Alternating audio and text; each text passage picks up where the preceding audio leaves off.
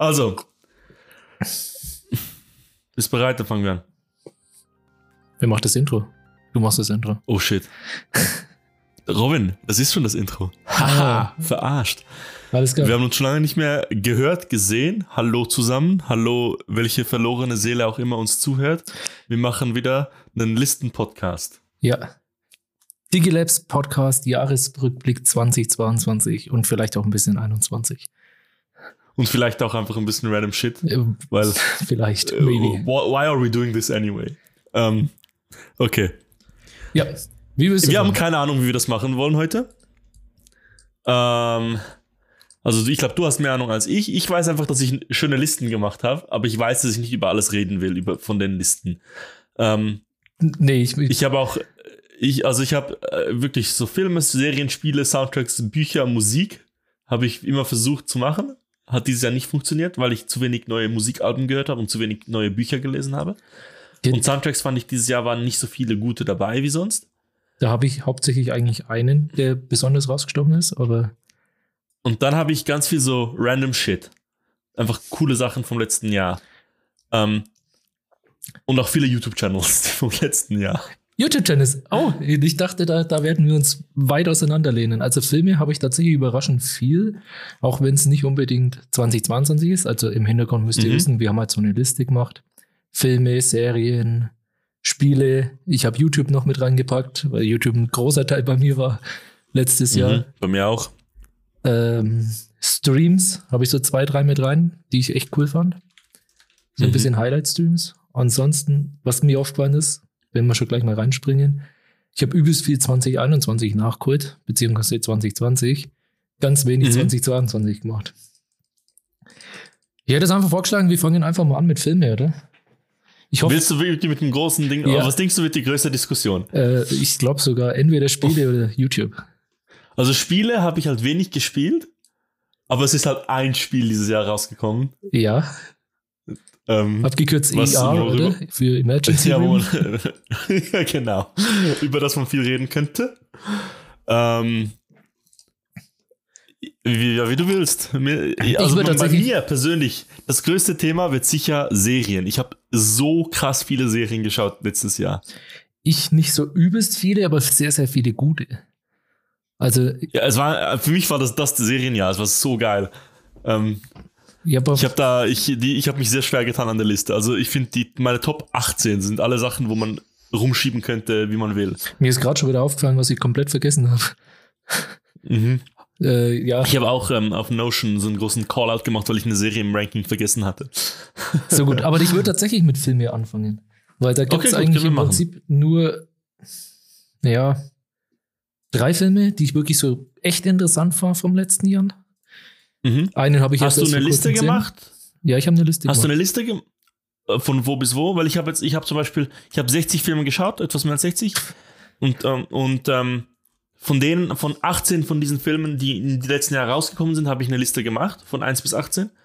Aber ähm, ich würde jetzt nicht unbedingt über alle 18 reden wollen. Also- Also, vielleicht auch sie noch kurz erwähnen, müsste ich jetzt auch nicht, ehrlich gesagt. Ich habe fünf Filme, die ich erwähnen Ja. wollen würde.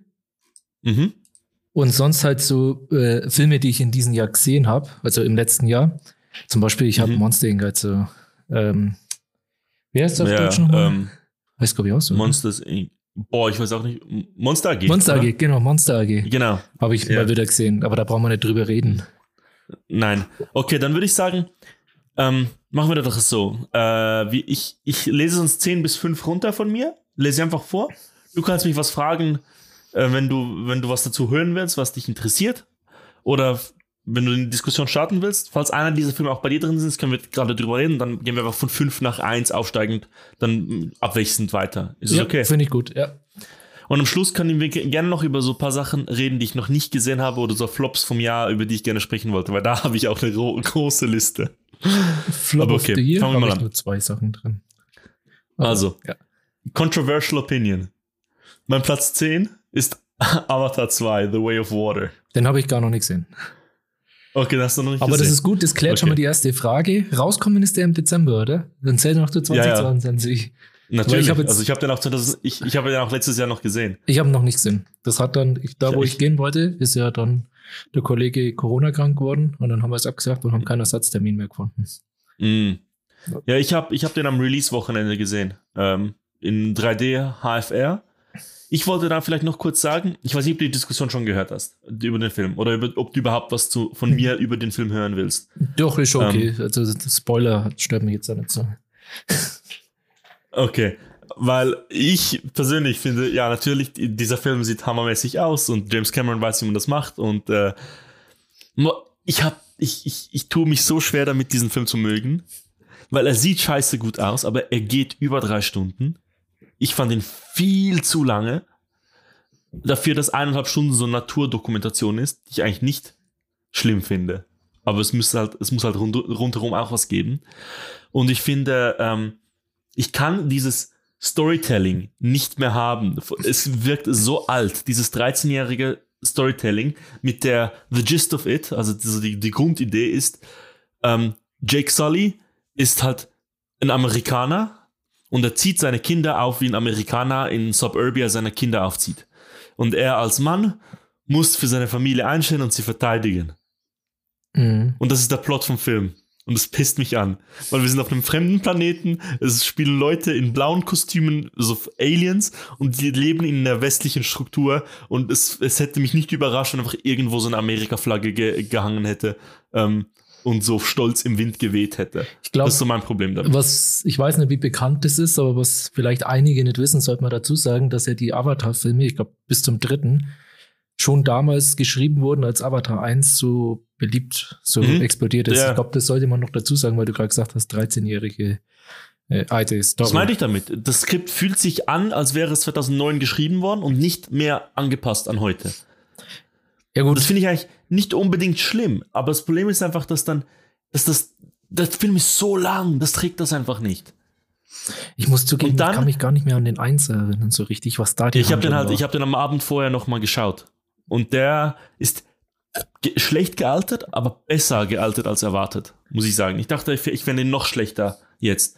Ähm, und das andere Problem, was ich hatte mit dem Film, ist einfach, wie die Dialoge geschrieben sind, weil die sind dann so mega im Kontrast zu, wie simpel die Story ist und wie so Toxic Masculinity da so durchscheint, finde ich, sind die Dialoge, die, die reißen mich komplett raus. Weil einerseits leben die Leute da als Navi und ich finde, sie sollten Navi sprechen und es würde mich überhaupt nicht stören, wenn der ganze Film in Navi ist. Oh, unter, untertitelt dann. Genau, das würde mich nicht stören. Okay. Ähm, aber dann fangen sie halt an, einfach normales Englisch zu reden. Und die reden dann so, wie so TikTok-Kids heute reden. Und die, die reden so miteinander so und sagen so, Bro. das, mein, das ist einfach für mich so, hä? Die sind auf einem fremden Planeten und da sagt der eine Bruder zum anderen Bruder, hey Bro, mach das mal nicht so, Bro. Bro. Und siehst du dieses Chick da? die tun das, das passt für mich. Ja, das, das, das geht für mich gar nicht. Das hat ein anderer Film dieses Jahr auch gemacht, der nicht auf meiner Liste ist, weil ich nicht mochte. Prey, der, den viele Leute lieben. Da gibt es amerikanische Ureinwohner, die genau auch so reden. In der englischen Synchro. Und das, das nervt mich dort auch. Das, das kann ich nicht haben. Okay, das war mein Rant über Avatar. Ja, ich Ansonsten dadurch, Film dass okay. ich den nicht gesehen habe, ich glaube, viel mehr kann man dazu gar nicht sagen. Okay. Also so richtig Gut. Sp- Freude machen auf dem Film, das war jetzt nicht. nee, nee, Okay. äh, also ich, ich habe überlegt, ob ich ihn ein zweites Mal im Kino sehe, einfach weil er so Schön ist. weil er so, ja, was ich noch erwähnen will, ist, ähm, ich habe ihn gesehen mit High Frame Rate und dieses High Frame Rate ist ja so eine Riesendiskussion. Ähm, und James Cameron hat hier entschieden, nur ein paar Szenen in 48 Frames aufzunehmen und die anderen normalen Szenen sind 24 Frames und werden gedoppelt, weil der Projektor nur durchgehend 48 anzeigen kann. Aber dieses Hin- und Hergewechsel hat mich wahnsinnig gemacht. Meine Freunde auch. Ähm, ich habe das Gefühl, alle, die Games spielen, die, die haben dieses Gespür, Framerate zu erkennen. Mhm. Und ich merke das sofort, wenn etwas nicht mehr die gleiche Framerate hat. Es wirkt Und das hat mich so genervt. Ich hätte entweder alles 48 oder alles 24 haben wollen, aber dieses Herumgewechsel und so, teilweise in der gleichen Szene. Am Anfang vom Film, er will dich so, so annähern, hat es nur Action-Sequenzen, die auch komplett CG sind, die 48 Frames sind. Und da finde ich, da, da sieht das aus wie eine Videogame-Cutscene. Und ich meine das eigentlich positiv. Viele meinen es negativ, ich meine es positiv, weil es sieht einfach sharp aus. Mhm. Ähm, und dann und alle die Dialogszenen, die sind 24 Frames. Mit, mit der Zeit im Film wechselt er das. Und dann hast du einfach so Dialogszenen, wo du Schnitt gegen Schnitt hast. Oder so totale Schnitt gegen Schnitt, wo einfach jede der drei Kameras eine andere Framerate hat. Und, und es ist keine Action. Und das, das hat mich so genervt. Und da Ja, bin das ich immer so jetzt- rausgefahren. So. Genau das wollte ich jetzt gerade Ja. fragen. Hat er zumindest gewechselt und hat nur die Action-Szenen mit High Nee, Frames eben gemacht? nicht. Es, eben nicht. Ja, okay, das wird, muss ich mal drauf achten. Aber mir fällt es schon auf, wenn ich Ja. alleine bei Spielen, wenn die nur ein paar Frames droppt. Das ist, das fühlt sich so ein bisschen an wie früher die Effekte, wenn Zeitraffer reingespielt wurden. So auf einmal wird alles so langsam. So gefühlt fühlt sich das an, falls das jemand nicht so genau weiß. Ja, und, und was auch noch war, ich habe den Film auf 3D gesehen und ich finde, das ist einer dieser Filme, der sich noch lohnt auf 3D. Sonst im Kino versuche ich immer 3D zu vermeiden. Außer es ist irgendwie so ein, so ein großer Filmemacher, dem, dem ich vertraue, dass er das gut einsetzt und nicht dieses künstliche nach 3D raufklatscht, Mhm. dieses digitale 3D. Zum Beispiel Dune habe ich auch in 3D gesehen und da ist okay, aber Avatar ist super. Also da, das stört mich gar nicht. Ja, mein Ähm, Bruder hat jetzt äh, zum Beispiel, also ich kann's, wo- ich habe ihn ja selber nicht gesehen. Er hat ihn jetzt sogar zweimal gesehen, den Film. Ähm, einmal in Nürnberg Cinesetar in so einem großen Bildschirm und einmal in IMAX, weil das nächste IMAX, zertifizierte IMAX ist bei uns halt, ich weiß gar nicht, wie weit, ich glaube Ingolstadt oder weiter, das ist übelst weit weg eigentlich. Ich glaube fast 150, 200 Kilometer. Das nächste IMAX. Und der weiß aber gerade in Urlaub fahren und hat sich da den nochmal gegeben. Und er hat gesagt, in 3D bräuchte er ihn nicht. Hat jetzt Ja, ich habe es halt nicht gesehen ohne 3D. Ich, ich, ich habe jetzt gefunden, für die erste Filmexperience war das eine Bereicherung. Und ich glaube auch die Mischung HFR gibt's nicht ohne 3D. Du musst immer beides zusammen haben. Ja, okay, macht aber auch Sinn, ja. Ähm, und, und ich wollte unbedingt HFR, weil ich noch nie einen Film in HFR gesehen habe. Ähm, deshalb haben wir uns dafür entschieden. Ich wollte den eigentlich auch in IMAX sehen, aber das gab es bei uns nur in so einem kleinen Kino auf Deutsch. Nicht auf Englisch. Ja, das habe ich nicht verstanden. Ähm, Das Ja. ist aber was, ich glaube, das ist bei euch ein bisschen mehr gegeben, zum, oder habe ich zumindest den Eindruck, weil die meisten Filme, die bei uns in den Kinos laufen, sind auf Deutsch und gibt's nicht als O-Ton. ja, da, da, da ist Zürich halt noch, Relativ. wenn es in der Schweiz eine Metropole gibt, dann da, dann ist, und ja. Finde ich scheiße, Nee, weil ich mag das in. O-Ton zu hören. Ich höre alles, was geht, höre ich im O-Ton. Also heißt, muss nicht immer Englisch sein, ist es halt meistens. Aber auch wenn auf Netflix oder Amazon oder was weiß ich Serien kommen, versuche ich immer im O-Ton die Serien zu schauen. In der Originalsprache Mhm. auch. Gut, wir haben Also, schon viel zu lange über Film. Avatar geredet, den ich Genau. gar nicht gesehen habe. Das verdient, er, das verdient er gar nicht. Nächster Film bei mir wäre Top Gun Maverick. Ja, Ähm, ist, hast du den gesehen? ja. Aber nicht im Kino. Wie fandst du den? Ich fand den super. Ich auch nicht. Super unterhaltsam. Ich fand, ihn- ich habe ihn zu Hause geschaut. Ich habe am gleichen Tag den ersten ge- nachgeholt. Ich habe den vorher noch nie gesehen. Und ich fand, dass ich irgendwie dieses schnulzige 80er, diese, diese, die, das, das hat, dieser Film hat von Fett getrieft. So, weißt du, das, ich fand das so geil. ich fand den super. Es ist so dumm. Es ist so auch einfach männlich. Irgendwie, einfach, Frauenrollen sind leider inexistent, gute Frauenrollen. Vor, Im Neuen sogar noch mehr, finde ich, als im Alten, fast. Den alten habe ich nicht Ähm, gesehen. Ähm, und einfach die, die, man kann sagen über Tom Cruise, was man will. Aber das ist schon einfach geil. Also, das hat er gut gemacht. Das ist eine gute Rolle, die er gespielt hat. Ja. Finde ich auch. ja, alle, also er spielt Mission Impossible und Top Gun ist ja fast das gleiche, Ja. was er macht. Einfach ein crazy Dude, der crazy Stunts macht. Und einfach dieser Film, der nimmt sich so, der weiß genau, was er macht. Ähm, ich finde, Ja. wie, wie sie das, der ganze Film geht ja nur darum, sie haben eine Idee, wie sie das umsetzen müssen. Sie werden da, dafür trainiert. Genau. Sie fliegen da in diesen Ding rein, droppen die Bombe und danach heißt es ja immer, ähm, danach müssen sie einfach weg. Wir haben keinen Plan für danach. Danach ist Chaos. Und was müssen sie in diesem Chaos machen? Trust your instincts. Genau das Ding, was er die ganze Zeit gesagt hat. Ja. Den ganzen Film über. Was ihn von all den anderen so, Hervorhebt. äh, wie sagt man? Nee, vor, vor, allem- vor all den korrekten Piloten ähm, unterscheidet Ja, genau. die, die normal fliegen, nicht so wie er. Ähm, ich fand das so gut. Die, ah, der, der Soundtrack auch, wie, wie der Film aussieht, wie du, wie du dich in diesem Cockpit auch wirklich so mitgeschnallt fühlst und Angst hast. Einfach Hammer. Also Soundtrack und Aussehen waren absolutes Highlight. Story würde ich jetzt, also die Top-Story aber- war es auf jeden Fall nicht, aber alleine wie der sich angefühlt hat mit einer guten Anlage, Ding, äh, ist schon geil gewesen. Ich muss tatsächlich zugeben, ein bisschen zu dem anhängend, hast du das Flight Sim Update gespielt mit dem Top Gun Maverick? Mhm. Ich habe äh, Flight Sim probiert beim Release und das lief bei mir so scheiße, ich kann das nicht spielen. Das war ein cooles ähm, Upgrade. Das war wirklich cooles Upgrade, weil du wusstest dann einfach die, äh, ich weiß schon gar nicht mehr, wie die heißt, das Flugzeug, was er geflogen hat, was auf Mach mhm. 10 fliegen kann. Treff 8. Ah, ah, das kannst, Black, Black, Black Ding, wie hieß das? Ja, genau. Ja. Das kannst du dann eben im Flight Sim auch spielen und musst das wirklich relativ ähnlich zu dem Ding auch von der Flugsequenz so nachspielen, dass du auch auf diese äh, Geschwindigkeit kommst. Das ist übelst cool. Das, da, das, ähm, das ist eine der besten Filmszenen von diesem Jahr. Ja. Ähm, Nerdwriter hat ja ein Video darüber gemacht, wie sie das geschnitten haben. Weiß nicht, ob du das gesehen hast. Nee, das habe ich nicht gesehen. Ist mega gut. Aber YouTube. Und, äh, ist, dieser Film fängt ja einfach mit purem Adrenalin an. so, er sagt dir genau, was du für den Rest vom Film erwarten kannst. Das hat mich aber voll abgeholt. Also der Anfang hat mich, mich voll abgeholt. Also das war genau also das, was die, ich braucht habe, damit ich weiß, okay, ich habe Bock auf den Film. Die ersten Sequenzen waren tatsächlich fast Shot by Shot der Originalfilm, auch mit der Musik. Das ist das, wusste ich jetzt noch nicht, ja. Ähm, aber dann, wo sie zu diesem Mach 10 Flugzeug kommen, das war neu. Aber das war so eine Art sehr schön reingepasst. Also das und jetzt haben sie genau gut. Genau, und zum Beispiel haben sie jetzt auch im neuen Film diese Flag-Football-Szene am Strand. Im Originalfilm haben sie auch Beachvolleyball gespielt am Strand, aber auch in diesem Sonnenuntergang, oranges ähm, Color-Editing, äh, Max, auch Mach 10. Mhm.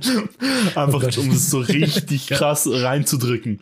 Und ich will noch eine Honorable Mention machen bei diesem Film. Ich finde, ähm, Miles Teller spielt diesen Sohn so gut. Und dieser Schnauz steht ihm extrem gut. Fand ich.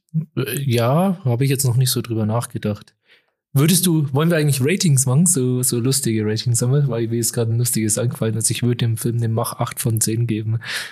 wow. Ich habe dem, glaube ich, auch 8, äh, also 4 von 5 Sternen gegeben. Ja, äh, ich fand den sehr gut. relativ ähnlich.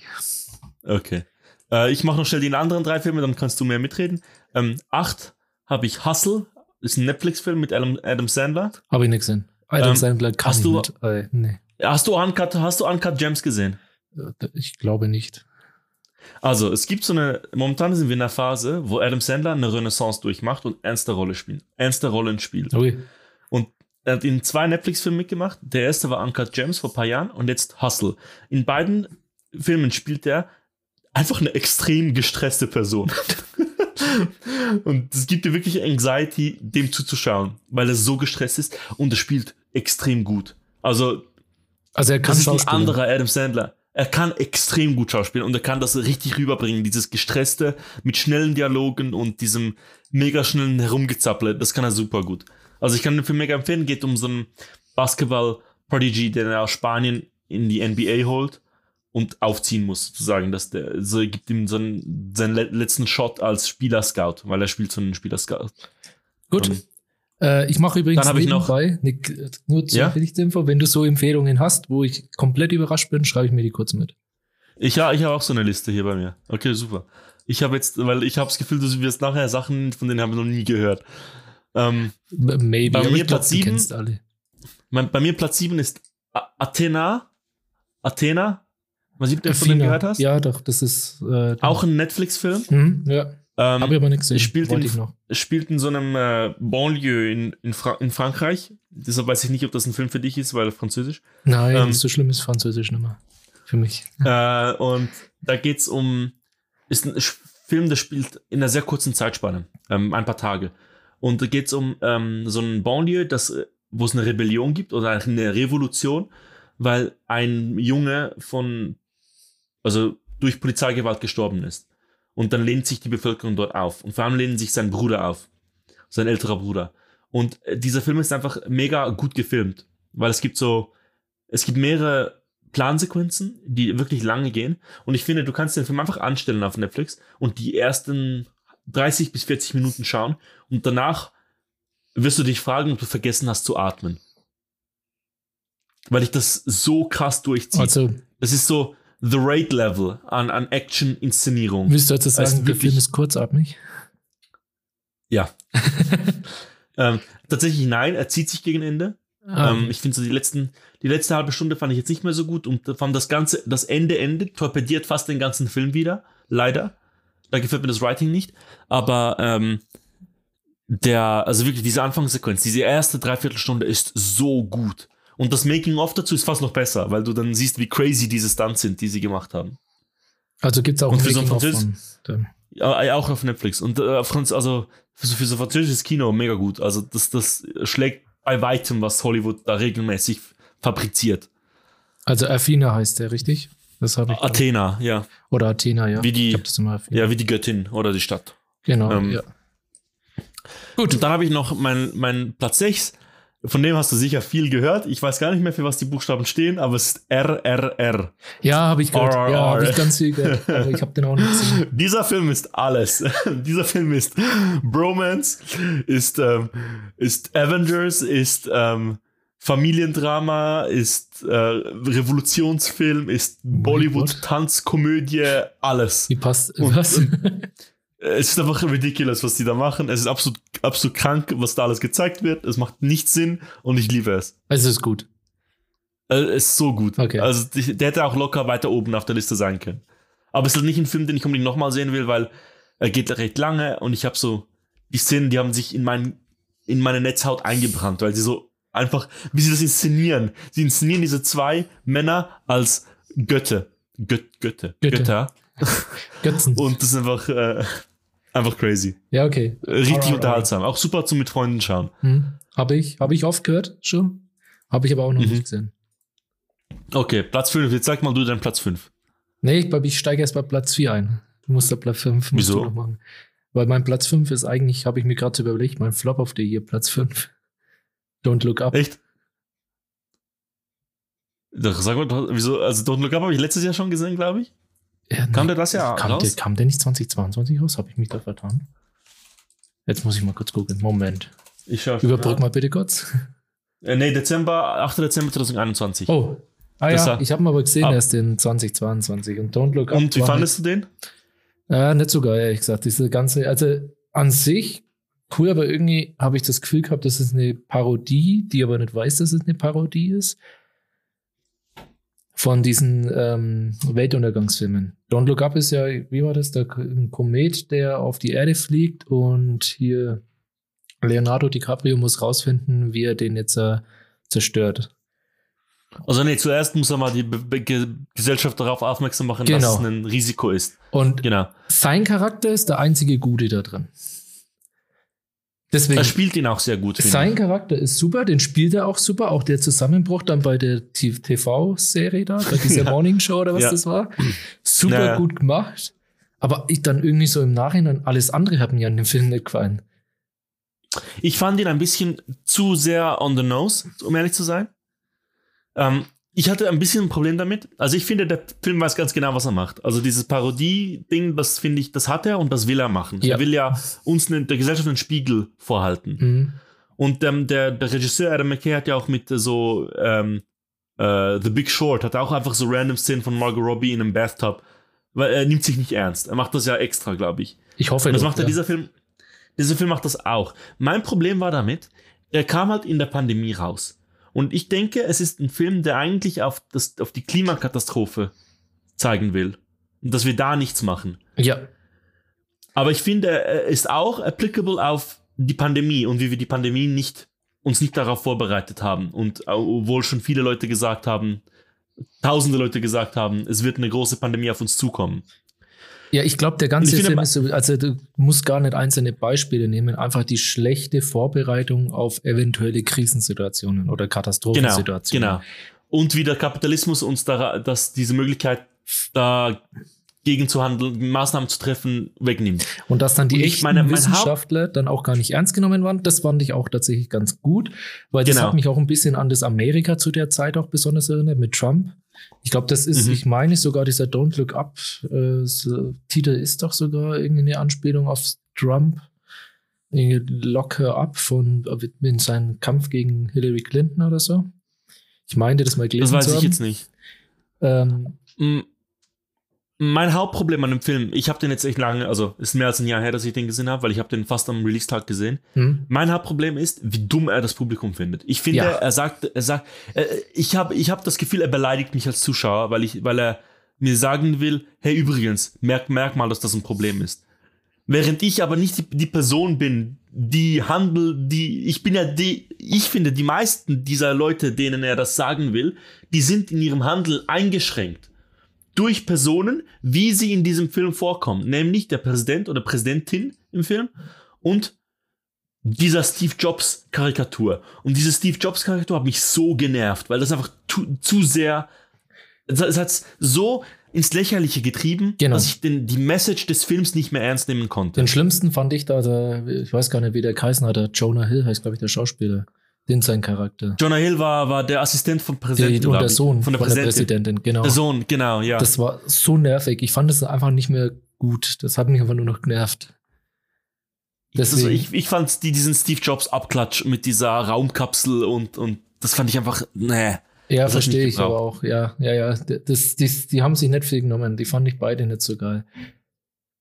Deswegen, und genau Okay. deswegen finde ich, ist er ein bisschen daneben gegangen. Also mir hat er keinen Spaß gemacht, deswegen, dann war er aber gar nicht Flop of the Year. Ist für mich aber Flop of Mhm. the Year gewesen, weil ich bei so einer Besetzung eigentlich ein bisschen mehr erwartet hätte. Okay. Also, hast du noch was zu Don't Look Up? Ja, keine Ahnung, zwei von zehn. zwei von zehn. Zwei von- äh, Asteroiden, Okay. die auf die Erde fliegen. okay. Ähm, ich habe, mein, mein Platz 5 ist She Said. Hast du von dem gehört? Hm, Nein. Kein Wort. Das ist ein Film. Das ist ein Film, ähm, der zeigt, so, der dokumentiert, also ist nicht eine Dokumentation, aber der tut so, als würde er die Recherche dokumentieren, die zu diesem bahnbrechenden New York Times Artikel geführt hat, der Harvey Weinstein aufgeführt, also ent, ent, enthüllt hat, sozusagen. Das ist ja eine Ähm, Film-Doku, ist so in der Form, so ein bisschen, also, ist einfach so ein Journalistendrama, Ja, ja, wie Spotlight zum ja. Beispiel. Ähm, und ich fand den mega gut. Also es gibt Sachen, die, die sind nicht so gut am Film. Ich finde zum Beispiel, ich finde, dass sie das Ekelhafte an Weinstein nicht genug darstellen. Aber vielleicht muss man das auch nicht mehr. Diese, diese Personen, diese haben schon genug drüber gesprochen und man weiß es auch einfach und es, es muss nicht immer wieder reiteriert werden. Aber der, wie, wie sie das zeigen und wie diese, wie diese Frauen zur Sprache kommen ähm, und wie viel dazu gehört hat eigentlich, dass die sich mal getraut haben zu sprechen. Das fand ich extrem gut dargestellt und auch eine super, super tolle schauspielerische Leistung von fast allen Beteiligten eigentlich. Es gibt eine Szene im Film, wo eine Journalistin mit einer Frau spricht, die, wenn nicht persönlich Opfer von Weinstein geworden ist, sondern jemanden auch beobachtet hat oder gesehen hat, wie jemand anderes Opfer wurde, eine junge Praktikantin, die erzählt das in so einem Café in London so spricht sich so ihr Herz aus und das ist einfach so eine 5-Minuten-Szene, die perfekt geschrieben ist, perfekt geschauspielt ist, die mich dann so richtig, die geht durch Mark und Bein. Ähm, ja, von der, also ich fand den wirklich super. Kam auch out of the left field für mich. Ich habe den nur geschaut, weil David Hein den so gut fand. Ähm, und, und kann da zustimmen. Der ist wirklich gut. okay, also ich weiß jetzt nicht, mu- gr- für die internetaffinen Leute wird Harvey Weinstein sicher ein Name sein. Für andere, ich glaube, Weinstein, die, also es sind ja zwei Brüder, beide sind auch schon verurteilt für als Sexoffender. Äh, nee, nur Harvey Weinstein ist, glaube ich, als Sexoffender äh, verurteilt. Aber äh, bekannt sind die zum Beispiel als Producer, glaube ich, waren die in, von Pulp Fiction. Unter anderem. Ja, und einfach, ja, Miramax also halt. Miramax, genau. Harvey, Harvey, Harvey Weinstein war ein großer Mann. War Also er war sehr, sehr einflussreich. physisch, physisch und auch einflussreich groß. Ja, genau. Also falls es Genau. jemand nicht weiß. Den werde ich mir auf Ich jeden Fall anschauen, weil ich, ich- finde das äh, schon interessant, wie das äh, She said, hast du gesagt, wie das Ganze sich Ja, entwickelt und hat. ich, ja, und ich mag einfach diese Journalistendramas mega. Ich bin Ja. da ein bisschen Sucker für. Also, Platz 4, Bälle, Robin. Bälle, Bälle. Bell! Oh, Hast du- kam der dieses Jahr raus? Ich meinte schon, also Ich habe den komplett vergessen. Also Bell von, von Mamoru Hosoda. Momoros oder verdammt. Aber Ja. Moment, war der auch 2021? Der kam, in, der kam, der kam in, äh, in, in Japan Juli 21 raus. Aber bei uns doch nicht. Aber ich glaube, der Release, der, ne- der amer- nordamerikanische Release war Januar 2022 und in UK auch Februar 2022. Also das zählt. Ja. Der kam in Europa, im Westen kam er erst dieses Jahr raus. Ich habe ja da auf Tracked, glaube ich, ein Review zu dem Film Mhm. geschrieben. Das, Ja? wo er eigentlich gar nicht so gut wegkam, wenn man sich das, so, äh, das Review so durchliest. Aber eigentlich ist es ein schon sehr guter Film. Äh, Im Prinzip geht's um einen Teenager, ich glaube, die heißt Susu. Sie hat ihre Mutter verloren. Sie hat mit ihrer Mutter viel Musik gemacht, auch viel gesungen. und nachdem sie die Mutter verloren hat, hat sie nicht mehr singen können. Und der Film baut jetzt eben damit auf, dass es so eine VR gibt, so ähnlich wie Sword Art Online, nur dass es dann keine Online-Fantasy Ne, also sag einfach ein Metaverse. Metaverse. Ja, genau Meta, das, stimmt, ja. Genau das, Metaverse. Darf man genau ja das, was sagen. alle machen wollen. Ja. Oder auch äh, Wreck-It Ralph hat ja auch so eine, Genau. so eine, so eine Welt. Genau. Genau. Ja, ich habe jetzt gleich an Animes gedacht, weil es ein Anime-Film ist, muss man auch Mhm. dazu sagen. Ähm, Grund, Und sehr ähnlich zu diesem einen anderen Film, den er gemacht hat. Summer Wars. Ist ja eigentlich genau das gleiche. ja, sehr, sehr, sehr ähnlich. Wobei Summer Wars Genau. aus, einer anderen, aus einem anderen Blickwinkel rauskommt, Mhm. äh, Ja. erzählt. Aber ich finde, der Film hat super guten Soundtrack. An, es Mhm. gibt ein paar echt gute Lieder und eins halt Gaze of Storm, äh, ne, Gaze of Song heißt das Lied. Was sie, das ist das Mhm. erste Lied, was sie in der VR singt. In Mhm. dieser Metaverse. Von der Story her, im Prinzip ist es schon ähnlich zu Beauty and the Beast. Also die Schöne Das ist Beast. eine, ich finde, das ist auch einfach, also er sagt das selber, er Ich glaub, gesagt, das er wollte Absicht. eigentlich einen Disney-Film machen. Ja. Ja. genau, er wollte das machen. der dann aber einen guten Twist mit drin hat, finde ich. Der so in der späteren Hälfte ein bisschen sein Worldbuilding verliert, aber eine gute Geschichte, eine schöne emotionale Geschichte verliert. Mhm. Das Problem, Mhm. was ich mit dem Mhm. Film einfach hatte, ist, dass er so sehr in seiner Metaverse und in seiner realen Welt, weil der wechselt da immer hin und her, so oft bricht von dem Gefühl, was er rüberbringt. Es, Der Mhm. will sehr, sehr viele Themen ansprechen und alleine nur die Themen, die er in dem Metaverse, weil sie fängt an zu singen, wird dann so ein bisschen so ein Hype, kriegt dazu richtig viel Hype, wird groß, wird ein Rieseninfluencer in dieser Metaverse als Sängerin, kriegt dann ihre eigenen Konzerte und wie sie damit umgeht, fand ich super gut Mhm. dargestellt. Dass sie nur auf die schlechten Kommentare schaut, dass sie sich immer runterziehen lässt von dem Negativen, also wie die Online-Kultur funktioniert bei sowas. Mhm. Und dann wechselt er halt komplett den Ton mit einer privaten Geschichte, will ich jetzt nicht zu viel sagen, weil das ist tatsächlich Spoiler. Aber dann wechselt er halt komplett den Ton und verliert diese erste Geschichte, die schon ausreichend wäre für den ganzen Film, meiner Meinung nach. Und wechselt halt auf die andere Geschichte in der realen Welt. Die nicht schlecht ist, aber ich finde, es müssten nicht zwei Filme sein. Also es müssten zwei Filme sein und nicht einer. Ich habe zwei Sachen zu diesem Film, die, die mir so im Kopf geblieben sind. Ähm, das eine ist, ich finde, das CGI sieht so gut aus. Es ist einer dieser wenigen Cases von C CGI Anime Animation, die gut aussehen. Da gibt es später noch ein anderes Beispiel dieses Jahr. Ähm, und, also generell, visuell, visuell und musikalisch finde ich, ist der Film mega gut. Hammer. Und finde das auch geil, dass man so Disney, wie Disney-Filme auch musikalisch dich prägen, finde ich, kann das dieser Film eigentlich auch. Das kann er. Ähm, was ich geil finde, und das siehst du, wirst du bei einem anderen Film von mir auch heute hören, ähm, er macht was, was Disney-Filme sich nicht getrauen. Ich finde, das macht einfach.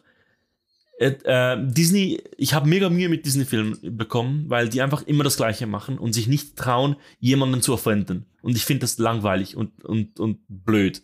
Ähm, und ich finde diese, ich fand das mega erfrischend zu sehen, was macht, was könnte man machen, was, was wäre möglich, wenn jemand einen Disney-Stoff nehmen würde und einfach aus einem anderen, mit einem anderen, mit einem anderen Hinter- Hintergrund das dann ähm, umsetzt. Und deshalb mag ich diesen Film sehr. Ich finde, er hat Schwächen, so wie du auch sagst. Ich finde auch, dass da ein bisschen vielleicht zu sehr gebrochen wird. Ähm, teilweise mit den, mit, den, mit, den, mit den Storylines und der rote Faden teilweise etwas verloren geht. Aber ähm, ge- insgesamt ein toller Anime-Film. Definitiv. Ja, mit einem sehr, sehr guten Soundtrack. Genau. Das ist wichtig, ja.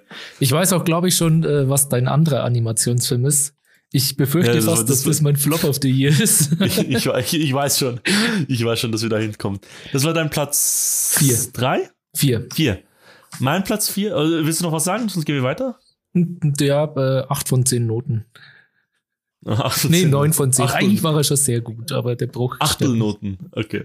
Achtelnoten. Ähm, Bei mir Platz vier ist The Batman. Der ist bei mir auf To Watch. Den habe ich noch Ah, nicht okay. gesehen. Ist aber der alleroberste Also- auf To Watch. Das ist ein Film, der geht auch ewig lange. Ich finde auch, also das generell, ich finde, das ist ein schlechter Trend, dass Filme immer länger gehen. Ich finde, diese drei Stunden Filme, die nerven mich. Dieser Film geht auch zu lang. Hast du ein Glück, dass Dune letztes, äh, vorletztes Jahr war?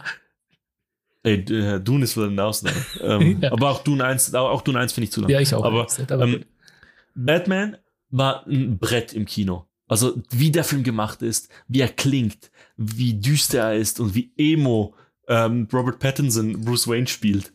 Das ist so gut. Es ist, es nimmt sich so ernst, dass es sich fast nicht mehr ernst nimmt. Also dass du, dass, dass du äh, den Film fast nicht mehr ernst nehmen kannst.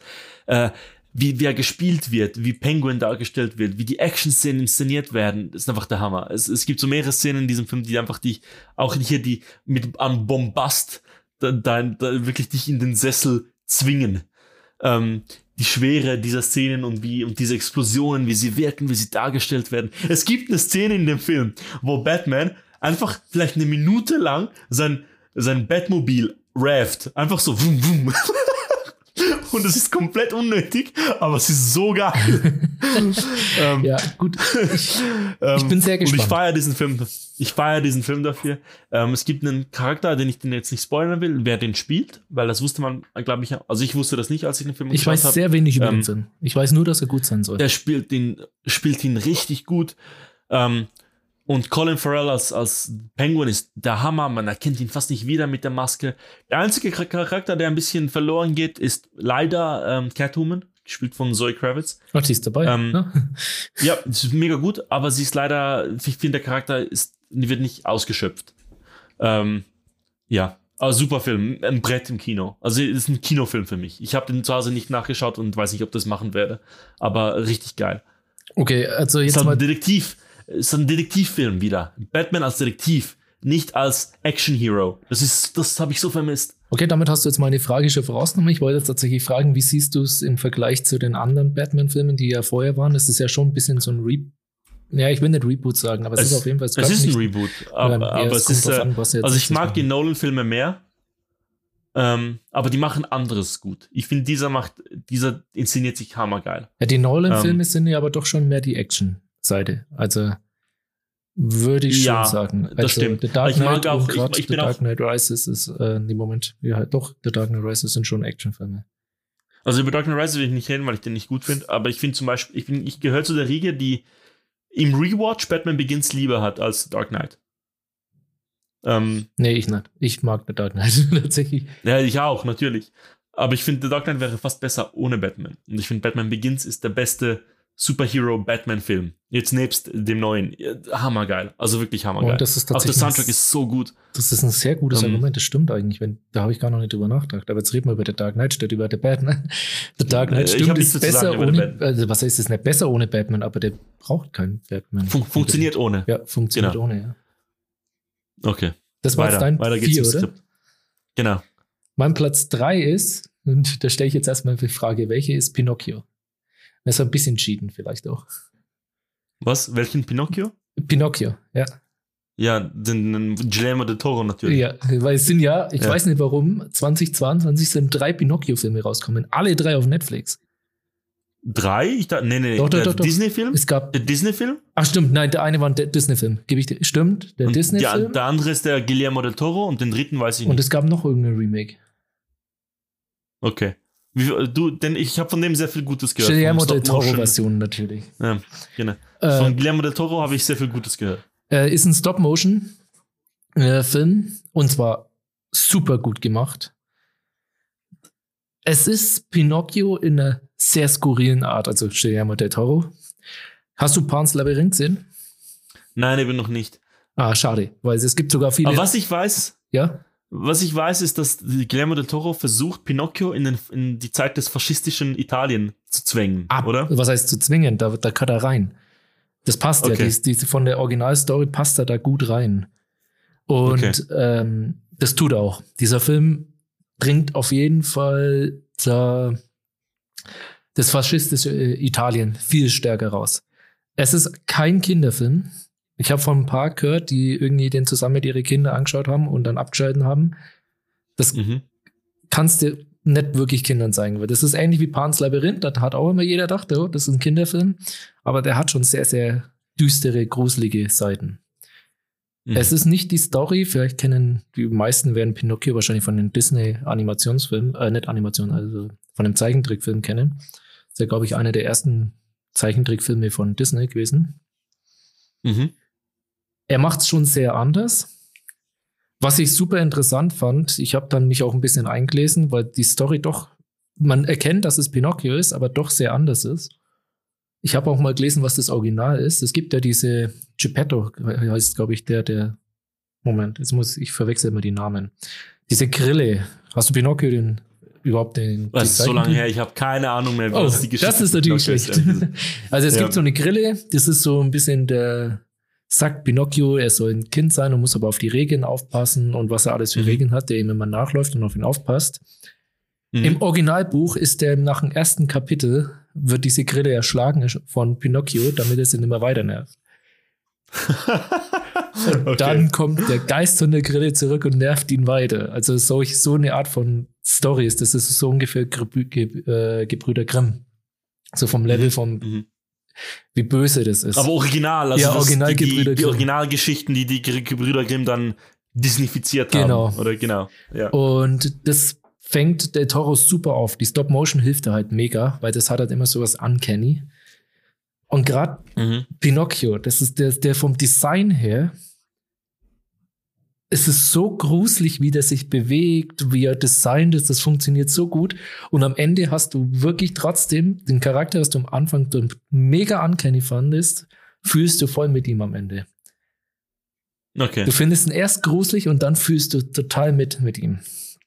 Er hat auch, ich will jetzt nicht zu viel spoilern, wird gerade für die, die die normalen Geschichten kennen, sowohl das 2022 Remake von Pinocchio als auch das Original und den Zeichentrick, er ändert die Geschichte schon an Stellen. Mhm. Zum, mhm. finde ich, besseren. Ich bin aber auch ein bisschen ein Del Toro Fanboy, deswegen muss der bei mir so hoch sein. Deswegen gebe ich dem ähm, neun von zehn. Neun lange Nasen. ah, ich hätte das gesagt, neun von zehn lange Nasen. Wobei eigentlich ist es, dann müsste ich ja den, dann muss ich aber meinem Platz eins wirklich zehn von zehn geben. Traue ich mich aber auch, ehrlich gesagt. Okay. Ähm, passend, dass du einen Animationsfilm gewählt hast äh, für deinen oh zweiten Platz. Weil jetzt kommt mein Dritte. zweiter Platz. Dritte. Wir sind gerade beim dritten. Ah, dritter, ja. stimmt, ja, okay. Mein zweiter Platz ist ein Animationsfilm. Das habe ich fast gespoilert. Ich weiß Mein Platz 3 ist aber Triangle of Sadness. Hast du den gesehen? Nein, aber gehört. Den habe ich aber Hast du The Square gesehen? Nein. Okay, das ist auch ein Film vom gleichen Director. Ähm, das ist, das sind, The, The Square ist ein Film, der hat Cannes gewonnen. Das war das erste Mal in meinem Leben, dass ich einen Film geschaut habe, weil er Cannes gewonnen hat. Und ich dachte so, ich lass mal was auf mich zukommen. Und dann war es einfach Fremdschämen der Film und ich habe es geliebt. Ähm, Triangle of Sadness vom gleichen Director macht etwas ähnliches und er zeigt dir einfach vor, wie dumm und krank die heutige Gesellschaft, vor allem die Modeindustrie und so die Rich Business, Rich People Lifestyle-Generation ist. Also du, du könntest einfach so die Hälfte der Hollywood-Garde plus alle diese Twitter-Götter in diesen Film packen und du hättest all diese Charaktere abgedeckt. Also es ist eine Satire dann, oder? Ja, und die gesellschaftskritische Satire mhm. und ich liebe es. Der Film macht am Ende, er hat so drei Akts. Drei, was ist der Plural von Akt? Ekter? Ekter. Ja, für uns jetzt schon. das ist das, wo ich als letztes drauf komme. Ja, drei Er Ekter. hat drei Teile. Ähm, und ähm, der erste Teil kritisiert die Modeindustrie, sehr witzig, finde ich. Der zweite Teil kritisiert äh, Influencer. Ferien, die reiche Leute machen, ah. also ähnlich wie zum Beispiel The White Lotus das macht. Und der dritte Teil macht so einen Lord of the Flies, wie wenn du die hohe Gesellschaft mit der Low Society mischt. Ah, okay. Und ich finde, dieser, hm. dieser letzte Teil funktioniert nicht so gut, leider. Geht auch sehr lange. Wieder ein Film, den ich zu lange finde. Aber ich hatte im Kino extrem viel Spaß und man kann so gut lachen über diesen Film und über diese Leute in diesem Film. Woody Harrelson spielt einfach dich als Schauspieler, also dich als Zuschauer im Film. Es ist die Stimme des Zuschauers, finde ich, weil er einfach keinen Bock mehr hat auf diese, der ist total zynisch und hat keinen Bock auf dieses, die Wünsche der reichen Leute. Okay. Ähm, mhm. Und er nimmt das so sehr gut auf die Schippe. Ich liebe, ich liebe das. Ich, also wirklich, wirklich ein unterhaltsamer Film. Ich finde The Square immer noch besser, mhm. wie er das macht wie er dieses hochkulturelle, akademische auf die, auf die Schippe nimmt. Aber Triangle of Sadness macht es ein bisschen mehr on your on the nose, mehr mit dem Vorschlaghammer und äh, überhaupt nicht dezent. ähm, ich fand den super. Okay, wie viele Ecken würdest du dem geben?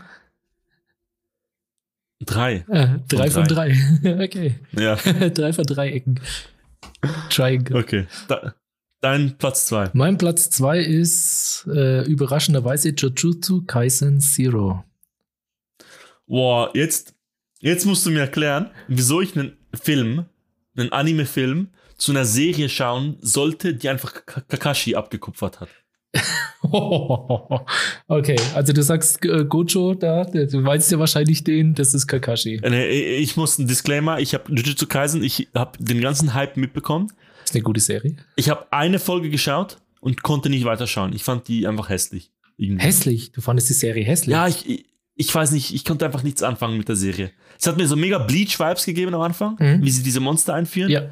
Und dann hat es mich verloren. Ähm, weiß nicht wieso. Also mich hat es gekriegt, wobei ich tatsächlich sagen muss, dass der Film besser ist als die Serie. Kann man den Standalone ja, schauen? Das ist eine Vorgeschichte. Ah. Der Film ist eine mhm. Vor, deswegen heißt er auch Zero. Dieser Anime, also der Manga, hat angefangen mit der Vorgeschichte, die jetzt als Film gemacht wurde. Und dann ist es erst zu Jujutsu Kaisen geworden als Manga-Serie. Also ich rede jetzt extra von mhm. den Büchern. Dann das vorher mhm. waren, glaube ich, Light, Light Novels oder irgendwie sowas. Aber ähm, die Serie selber, ich gehe jetzt nicht zu so sehr auf die Serie ein. Der Film ist eine Vorgeschichte, die genau das einfängt, was Jujutsu Kaisen als Serie auch tut, nämlich wir haben, es ist schon schonen, es ist auf jeden Fall schonen, es ist schonen auf eine etwas düstere Art. Ich finde Bleach gerade am Anfang eigentlich ganz guten Vergleich. Ich meine, jetzt gibt es ja wieder Bleach, Thousand Year Wars oder sowas. Da habe ich ja immer, immer noch nicht geschaut. Ja. Thousand Year Wars oder sowas. Irgendwie so. Ja, irgendwie so, ja. ja. Aber ähm, Jujutsu Kaisen macht es besser. Erstens, ich finde es total schön. Also super cool gezeichnet, richtig gut gezeichnet, aber auch die Serie schon. Ich mag den Stil, dieses düstere, dieses etwas, naja, blutig will ich es jetzt nicht nennen, aber das, das Design von den Monstern. Wobei mich manche da ein bisschen auch an, wie heißt es hier? wie heißt denn das hier? Ghostbusters erinnert. mhm. ähm, aber von der Story her verfolgt es eben einen Jungen, der besondere Kräfte hat. Denkt er es zumindest am Anfang, findet dann raus, er ist von der Liebe seines Lebens in einem jungen Alter, die ist gestorben. Er denkt wegen ihm und sie hat ihn verflucht und beschützt ihn im Prinzip vor allen anderen, tötet aber dann Leute, die nur versuchen, ihn anzugreifen. Und zwar auf sehr brutale Art. Und die Geschichte, die er da aufbaut und diese ganze Interaktion zwischen Rika heißt sie, ich weiß gar nicht mehr, wie er heißt. Gut zu wissen. Ähm, ich weiß nicht mehr, wie er heißt. Rika heißt sie, das ist dann ein Dämon, der auf den Jungen aufpasst. Und das ist eine sehr emotionale Geschichte, die einfach nur erzählt, wie das entstanden ist, wie dieser Fluch entstanden ist. Ich will nicht zu viel sagen. Es geht auch dann in die Richtung, ist es überhaupt ein Fluch? Und wie sie damit umgehen und wie das auch jemand ausnutzen möchte. An sich geschlossen, funktioniert komplett. Man braucht keine Vorgeschichte. Man müsste auch die Serie danach nicht mehr gucken, weil das, ich glaube, 30 Jahre vorher spielt oder 20. Ist also die Storyline in sich abgeschlossen, was ich zum Beispiel an Mugen Train von Kimetsu no Yaiba, Demon Slayer, schlechter finde, weil es eben nicht in sich abgeschlossen ist. Ähm, ja, es, es tut eigentlich schonen als Film, so wie ich es mir immer gehofft habe, dass Dragon Ball Filme sind, wie ich mir gehofft habe, dass Naruto Filme sind. In sich eine logische Geschichte, die passen in die, Serie aber rein und hat einen normalen Handlungsstrang, ohne zu viel Fanservice zu machen. Hm. Das liegt wahrscheinlich okay. daran, das dass einfach die Grundlage schon sehr, sehr gut ist und dass es einfach schon mit, als Grundlage die Story vorher gab. Aber denkst du, es könnte mich, wenn ich den Film zuerst schauen würde, mich dazu bringen, dass ich dann die Serie wieder vielleicht aufnehmen? Du könntest den Film sehen nicht? und dann weißt du sicher, ob du die Serie weitergucken willst oder nicht. Das würde ich auf jeden okay. Fall sagen. Wenn du okay. den Film nicht magst, wenn der dir nicht gefällt, würde ich die Serie auch nicht schauen. Okay, dann versuche ich das mal, weil ich habe also, den haben Freunde von mir im Kino geschaut dieses Jahr in der Schweiz, ähm, was ja für einen Anime-Film eigentlich total unüblich ist, weil der, der ging so ab. Ich habe aber das komplett ignoriert. Der ist auch nicht allzu lang. Ich glaube, der ist knapp zwei Stunden, ist also nicht so mega lang. Mhm. Sieht super aus Mhm. und ist von einem Koreaner als Director gemacht. okay. Utah heißt der. Ich habe ich hab gerade mal kurz gegoogelt. Utah heißt der Junge und Rika heißt das Mädchen. Aber Okay. ist super gut gezeichnet und hat eine gute Story, was ja echt ungewöhnlich ist für ähm, so Anime, Shonen-Filme, würde ich sagen. Anime-Filme Ja. sind ja, haben ja schon gute Story, wie zum Beispiel Ja, der aber so. äh, definitiv schonen. ja. Mein Platz zwei. Äh, kommen wir zu deinem Flop vom Jahr. ja. mein Platz zwei ist Turning Red von Pixar. Wie heißt der auf Deutsch? Disclaimer. Ich liebe diesen Film, weil mehrere Sachen. Ich liebe diesen Film, weil er nicht, weil er Sachen macht, die Disney vorher noch nie gemacht hat. Ähm, ich liebe diesen Film, weil er anders als Luca, der Pixar-Film davor, wieder eine Pixar-Essenz, diese Pixar, ähm, wie soll, ich denn sagen, diese, diesen Charakter, den Pixar-Filme haben, dieses, ich bin eigentlich für Erwachsene geschrieben, stelle aber viel, äh, stelle aber diese Storylines kindlich dar oder kindertauglich dar. Und es ist einfach cool, mal so ein anderes Setting zu sehen, mit einer, mit einer asiatischen Familie in, ich glaube, Toronto, äh, in Kanada. Ich meine, Nicht, ja. äh, und das ist einfach alles Sachen, die ich noch nie gesehen habe. Es ist eine junge äh, Regisseurin, die hier von Pixar einen, einen, äh, einen Blank-Check sozusagen bekommen hat, dass sie das machen darf und umsetzen darf. Und ich fand den wirklich, wirklich toll. Und der Soundtrack ist der Hammer. Der Soundtrack ist so gut. Ich habe das komplett vergessen, wie gut das der Soundtrack ist von diesem Kann Film, mich- bis ich dann Ende Jahr nochmal dann so reingehört habe. Also kurz zu der Regisseurin, das habe ich dann tatsächlich nachgeguckt, wer das ist. Domi Shi, habe ich mir hier aufgeschrieben, oder ich weiß nicht, wie, ob die so ausgesprochen wird. Die hat vorher den animierten Bao Kurzfilm gemacht. Bao gemacht, den ich übrigens super der ist auch mega fand. süß. Ja, der, ist auch super. Sehr genau. süß. Turning Red hat es dann für mich aber nicht mehr gemacht. Ich weiß, was du meinst mit dieser Pixar-Essenz. So ein bisschen dieses Faszinierende in eine Welt, die nicht so ganz passt, in so einer anderen Welt. Ich habe keine Erfahrung, wie es ist, als asiatische Familie in Toronto aufzuwachsen.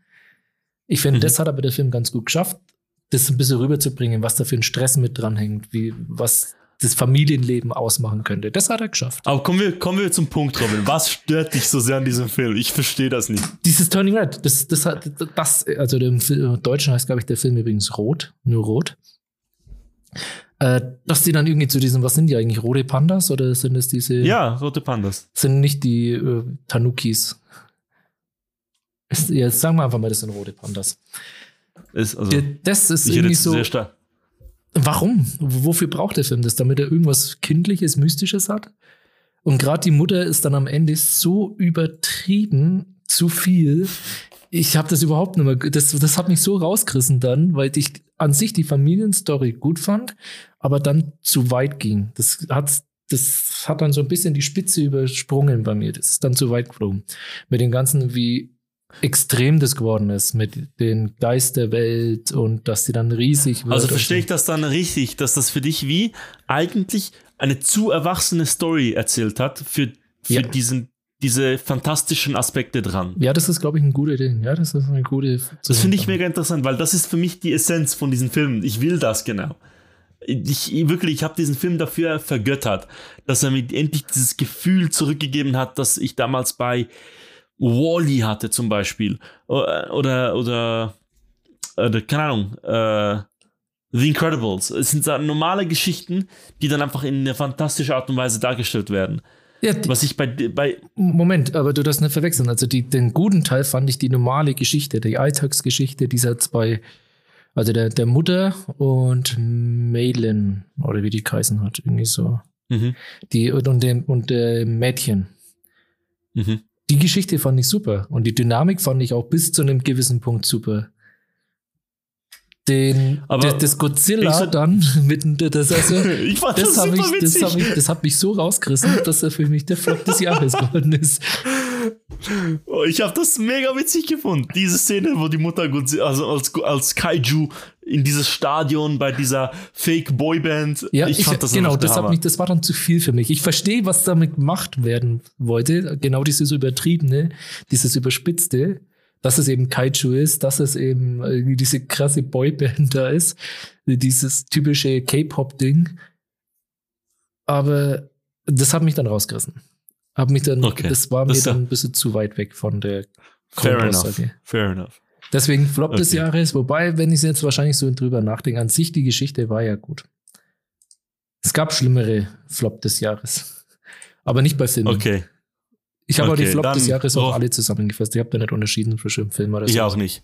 Äh, Robin, Platz 1. Haben wir den gleichen Ja, Film auf Platz schon. 1? Äh, abgekürzt E-E-A-A-O. Genau. Ich glaube, ich glaube, das ist ein Film, zu dem, also Everything Everywhere All at Once, das ist ein Film, über den müssen wir, glaube ich, nicht mehr viel sagen. Weiß ich nicht, ich weiß gar nicht, ob der so bekannt unter den äh, Normalos Robin, geworden doch.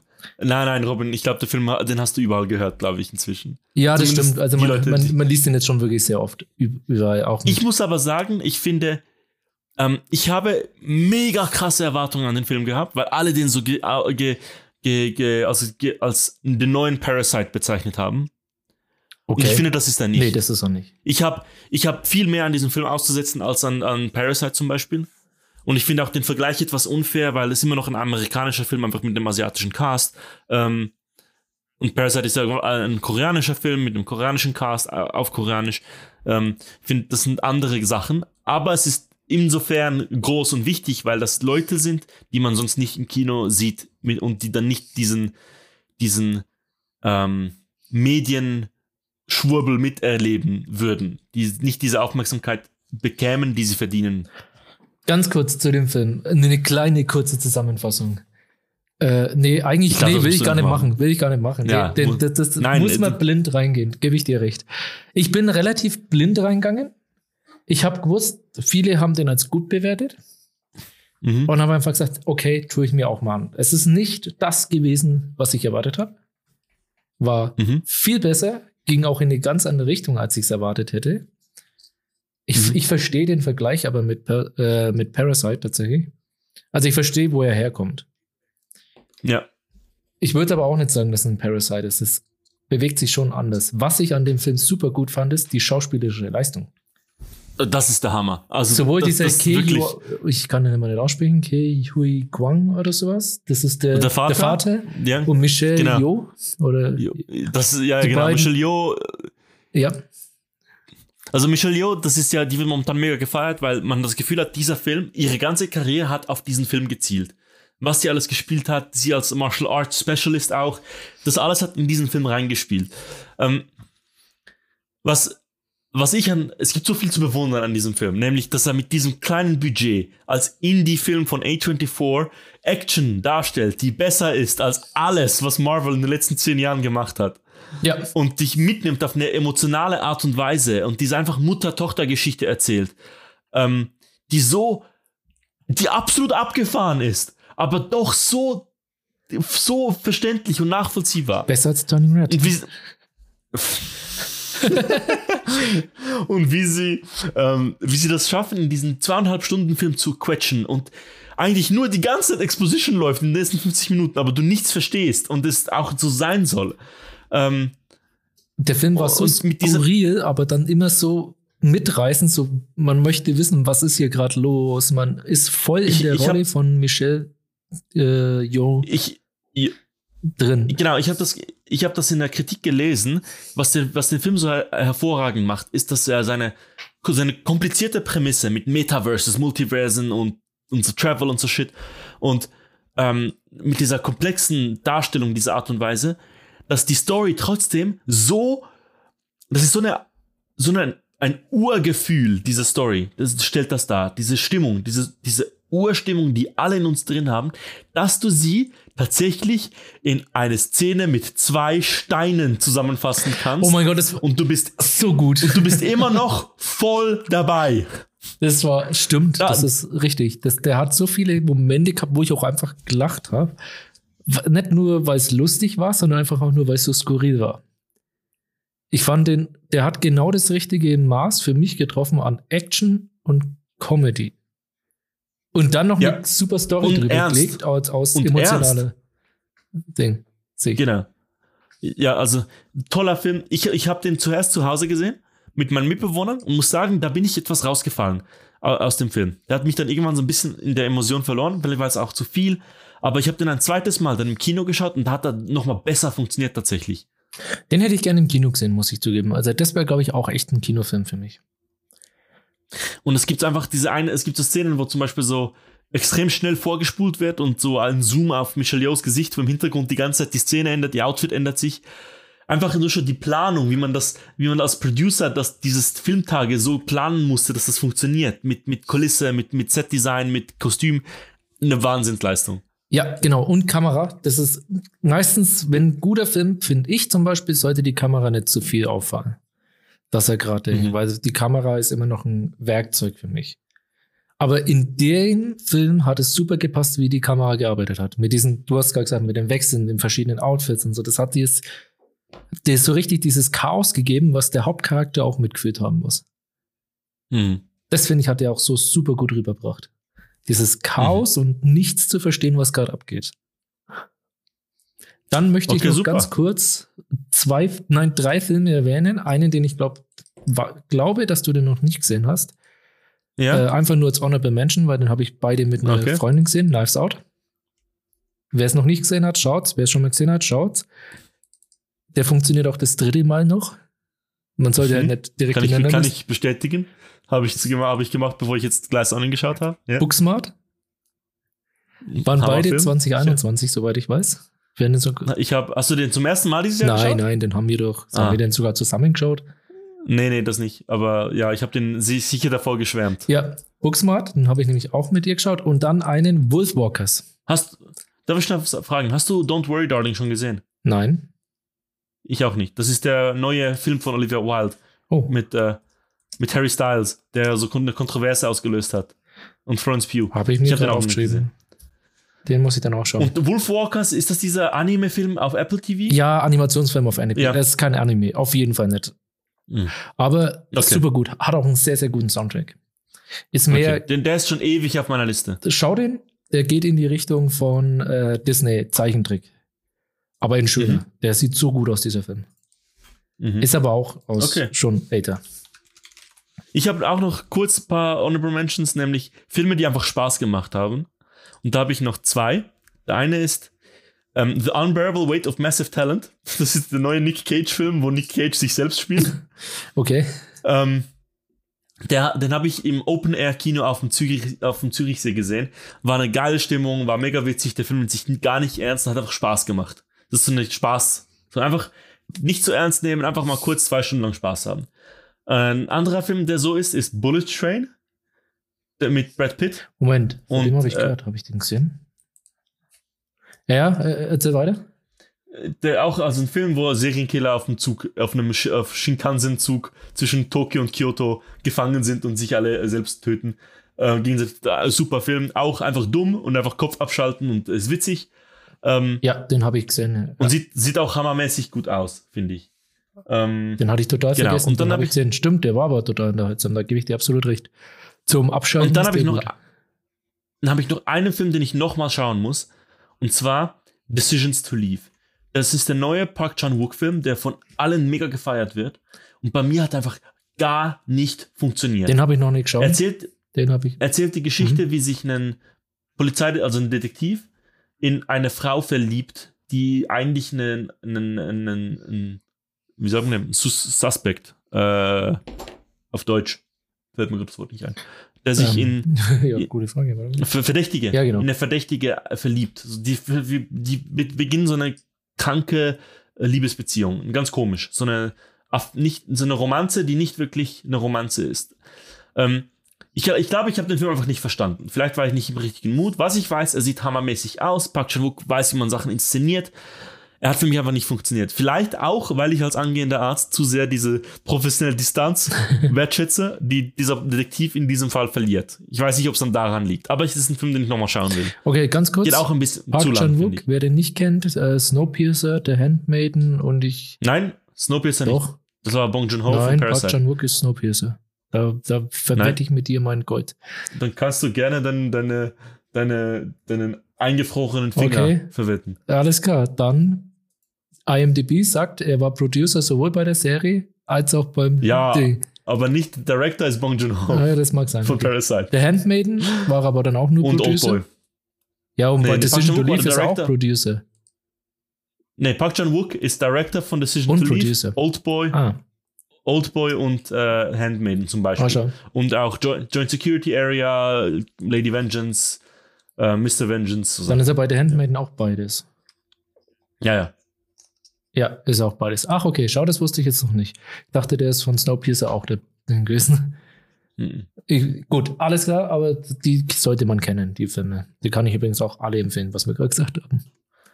Okay. Dann äh, bin ich eigentlich mit Film Ich auch. Ich habe noch so eine Enttäuschung von einem Film habe ich eigentlich nicht.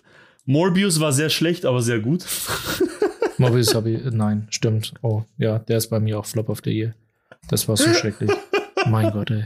aber wieder so gut, finde ich. Nee, wieder so- hast du keinen Spaß gemacht. Wir, wir haben den als Trinkspiel geschaut und das war der Hammer. Ja, okay, gut. Vielleicht hattest du ein bisschen deine Dinge geändert. Wollen wir auf Serien Okay. wechseln, damit wir jetzt nicht. Äh, Serien geht ewig bei mir. Wir müssen da einen Weg finden, wie man das runterkürzen. Ja, Serien. Ähm, ich habe ganz viele Serien, die ich einfach erwähnen will. Vielleicht reden wir einfach so einen Satz über jede Serie, bis zu denen, die wir diskutieren wollen. Ich habe tatsächlich nur fünf Serien aufgeschrieben. Weil ich wusste, ich sollte uns Okay. ein bisschen denken. Ich habe ich hab, äh, 32. Ähm, ich habe fünf Serien aufgeschrieben, damit wir bei der Zeit irgendwo auch ein bisschen bleiben. aber warte, ich habe so ein paar Serien, die will ich einfach kurz erwähnen und äh, hochloben und andere, finde ich, hat's was zu diskutieren. Gut, dann, dann fange ich mal mit den kleineren Serien an, weil ich glaube, Okay. äh, ich meine Liste ist Gerne. überschaulicher und ich glaube, die sollten alle von auch drin sein bei dir. Was ich sofort Ich bin- gesehen ich- habe, ich ich, habe ganz Ohr. sehr Apple TV äh, lastige Seite, Apple TV hat die besten ist die Serien. beste Streaming-Plattform momentan. Ja. Severance. Ich hasse, ich hasse ihr Interface. Aber sie machen geile Serien. ja, das stimmt. Denn ich habe gerade schon die erste gesagt. Severance. Ja, müssen wir viel über Severance Nee, ich glaub reden. nicht. Ich glaub, liebe Severance hat diese, wirklich ich jeder liebe, ich liebe diese Serie. Die macht was mit meinem Kopf, was viele an, die, die massiert eine ganz spezifische Ecke meines Gehirns, Okay. Interessant, ja, jetzt zu formulieren. die ich nicht wusste, dass ich sie habe. Also Severance finde ich eine super Darstellung von und Eskalation von ich weiß gar nicht, wie ich es beschreiben soll, von dem Verhältnis Work-Life-Balance. Also zwischen Ja, von der heutigen Arbeitskultur. Genau, und das macht es so gut und die Schauspieler sind darin so super. Und die Geschichte, die in der ersten Staffel auch erzählt wird, wo du so, was ist hier los und wie funktioniert das, das hat bei mir total funktioniert. Ich wollte Bei mir auch. Bei jedem Moment so, was passiert jetzt, warum hänge ich, habe mitgerätselt. Und das haben jetzt schon länger Serien nicht mehr geschafft. Es war so eine richtige Cliffhanger-Serie eigentlich, Mhm. ohne Cliffhanger, weil du die ganze Zeit wissen wolltest, hä, was passiert hier eigentlich genau? Und ich finde, es ist die perfekte Mischung von allem. Also es ist wirklich, sowas kriegst du so selten. Es ist hammermäßiger Soundtrack, richtig guter Soundtrack, so à la äh, House of Cards fand ich, vom Vibe her. Ähm, tolle Schauspieler. Christopher Walken hat eine schwule Beziehung mit einem anderen Mitarbeiter, weil sie sich an die, weil sie die Regeln dieses Spiel, dieses, dieser Welt lieben und das und so sehr, so sehr auf die Regeln pochen auf, und auf die Statuten und ähm, das Visuelle, wie gut das getrennt wird und einfach diese Darstellung von diesem Kafkaesken Bürokratiewahnsinn. Das ist eine super Beschreibung. Kafkaeske Bürokratie-Wahnsinn ist eine super Beschreibung für diese Serie. In, in, in, in so einem Fallout-Look. Weil all diese Geräte sind, sind, sehen so aus, wie Fallout sie darstellt. Oder Ja. Alien. Weißt du, diese, wie man sich in den 60er Jahren die Zukunft vorgestellt hat. Ähm, dieses sterile Büro-Dasein.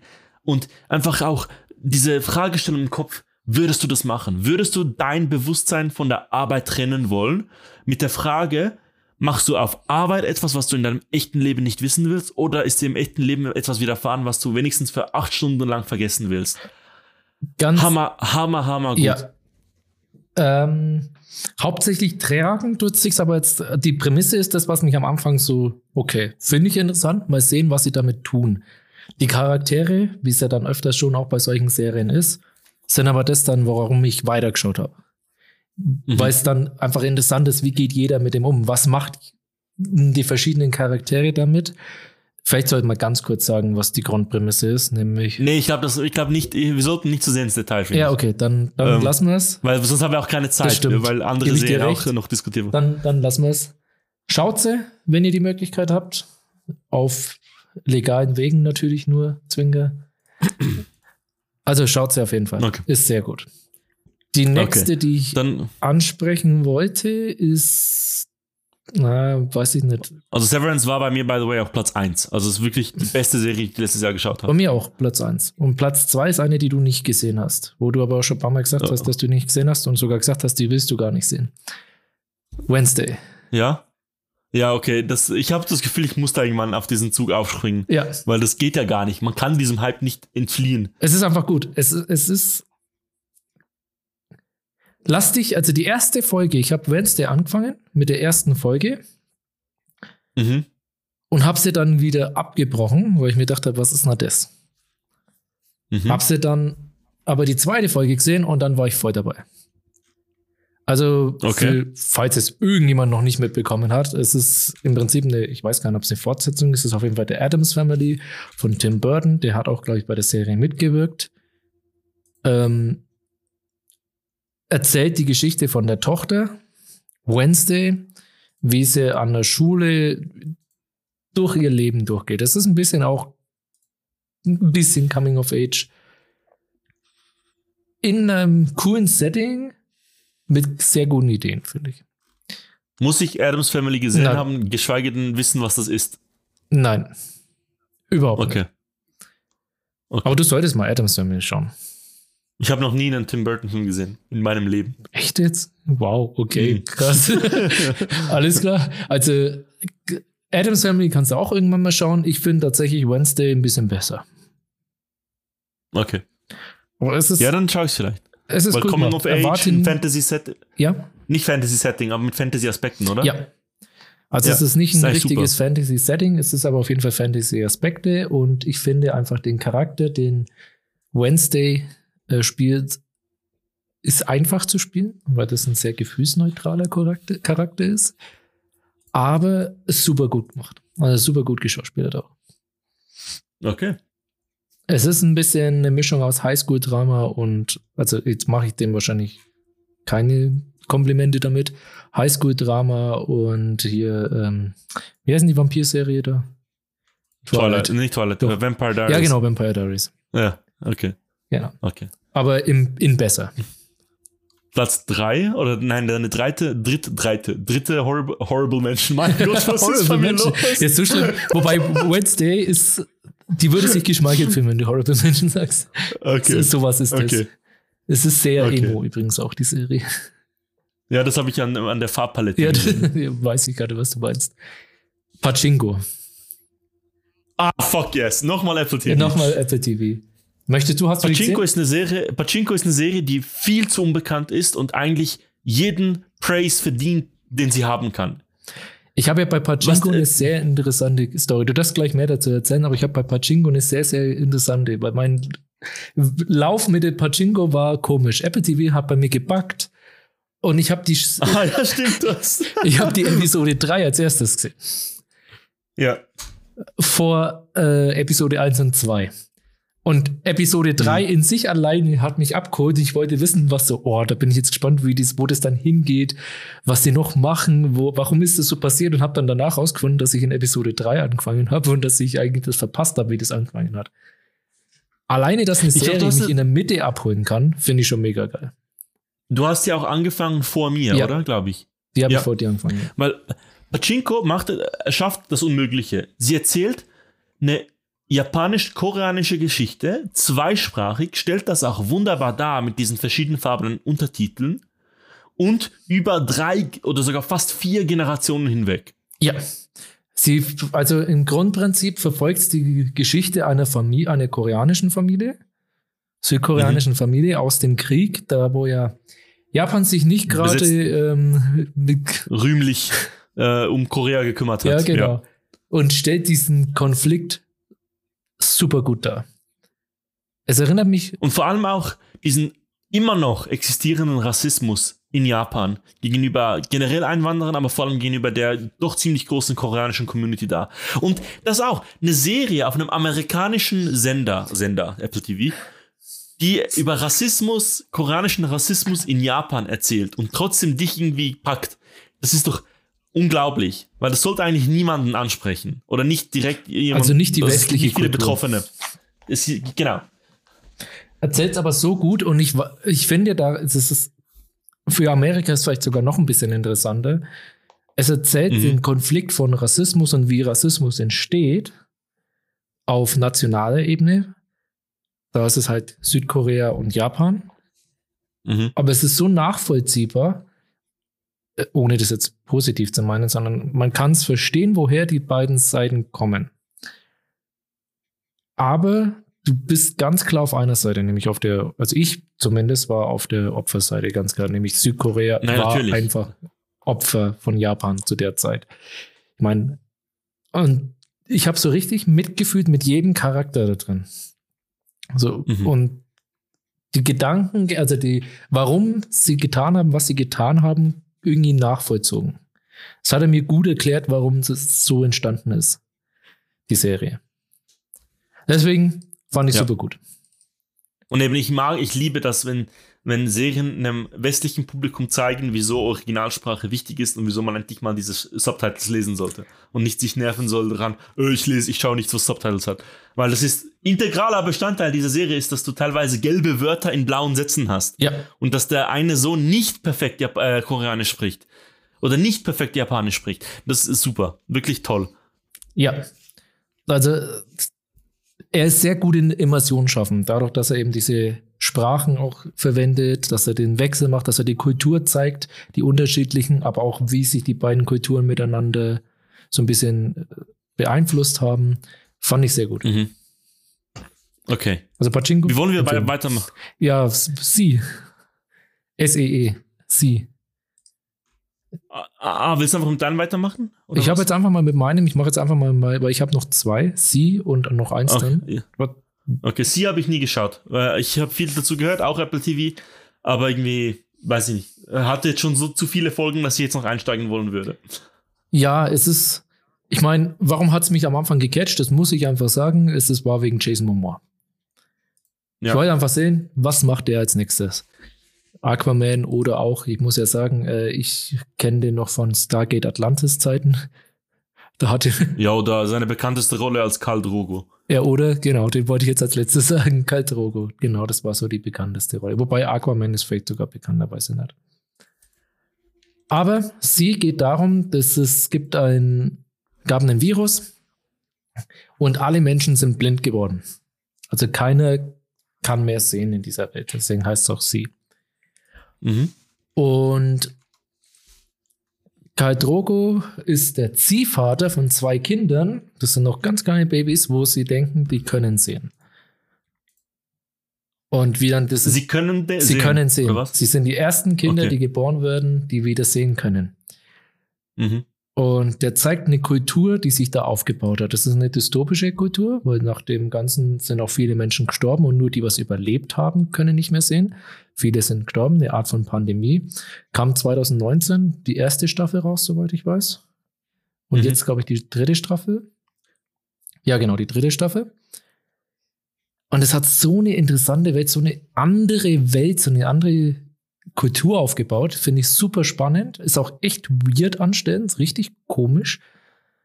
Und erzählt einfach die Geschichte, warum kann der sehen, woher kommen die Kinder, weil er ist nicht der Vater von den Kindern. Aber eigentlich, äh, du verkaufst das ziemlich gut. Ich mag eigentlich so, also natürlich, die Production Values, nehme ich an, sind hoch, sehr hochwertig. Sind sie. Ähm, und eigentlich mag ich so High-Concept-Sachen mega.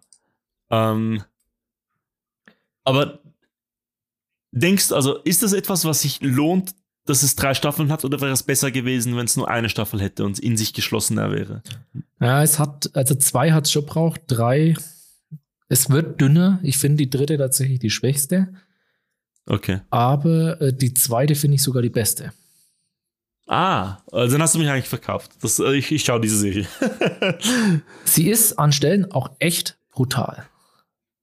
Mhm. Und ich glaube, wenn man nach Ratings geht, gibt es sogar, weil ich die gerade so ein bisschen durchgehe, ist sogar die dritte besser, sehe ich gerade von vielen.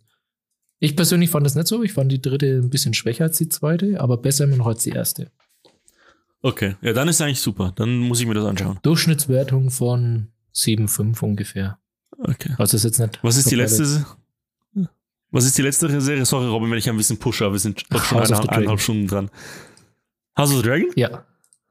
Ich hätte noch was anderes erwartet. Okay, aber House of, House of the Dragon ist bei mir Platz 5. Kannst, ich bin auch Platz davon fünf. voll begeistert. Ist Surprise of the Year, hätte ich fast gesagt. Weil ich keine Lust hatte auf die Serie, ich hatte keine Lust auf Game of Thrones und das hat alles, alles geschafft, was, was sie machen wollten. Ja, es hat mir Game of Thrones Season 5, 6 Vibes gegeben. So vom, ich war wieder drin, vielleicht eher 7 jetzt nicht unbedingt, 8 natürlich nicht. Aber so, ich war drin, es hat mich abgeholt, ich wollte wissen, warum die Charaktere handeln. Es war gar nicht so, weil viele haben ja die Kritik dran, da passiert nichts, was Einfluss hat. Hä, aber wieso 5, 6? Also ich finde, ich finde, House of the Dragon ist fast, fa fast, also ist besser als die meisten Game of Thrones Staffeln. Ich finde, das war vielleicht 5, eins oder 6 zwei nicht Game die of Thrones. mit äh, Red Wedding? Oder war die später? Nee, nee, nee, Red Wedding ist zweite Staffel. Ach, war das so früh schon? Ah, nee. Ja, ja, Red Wedding ist Ich zweite null Staffel. Plan Purple mehr, Wedding wann war- was war. Ja, es ist ewig her. Also ich finde wirklich, House of the Dragon ist fast besser als was aus Game of Thrones an seinen besten Momenten. Ja, die allerbesten würde ich jetzt nicht sagen, aber Nein, nein, nein, aber es hat. Äh, es im Durchschnitt geht ist es besser. ran, da bin ich bei dir. Im Durchschnitt ist ja. es besser, als es eine Game of Thrones Staffel war. Weil die Game of Thrones Staffeln hatten auch echte Hänger mit dabei. Das, da erinnert man sich meistens Mhm. immer so dran, weil dann gerade gegen Mhm. Ende haben sie dann so ihre Twists und ihre Highlights gezeigt. Das finde ich jetzt hier besser. Vielleicht auch, weil es komprimiert ist. Ich weiß es nicht. Es gab auch zwischen der Staffel schon Highlights. Momente, wo ich so, Mhm. wow, okay. Habe ich jetzt nicht erwartet. Bin ich gespannt. Ich weiß nicht, ob man irgendwas spoilern will, gerade wenn wir so bis auf die Zeit schauen. Nein. Ich glaube, wir sagen einfach gar nichts weiter. Ich fand auch den Soundtrack gut. Mm, Da mm, sind viele, ich fand den okay. Ja, genau, das habe ich auch schon gehört. Das sind viele Dinge, aber ich fand den gerade zum Hintergrund hören, finde ich den Soundtrack gar nicht schlecht. Was jetzt vielleicht nicht in den House of the Dragon reinpassen sollte, weil da sollte man wahrscheinlich ein bisschen mehr aktiven Soundtrack auch hören. Aber ich fand, ich habe den öfters mal im Hintergrund spielen. Äh, Ich mag ihn. Und sie finden besser wahrscheinlich, als der Durchschnitt ihn findet. Ich finde es schade, dass sie das gleiche Opening ähm, Ja. gemacht haben. Nicht, nicht, weil ich das Opening nicht mag, sondern weil ich gehofft hätte, dass Ramin Javadi ein neues Brett hinhaut. Ähm, Dafür ist aber das, das Video, finde ich, besser als die Ding. Das Opening. nein, ich nicht. Ich. Ich, mag das Auto viel nee, besser. ich fand- mag das neue Äh, viel mehr. Aber ich muss sagen, die Serie wurde für mich viel besser, weil ich jede Woche, nachdem die letzte Folge rausgekommen ist, dieses Alt-Shift-X-Video dazu gesehen habe mit den, äh, mit den äh, Erklärungen. Ach, das hast du auch geschaut? Und das hat, Wusste ich gar nicht. das, hat, das, hat, äh, das hat meine Experience echt verbessert, weil, äh, weil ich einfach mehr verstanden habe. Und ich finde, sie ist toll geschrieben, die Serie. Sie ist viel kleiner in seinem Scope als Game of Thrones, Mhm. eigentlich. Ähm, obwohl viel größere Dinge passieren, wenn man sich überlegt, dass einfach so ein, so ein Drache spezifische Dinge macht in der letzten Folge. Ähm, Ja, aber genau das ist doch das, warum ich die äh, im durchschnittlich besser bewerten würde. und diese Serie macht alles richtig, was fucking Rings of Power falsch macht. Oh, hey, schau mal, du hast mein Flop of the Year. Das ist mein nächster. Ich hasse Rings of Power. Ich hasse es mit jeder Ader meines Das war Körpers. so, also im Englischen würde man sagen, bland. Und ich verstehe nicht, wieso so viele Leute das gern haben. Ich auch nicht. Weil, okay, ich, okay, ich weiß, ich bin, wir, wir leben in einer Bubble. Also ich und du vielleicht mehr in einer Bubble von Filmkritikern und so einer anderen Art, Entertainment zu genießen, weil wir sehr viel in dieser, in dieser Sphäre auch hören, lesen, spielen, keine Ahnung, Ja. wir sind da ein bisschen mehr drin. Nur schon der Fakt, dass wir so einen Podcast machen. Aber ich verstehe nicht, wie man als 0815 Mensch, der nicht diesen Anspruch an, an, an Kultur und Kunst hat, das mag. Weil es ist so bland, so dumm. Ja, du sagst auch das gleiche Wort bland. Es ist einfach, es schmeckt, es, es schmeckt nach nichts, genau. Es, es hat einfach keinen Geschmack, es hat keinen Charakter. Genau. Ich hasse sie. Es macht, es macht so viel kaputt. Und es ist einfach, ich habe das Gefühl, ich, der keine Ahnung hat, wie man so eine Geschichte schreibt, hätte 50 Mal bei so, einer, so einem Board-Meeting bei Amazon gesagt, Boys, das geht nicht. Das ist schlecht. Wie geht das durch? Die Serie hat mich auch komplett verloren, weil der ganze Twist, den sie ja hatte, ich will nur nicht sagen. Das ist das so Bullshit. Der ganze Twist, Oh ich habe ihn in der ersten Minute, wo ich diese zweite Folge gesehen habe, rausgefunden. Einfach nur, weil ich die Lore halt grundsätzlich kannte. Ich wusste nicht, wie weit sie weg von der Lore gehen. Sind sie übrigens ziemlich weit, so gefühlt. Ja. Aber äh, sagen wir so, ich habe den Twist schon von nach der zweiten Folge vermutet. Ich vielleicht erst etwas später, aber boah, ich, ich bin so wütend. Ich mit diese Scheiße mit Gandalf und I'm good. Und ähm, diese Red Herrings mit, dass er Sauron sei und. Ah, du willst jetzt doch spoilern. Ja, mir, diese Serie verdient keinen neuen Zuschauer. Mir scheißegal. Dass dieser ist zu schlecht. Da, ich, ich habe schon wieder den Namen vergessen. Wie heißt der? Wie heißt jetzt der? Welcher? Dem was Galadriel Halbrand. Halbrand. Ja, genau. Ja. Das ist einfach schlecht. Er kann da nicht schlecht sein, geschrieben. weil- Keiner redet so. Tolkien-Charaktere wurden nie so geschrieben. Dieses Pseudo-Woke, das macht keinen Sinn in dieser Serie. Das macht bei Richtig. House of the Dragon viel mehr Sinn. Und ganz Steine fallen nicht, weil sie in den Boden schauen. ähm, das einzig Gute an dieser soll Serie sind zwei Sachen. Die Kostüme sehen hammergut Ja. aus. CGI sieht super aus. Sie sieht hammergeil aus. Ich finde manchmal fast ein bisschen zu klinisch gut. Aber sie sieht Das gut finde ich aus. auch, deswegen mag ich auch House of Dragon mehr. Es ist dreckiger. Aber ja, Und die Geschichte zwischen Elrond und ähm, dem Zwergen. wie ist der Durin, Zwergen äh, Durin, ähm, Ich weiß, wen du meinst. Doch du? Doch, ist es du? Ja, egal. Ja, ist- Die, die funktioniert. Diese Dynamik funktioniert sehr gut, vor allem auch die Frau von dem Zwerg. Ähm, die, die hat einen tollen Charakter, die, das funktioniert irgendwie. Das macht Spaß, denen zuzuschauen, hat auch diese Silliness, die Tolkien oft hatte. Ja. In, in der Ernsthaftigkeit. Da bin ich bei Und dir. wie die Völker miteinander interagieren. Das funktioniert. Was gar nicht funktioniert, ist dieser, dieser Hobbit-Abklatsch von einem Nomadenvolk, der einfach niemanden interessiert. Dumme Entscheidungen werden am Laufmeter getroffen. Ugh. War, fand ich auch ganz, ganz schlimm. Ähm, das, was Der ich Soundtrack sagen, ist so uninspiriert. Es ist uninspiriert. Sauron, King Halbrand, ähm, sie findet den ja auf, äh, mit, am, äh, am Boot. Da der wird ja aufgefangen. Der Charakter, was schon dieser Menschencharakter, den findet sie doch in der zweiten Staffel. Am, so, sie springt ab vom Boot und der findet sie. Und er ja, sie ist schiff, schiffbrüchig. Genau. Ja. Der Charakter kann da gar nicht sein, weil Numenor ist das letzte, wo die Menschen hingeschafft haben. Deswegen ist das Numenor. Deswegen ist das die westlichste Stadt. Robin, du cuttest gerade out. Ich habe gerade gar nichts verstanden, was du Hm? gesagt hast. Im Stream auch? Äh, in meiner Aufnahme? Moment. Ich glaube, es ist ein Disco-Problem. Okay, ist es jetzt Also sag einfach nochmal, was du gesagt hast. Bitte? Sag einfach nochmal, was du gesagt hast. gesagt, dieser Charakter kann da gar nicht sein, weil Numenor die westlichste Stadt ist und es weiter hinten von Numenor ist. Und in der Lore selbst ist Numenor das westlichste, was die Menschen geschafft haben. Weiter konnten die nicht kommen. Ja gut, aber er ist ja Sauron. Ja, genau, Also aber er- deswegen konnte es schon kein Mensch Ja. sein. Aha, okay. Deswegen, Ja. das war so, Ach, das war ganz schön. Galadriel, die Schauspielerin von Galadriel, die kann gar nichts. Das ist ein totes Gemüse, was auf dem Bildschirm da. Okay, das ist ein bisschen hart, aber ich gebe Ich hasse diese Serie. Ich, ich hasse diese Serie. Ich verstehe nicht, wie man sie gut finden kann. Wirklich, ich verstehe das nicht. Nicht nachvollziehbar, wenn man so eine schlecht geschriebene Serie gut finden kann. Der einzig spannende Charakter, der nicht eben Elrond und dieser Zwerg ist, ist dieser Ad Aja, ah, wie hieß der? Dieser Dunkel, Dunkelelf, der ja jetzt in der nächsten Staffel anscheinend rausgeschrieben wird.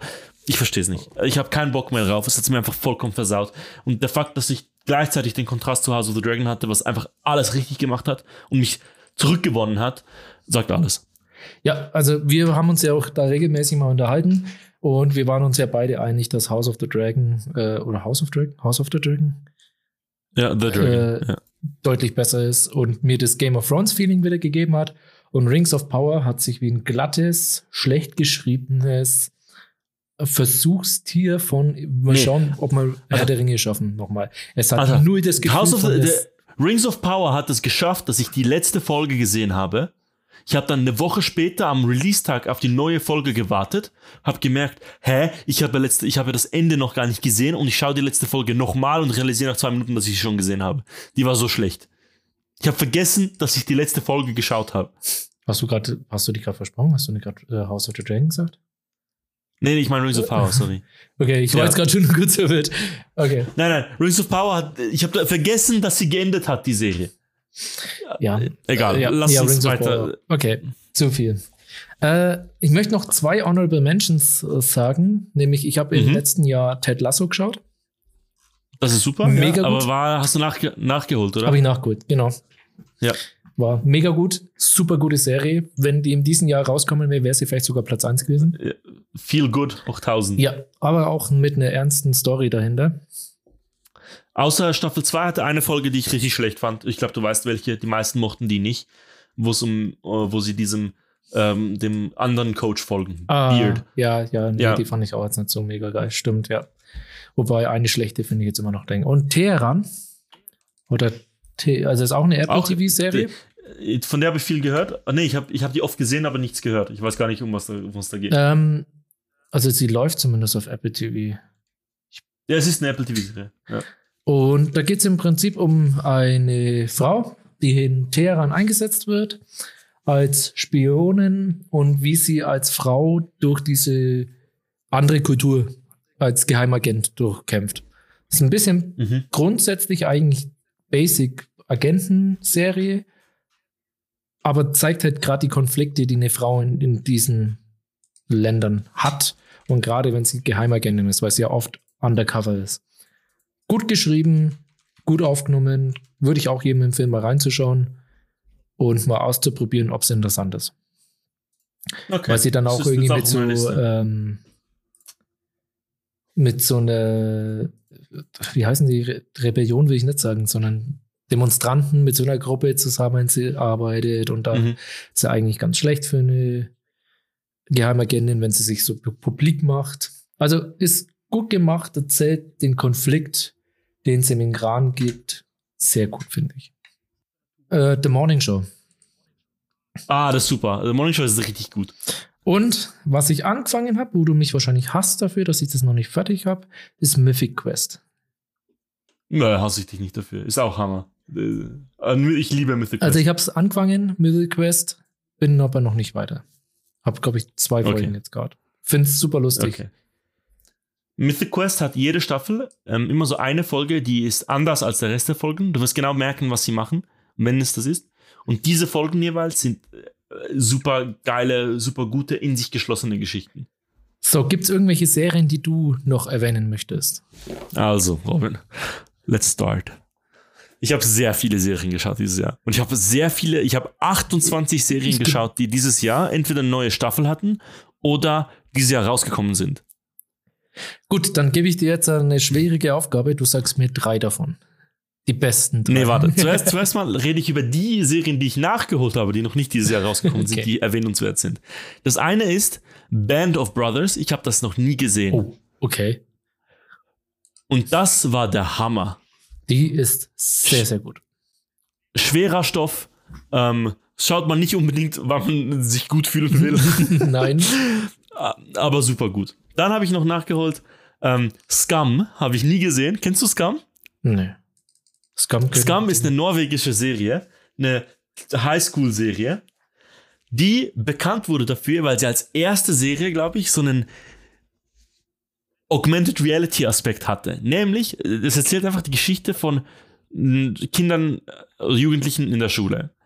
Und Mhm. sie hatten teilweise so das so eingerichtet, dass immer wenn die Folgen rauskamen, die kamen immer online raus, dass dann zum Beispiel, wenn die Schulklasse um 11 Uhr Sport hatte, dann haben die Charaktere dieser Serie, die hatten Fake Instagram-Accounts, also echte Instagram-Accounts, aber von halt nicht, nicht real existierenden Personen, die sie dann post, sie haben dann Posts und Stories gepostet. Zu der Zeit, in der in der Serie da was passiert wäre. Das heißt, wenn du die verfolgt hast auf Social Media und dann Ende Woche die Folge geschaut hast, dann hast du das schon, hast du wie schon mehr Informationen gehabt. Ein super geiles Konzept. Und die Okay. Serie hat jetzt auch so ein, äh, immer gibt auch so Abspanner, irgendwie Scum Austin, Scum Italia, Scum France. was Aus welchem. Jahr ist das? Ähm, ich habe, ah, keine Ahnung. Okay. Äh, noch nichts. Ich habe jetzt die einfach die ersten vier Staffeln am Stück geschaut. Ähm, ich habe alle vier Staffeln am Stück geschaut vom Norwegischen und ist eine geile Coming-of-Age-Sache. Macht mega Spaß. Und ist äh, auch, es, es versteht mega gut, wie Kinder, also wie Jugendliche funktionieren. Macht das mega realistisch, weil diese Schauspieler ihnen das mitgeschrieben haben. Und alle die Lieder, die in der Serie vorkommen, die waren Lieder, die sie zu der Zeit auch gehört haben, die dann in den Charts waren. Okay. Also wirklich so vielleicht die Aha. authentischste da Weise, äh, Jugendliche in der Schule darzustellen. Okay. Genau. Okay. So, now. Machen wir Also Severance ist meine Nummer 1. Severance, Severance ist meine Nummer 1 Serie dieses Ja. Jahr. Meine Nummer 2 Serie ist fast gleich gut. Auch die perfekte Mischung aus Visuals und Musik und Story. Und das ist Endor. Oh mein Gott, ich habe Endor vergessen. Holy shit. Ich weiß, du hast, du hast Endor vergessen.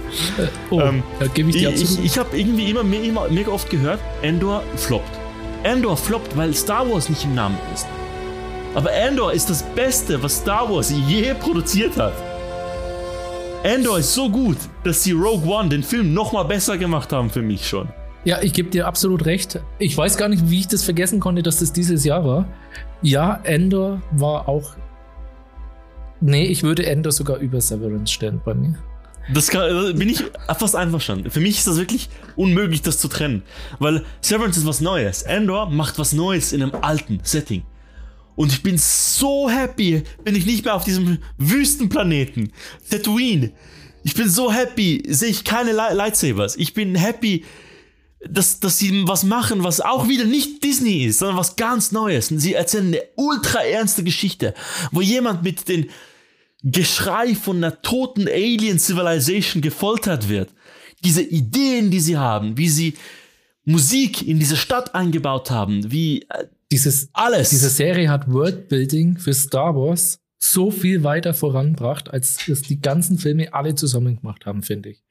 Das hat es ja, es hat einfach eine alleine Ideenreichtum, die, die ein paar Personen von A bis Z durchgedacht haben, richtig. Ermöglicht und ihnen das erlaubt, das zu tun. Wirklich, ich bin hin und weg mit Alleine ich, sie ich, das Imperium, wie das Imperium von hinten mal beleuchtet wird, mit, Mhm. mit äh, dem Senat, wie der arbeitet durch eine Figur, wie die Geheim, also im Prinzip die CIA von denen arbeitet. Ich weiß gar nicht mehr, wie sie geheißen haben, aber diese mhm. ja, die ja. SS eigentlich vielleicht auch, wenn man es so nennen möchte.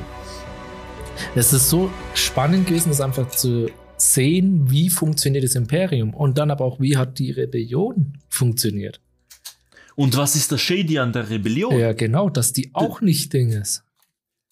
Die, dieser Charakter von Stellan Skarsgård, wie Ah, der ja. den spielt und diese eine Rede, die jeder weiß, diese eine Rede, das ist einfach so, ich habe jetzt wieder Goosebumps. So gut war das. Ich habe zweimal Goosebumps, also wirklich Gänsehaut in, diesen, äh, in dieser Serie gehabt.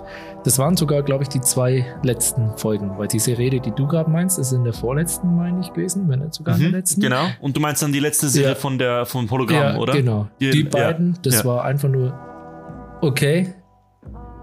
Diese Schauspielerin, wie die das, dieses Delivery alleine nur, so gut. Das alleine, die hätte, glaube ich, sagen können, was sie wollte, und ich hätte Gänsehaut bekommen. Das war Und für so mich gut. ist einfach, also visually, die Serie ist über alles erhaben, visually, Set-Design ist so gut, Worldbuilding durch das Set-Design, mit diesem Geklimpere und diesem Amboss aus, aus Ja. äh, Beskar und, und äh, äh, diese, dieses Orchester aus diesen selbstgebauten Instrumenten, die tatsächlich funktioniert haben. Der Ambus ist aus diese, Casca? diese Serie. Ja. Das wusste ich gar nicht. äh, diese, diese, sie haben sich so viel mehr Mühe gemacht, als sie mussten und man merkt's. Man merkt's. und es hat funktioniert. Was ich auch. Und es ist nicht dieses dumme, nicht Greenscreen, dieses, wie heißt das Teil? Ich habe vergessen, wie das heißt. The Volume. Das, Also, ich, ja. ich bin so froh. Ich habe genug von mit Mandalorian. Ich liebe Mandalorian. Ich habe Boba Fett in den Mom- Mandalorian-Momenten auch geliebt. Aber ich muss es nicht mehr sehen. Ich habe verstanden, was sie machen wollten. Ich, ich habe, ich weiß, ich muss The Clone Wars nachholen, damit ich die Ahsoka-Serie schauen kann. Und, und Baby Yoda habe ich jetzt auch sehr viel gesehen. Und, und, und Ich finde, Aber das ist was sie Neues. dürfen Mandalorian schon weitermachen für mich. Also ich finde, Andor, Mandalorian können schon nebeneinander existieren. Mandalorian Ja, tut genug anderes, dass es nicht sich mit Endor schneidet. Aber Es- Mandalorian Season 3, we- also ich freue mich über Mandalorian Season 3. Aber Andor Season 2 brauche ich. Ja, verstehe ich jetzt. Ist, ich will beides haben. Du hast mir tatsächlich dann auch gezeigt, weil von der Musik war ich am Anfang nicht so begeistert bei Endor. Und sie wächst. Sie wächst. Wenn du, je mehr du weißt, desto besser wenn du das weißt, also zum Beispiel alleine nur den Punkt, das habe ich gar nicht gewusst, dass wenn du die ganzen Openings von jeder Folge übereinander legst, dass das einfach die beste Version von den ganzen Opening war. mein bringt. Gott. Finde ich jetzt. Also ich finde alle übereinander gelegt sogar die beste Version und dass das so ge geplant ist. Das Symbol von Endor, da will ich jetzt nicht zu viel spoilern, dass das auch eine Nachricht, eine doppelte Nachricht hatte, das, glaub ich, noch nicht- ich- das habe ich dir mal kurz Und erklärt. verdammt, also ich finde, Endor hätte, meine nächste Serie, über die ich sprechen werde, da will ich jetzt mit Endor ab, ab, abschließen. Endor hätte von etwas profitieren können. Nämlich, ich finde, Endor erzählt ja die Geschichte in so drei Episodenabständen. Die, die ersten beiden Episoden sind auch einzeln, also zusammen released, ohne die dritte. Und das fand ich nicht gut, weil ich da verloren war irgendwie. Ich war bei den ersten zwei Personen noch nicht ganz drin. Mhm. Ich finde, sie hätten es besser gemacht, wenn sie diese drei Personen dann jeweils auch zusammen released hätten. Wie das meine nächste Serie gemacht hat, nämlich Arcane. Arcane war 22? Auch dieses Jahr. Die letzte Folge kam dieses Jahr raus, glaube ich. Ähm, Äh, okay, Arcane hatte ich jetzt voll in Ding drin. Und äh, und 21. eben, dieses Serienjahr ist insane. Andor, diese, hat mein, mein Lieblings-Arc in Andor war diese, Ja, Moment, dieses Prison Escape. Der, der Prison Escape. Ich weiß nicht, ob das bei dir auch so war. Für mich war der Prison Escape der beste Arc von Andor. Für mich war es der beste Arc tatsächlich von ihr, von der Mutter von Endor. ah, echt? Ja, okay. den fand ich so Äh, gut. Hat für mich hat tatsächlich am schlechtesten funktioniert. Ja, wurde weil am ich die wenigsten erklärt, mehr, muss man dazu sagen. weil ich die Schauspieler auch nicht mehr so ernst nehmen kann, weil ich zu viele andere Sachen mit ihr geschaut habe. Aber egal. Ja. Ähm, äh, ich hätte diesen Prison Arc gerne einfach als Film.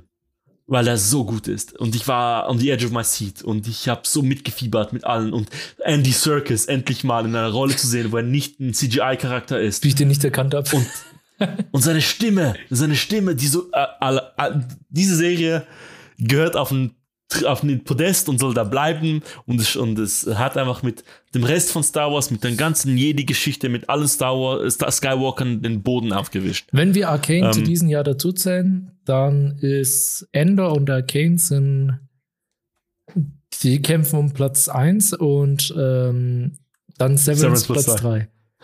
Äh, Okay, weil ähm, Arcane, Arcane ist ja auch, über Arcane muss man nicht viel sagen. Ich will da nur ein paar Sachen mentionen und zwar auch, auch wieder so eine Mischung, wo alles ineinander zusammenspielt. Musik, Design, Storytelling, Worldbuilding, Dialoge, Voice Acting, alles, oder? Das ist ein Gesamtpaket.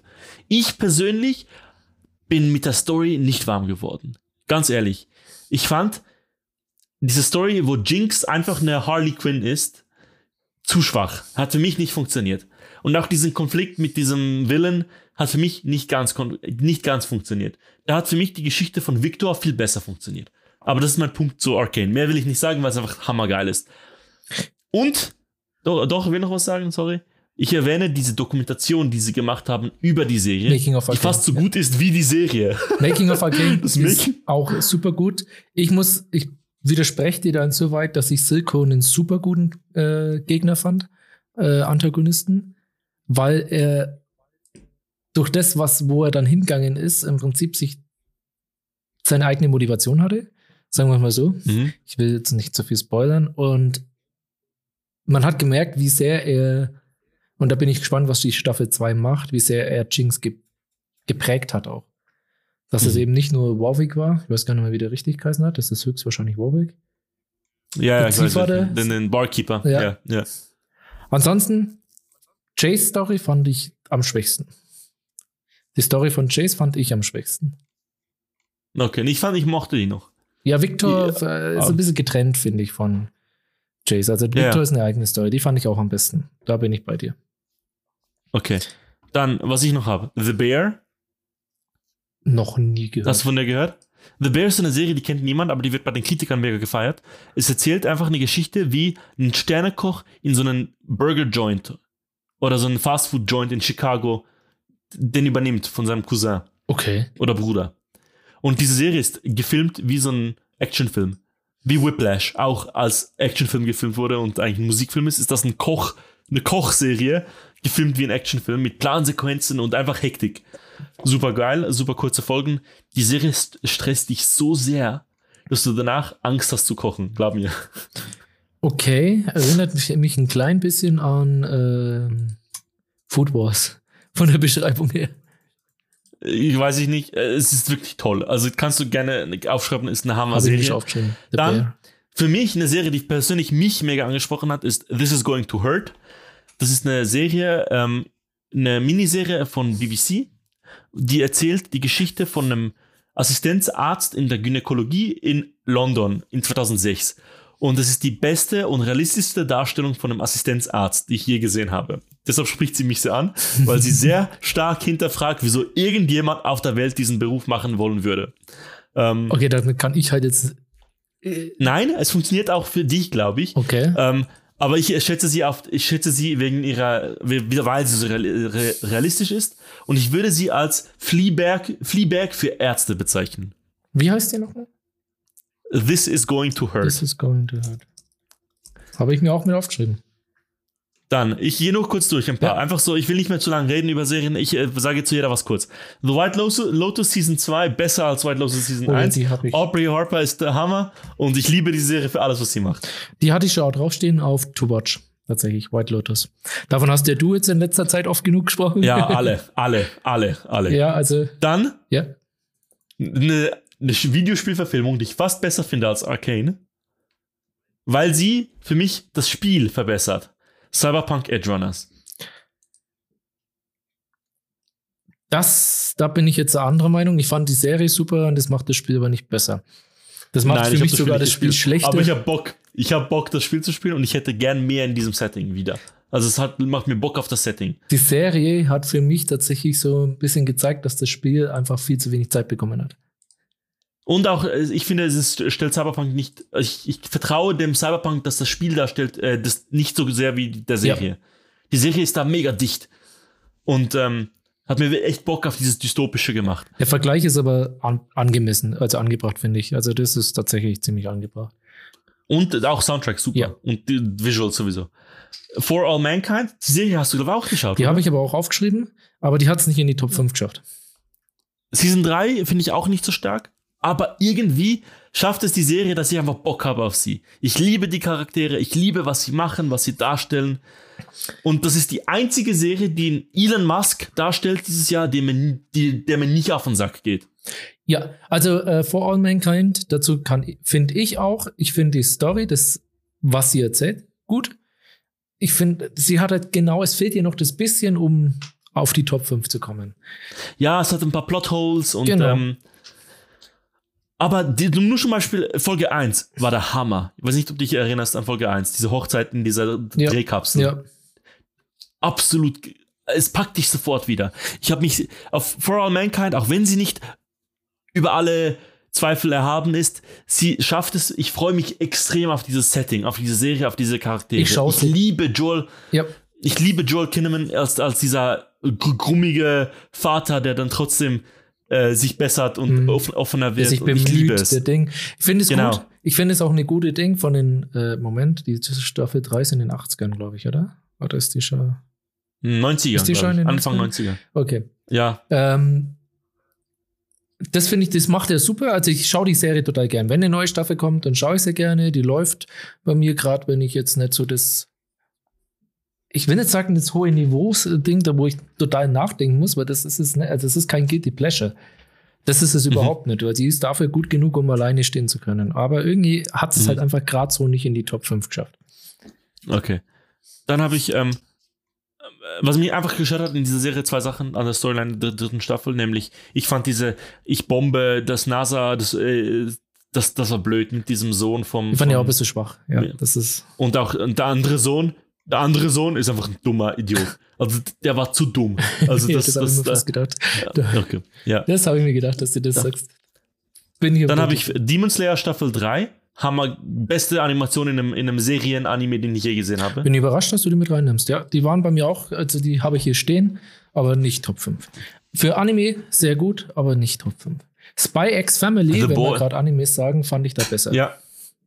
Okay, den muss ich noch schauen. Aber sieht der besser aus? Das kann nee, ich fast besser aussehen tut er nicht. Nein. Okay, okay. Weil Demon Slayer ist wirklich einer der schönsten Animes. Ja, da, Insane. ja, da bin ich bei dir. Also alleine ich, fand- ich fand den Mugen Train Arc so geil. Ich habe den als Serie geschaut, eben nicht als Film. Ich fand den so gut. Ich fand den Arc auch super. Also, ich habe ihn als Film und als Serie gesehen. Ich finde ihn als Film, das sagen viele eigentlich nicht, ich finde ihn als Film besser. Okay. Einfach weil es da in einem komprimierten Ding ist. Es sind aber tatsächlich Sachen rausgeschnitten worden, die wahrscheinlich hätten drin bleiben sollen. Also ich verstehe, dass man die Mhm. Serie sehen sollte, wenn man es für alles verstehen will. Aber ich fand den Mugen Train Arc als Film schöner und in sich stimmiger. Okay. Dann habe ich The Boys, Staffel 3, weil es einfach The Boys ist. Ich kann nicht genug kriegen von The Ich glaube, Boys. da habe ich einfach noch ein riesen To-Do. Ich habe noch keine einzige Staffel fertig geschaut. Dann habe ich noch Legend of Vox Machina. Das ist, kennst Das du das? kenne ich, ja. Das ist Das die zu. äh, kommt ja jetzt, nee, nee, äh, Critical Role. ja. genau. Nächste Woche kommt äh, die zweite Staffel raus. Das habe ich halt, ich habe nie Critical Role geschaut. Ich habe nie, nie, wirklich nie. aber meine Mitbewohner sind alle so, ich fand jede Folge von denen, ich habe die zusammen mit ihnen geschaut und es war einfach eine Freude für alle. Ähm, und natürlich, Voice Acting ist über alle Zweifel erhaben und äh, ich finde einfach auch, ich finde sie mega witzig. Es ist brutal witzig. Ja, es ist jetzt Ähm. momentan sogar ein Critical Role, ist ja momentan ein Hype-Thema schlechthin, aber aus schlechten Gründen. Ja, genau. Wieso? Nicht wegen Critical Role, oder? Wegen D&D? Ja, wegen D&D. Ah, Ja, ja. genau. Okay. Wegen äh, Wizards Dann- of the Coast. Dann habe ich äh, äh, Tokyo Vice. Kennst du die Serie? Oh ja, gelesen vielleicht mal, ja, aber da habe ich keine Ahnung, worum die Das ist äh, eine Serie von Michael Mann, dem Heat Director. Hm? Die erzählt die Geschichte von einem amerikanischen Crime-Journalisten in Tokio, der dann erstaunlich gut Japanisch kann. Also das, sein Ding ist, dass er extrem gut Japanisch kann und dann auch sehr gritty äh, Sachen nachforscht und auch involviert wird mit der Yakuza. Die Serie hat, wird, ist unglaublich gut gefilmt. Also wirklich Filming und diese, Das wie es ja diesen was- Tokio-Vibe gibt. Ähm, sehr, sehr geile Serie. Das ist ja ge- eigentlich Ähm, genau das, was ich gerne schaue. Das schaue ich Ja, mir mal dann habe ich äh, Euphoria Staffel 2. Euphoria Staffel 2 hat Momente, die einfach wehtun. Und ich finde sie fast besser als Staffel 1 sogar. Ähm, Besser als Staffel 1. fast besser Okay. als Staffel 1, glaube Weil ich habe die Äh, Staffel 2 noch nicht gesehen. ich. Äh, Kann ich nur empfehlen. Jetzt will ich auf Platz 16 bei mir von meinen Serien was, äh, was erwähnen, was, was wir beide geschaut haben. Und lieben. Okay. Players. Oh lol. Das war auch letztes Jahr. Ja, wobei, das also als in den Top-Dingen würde ich es nicht rein tun. Das ist super cool, gerade wenn man so äh, E-Sports. Ähm, Dass es die Serie gibt, in diesem, wie es sie gibt, ist einfach ein, ein, ein Wunder. Und ich, ich, ich liebe sie dafür, dass es sie gibt.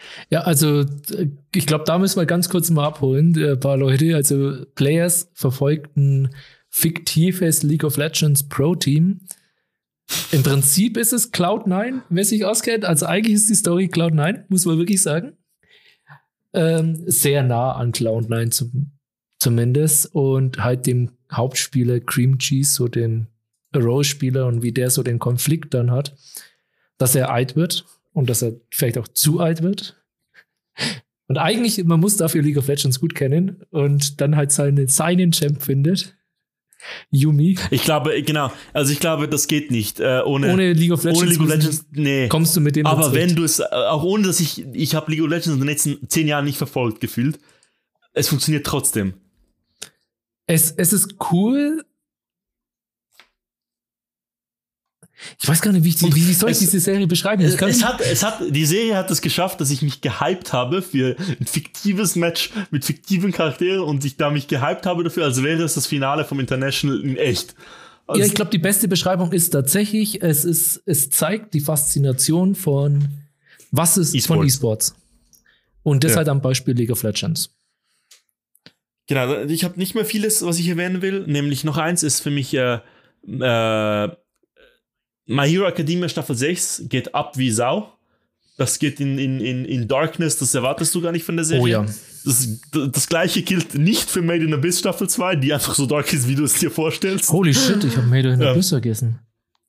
Aber Made in Abyss Staffel 2 habe ich nicht so gut gefunden. Ich fand die Das besser als Staffel gefangen. 1. Mir, mir nicht. Ich, ich fand, ich, ich, ich habe von dieser Village irgendwann genug gesehen. Ich habe auch nicht ganz verstanden, was mit dieser Faputa, wieso ich mich interessieren Fapta. soll für diesen Charakter. Fapta. Fap- Fapta. Ja. Ja. Ja. Ja, Was ich dann aber hingegen hochloben will, ist Michael Fassbender, Road to Le Mans.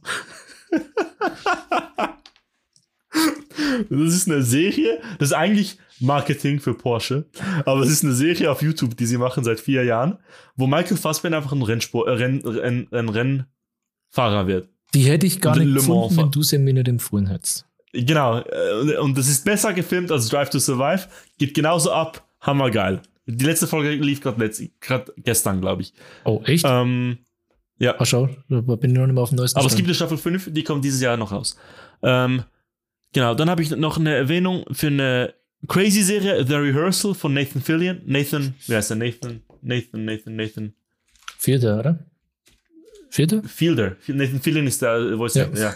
Nathan Fielder. Äh, Was diese Serie macht, ich verstehe es nicht. Ich habe, diese Serie ist ethisch problematisch und die auf Arten und Weisen, wie ich Das nicht ist die. HBO-Serie, da, da haben öfter mal welche geredet, oder? Ist auch eine HBO-Serie. Ich weiß nicht, ob sie bei, von HBO ist, aber es ist, äh, es geht darum, wie er, wie wäre es, wenn du schwierige Situationen in deinem Leben vorher üben könntest mit Schauspielern? Ja, Ja, doch, dann habe ich die, ich glaube, ich hatte sogar die erste Folge schon gesehen. Die ist, ist die dieses Jahr rausgekommen? Ja, ja. Und diese Serie Ja. macht Dinge, Also letztes. I don't know how this works. Ich habe keine Ahnung, wo ist Fiktion, wo ist Realität. Dieser Mensch ist krank, dass er auf diese Ideen kommt. Und ähm, es sieht, äh, es gibt nichts wie dieses. Man sollte dazu Sie- sagen, spielt er nicht sich selbst? Ja, natürlich, ja, Ja, spielt immer ja. sich selbst. Ja, dann ist das die Serie, Genau. was ich meine. Ja, ja, ja, ja. Du weißt nicht, ob es eine Ich Reality-TV-Show ich- ist. Du weißt es einfach nicht. Ey, Das hat mich aber tatsächlich an der verloren. Bleibt die, ist die gut? Bleibt die gut? Soll, soll ich die weiterschauen? Ja, ja, sie wird immer besser. Sie wird immer insaner, vor allem. Ja, dann, dann schaue ich sie vielleicht doch mal noch weiter. Und dann habe ich noch zwei, eine Menschen für eine Serie, die finde ich wieder gut gewesen wäre, wenn nicht Disney. Moon Knight. Nee. Ja, okay. Äh, Ich glaube, ich weiß, worauf du hinaus willst, aber ähm, ja, erzähl mal weiter. Also, Nee, ich finde einfach, ich habe die Serie hätte so Potenzial gehabt, aber wurde mit dem Ende zerstört. Weil sie so ein, ich weiß nicht. Ich habe so viel, ich habe sie auch wieder vergessen so schnell. ich fand Folge 1 was mega schade gut. ist. Ja, Fand Folge 2 bis 4, glaube ich, oder sowas. Ich habe es gar nicht mehr, Mhm. oder 3. Richtig schlecht und die dann in dem Grab Mhm. dann wieder gut.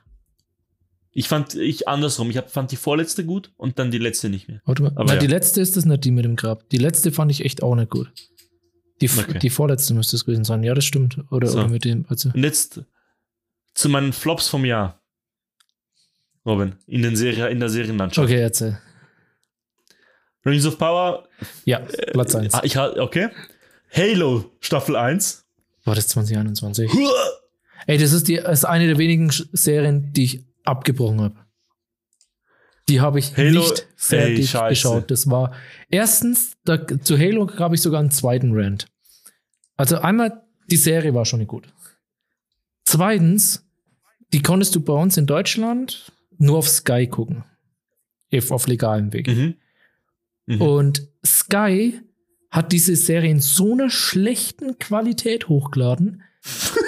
Das war unglaublich. Du hast, du hast wirklich Tethering und Tearing und alles drin gehabt. Das sah so scheiße aus, also wirklich so richtig offensichtlich kacke. Das ist nicht mal so für, für das genaue Auge, sonst fällt es nicht auf, sondern in Bewegungen hast du die Bilder teilweise nicht mehr erkannt. Das war so schlimm. Und sie haben es erst irgendwie, glaube ich, vier Wochen oder fünf Wochen später korrigiert. Das war unschaubar. Weil das ist schade. Ich finde, die Serie sieht eigentlich ziemlich gut aus. Ja, äh, ich meine, über dann andere Wege sieht sie gut aus, ja. Aber ich fand das, ich habe die mit meinem Mitbewohner geschaut. Wir beide haben nie Halo gespielt. Aber sind natürlich so affin für das Thema. Und ich mag das Setting von Halo auch. Ich bin ein Ähm, riesen Halo-Fan. Genau, genau. Für dich, glaube ich, war Das das, war- einfach ein Schlag in die Magengrube. Für mich, äh, für mich war es so, hey, Master Chief, der Schauspieler, sieht aus wie jeder Action-Videogame-Protagonist zwischen 2006 und 2011. Dass man ihn überhaupt Ähm, sieht. I, I don't Wut. wanna see your face. Und dann dachte ich so, okay, diese Serie funktioniert besser, je öfter man sein Gesicht nicht sieht. Und dann haben wir uns immer gefreut, wenn eine Staffel, wenn eine Folge angefangen hat und er den Helm anhatte. Und mit der Zeit sieht man einfach immer mehr von ihm. Man sieht seine Arschbacke, man sieht den Penis. Ja, aber warum? genau. Ich mein- warum? Ich meine, gut, ja, der Typ mag vielleicht in anderen Augen hot sein, aber das hat doch null mit Halo zu tun. Halos Lore, mit dem Master Chief zu tun. Halo Lore und Master Chief ist hochmilitärisch. Das ist schon immer so sehr Militär-Fantasy. Das war's schon immer und es sind auch die Bücher und es ist auch eigentlich die Spiele. Dann daraus so ein Drama zu machen, ey, das, die, die haben So eine Love so Love zu machen. Oh, oh, ja. Der Master Chief hat wirklich Drogen bekommen, dass er Emotionen weniger spürt und stärker wird und mutiert worden von Halsey. Und auf einmal sollte er eine Love Story anfangen. Wenn die, jedes Buch, jede, die ganzen Geschichten immer darüber erzählen, wie kalt der Master Chief eigentlich ist. ja. Und ja, ich, ich Aber Ro- Robin, Robin, ich fand Halo Staffel 1 besser als Rings of Power. Immer noch. ja, war's auch. Weil ich fand, Halo sah gut aus, auch wie Rings of Power. Und ich fand, es hat so ein paar Kampfsequenzen, die sehen einfach so geil aus in Halo. Und Cortana mochte ich mega als Charakter. Ich fand das eine richtig geile Darstellung von der AI. Das stimmt, da gebe ich dir sogar recht. Ähm, ich habe nur bei der vierten Folge habe ich dann wirklich abgebrochen und habe mich dann durch die anderen durchgequält, äh, wobei die fünfte sogar die beste war, fand ich. Mhm. Sie wurde besser, die Serie mit der Zeit. Als du dich irgendwann damit abgefunden hast, dass es einfach nichts mit Halo zu tun hat. Ja, genau. Ich fand es einfach trotzdem sehr schade, dass es dann mal wieder eine gescheiterte Halo-Serie ist. Es ist ja nicht die erste Halo-Serie. Echt? Ja, ja, es gab noch mal eine andere, die, wie hatten die noch mal geheißen? Das muss ich, ähm, Also die erste, die released wurde. Nein, nicht? nein, Es nein, gab nein, noch so ein gecanceltes Projekt. äh, Okay. Forward Unto Dawn hat die, glaube ich, geheißen. Oder Nightfall. Nightfall kenne ich, ja genau. Das, das, Nightfall gab's und ich glaube Forward Unto Dawn war auch eine Halo-Serie. Das war nicht für Halo 4 die Serie dann.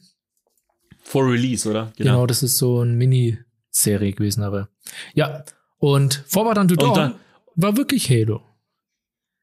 Okay. Das war wirklich Halo. Äh, ich habe das ist bei mir auf meiner To-Playliste. mega Alles, alles von, von Halo. Ich kenne Halo nur als Multiplayer-Spiel.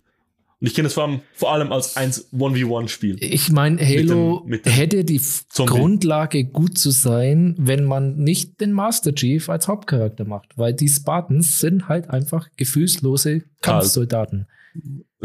Wenn man da zum Beispiel, es gäbe genug Material, zum Beispiel Halsey auch, um einen echten Charakter zu machen.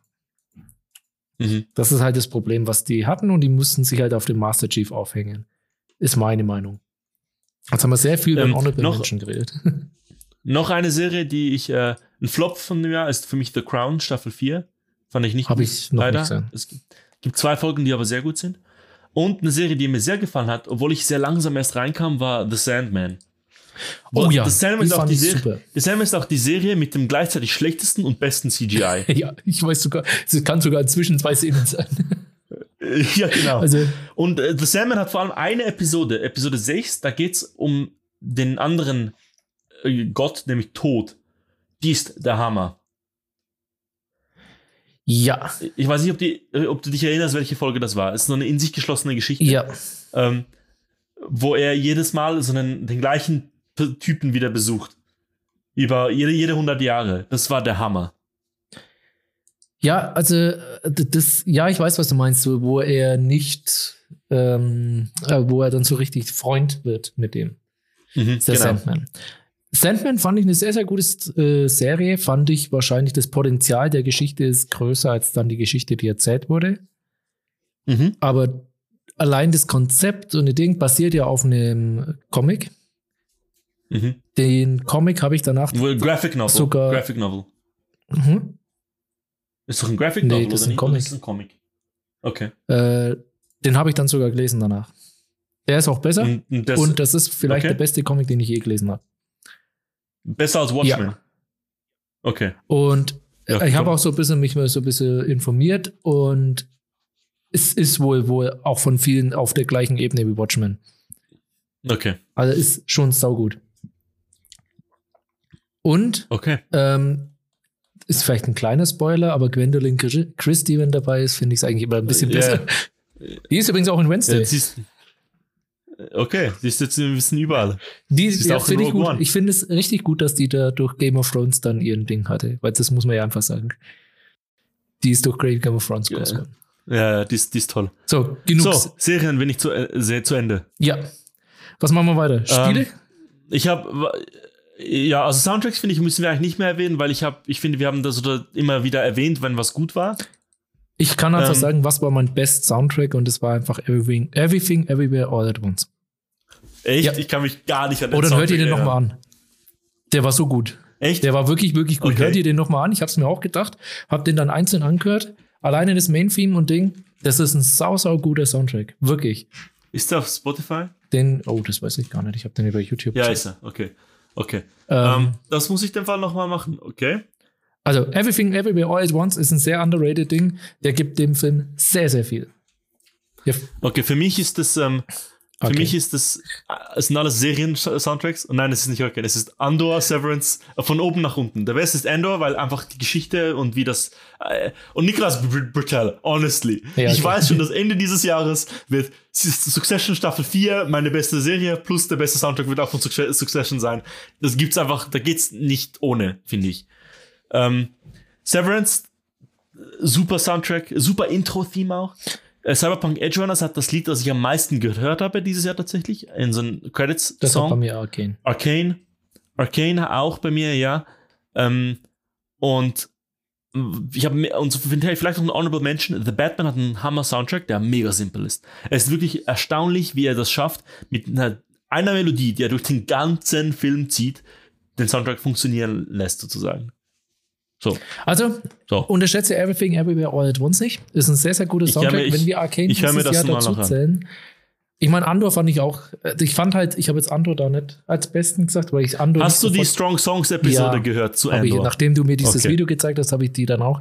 Andor gewinnt sehr viel mehr, wenn du dich informierst dazu, wie es funktioniert, warum so, das fällt einem nicht direkt auf. Da gebe ich dir absolut recht. Bei Everything Everywhere All at Once habe ich relativ schnell dann auch mal nach dem Soundtrack gesucht und wenn du den einzeln nochmal hörst, dann merkst du erstmal, wie viel der diesen Film gegeben hat.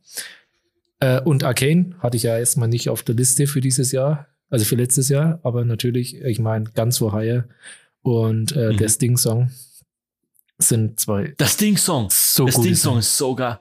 Ja. Also das sind ich finde auch, Enemies wächst, äh, ist gewachsen. Ich mochte ihn am Anfang nicht. Aber weißt du wieso? Weil ich zuerst den Song gehört habe und dann die Serie geschaut habe. Und ich mag diesen Rap-Teil nicht. Aber in der Serie kommt der Rap-Teil nicht vor. Ja. Weil das Intro abgeschnitten wird dann. Ähm, ich mag Chit, muss ich sagen. Also ich mag seinen Rap. Das muss ich schon sagen, ich mag den Rap-Teil. Aber das Ding-Song ist wirklich. Der ist wirklich gut. Und der ist so gut inszeniert in dieser Ding. Das ist auch Gänsehaut ja. jedes Mal, wenn ich das gucke. Ja, also das, das hat Arcane über alles andere. Also ich glaube, es gibt keine, ich habe noch nie eine bessere Kampfmontage gesehen als in, in jeder dritten Folge von Arcane. Ja. Oder eigentlich in jeder Folge fast. Die Choreografien waren super. So, jetzt haben wir aber eigentlich Und, über den geredet, Soundtracks. Gut, bin ich aber bei dir, so. bei allen drei. Die sind okay. auf jeden Fall dabei. Ich habe, ich, ich, also ich hätte noch zu, was wir heute noch zu besprechen hätten, vielleicht. Wären Spiele sicher. Und YouTube. Aber genau, und ich habe noch so ein paar Bücher, vielleicht ein paar Musiksachen, aber ich würde mich tatsächlich am meisten freuen, über die YouTube-Sachen zu sprechen. Deshalb machen wir vielleicht die Spiele etwas kürzer. Machen wir die jetzt schnell weg. Genau. Spiele, ich meine, okay. es gab.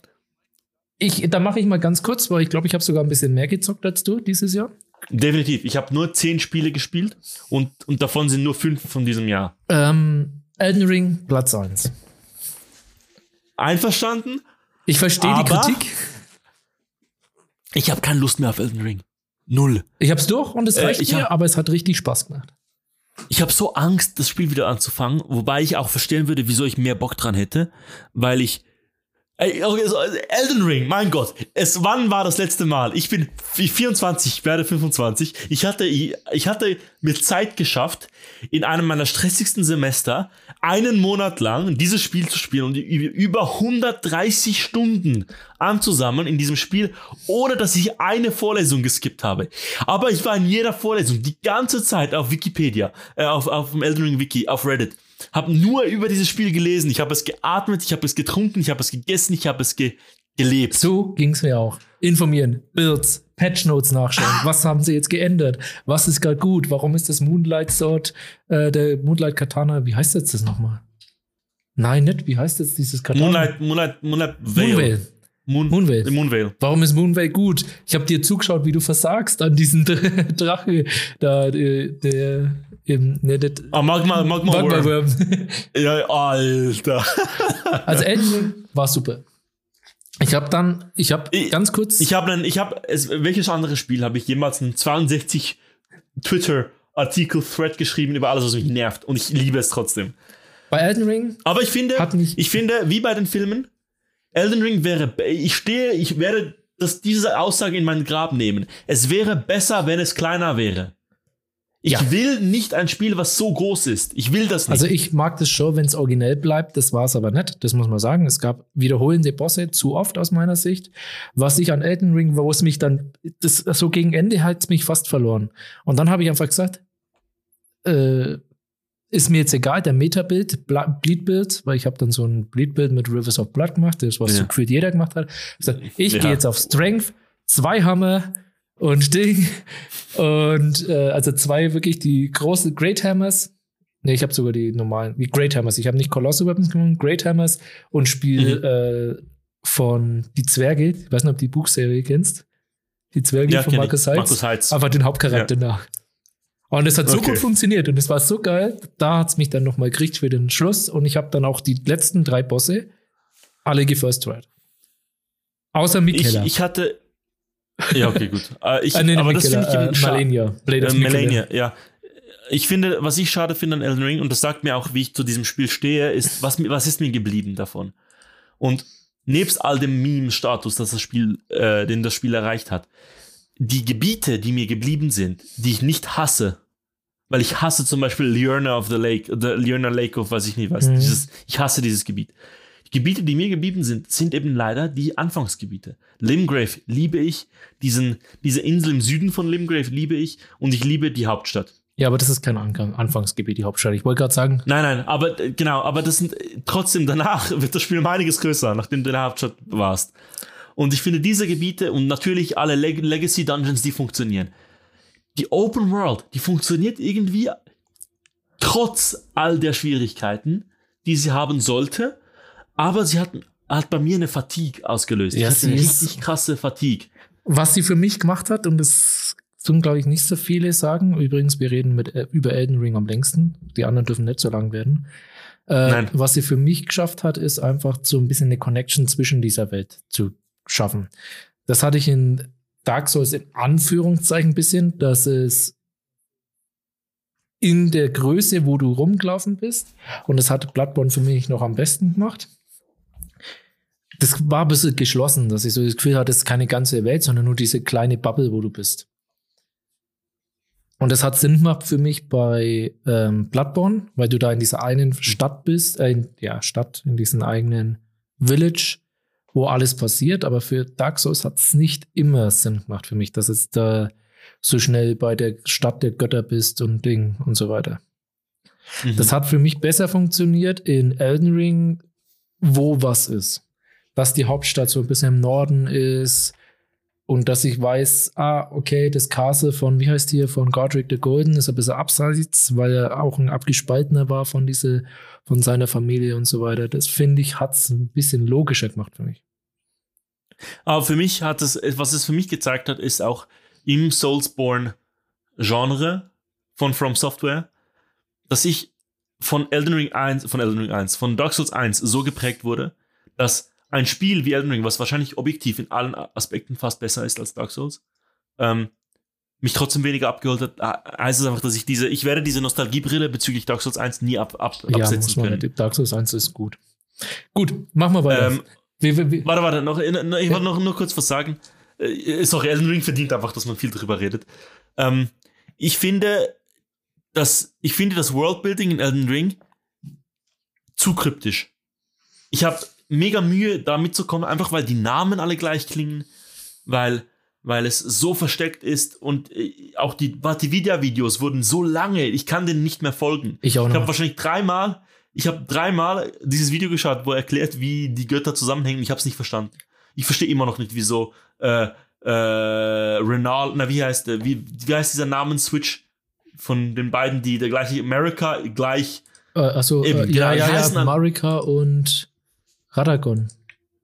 Ja, genau. Ich verstehe das bis heute nicht. wie das Naja, do, doch, das habe ich, das hab ich dann schon verstanden, dass das die gespaltene Persönlichkeit, was eins ist, eigentlich ist.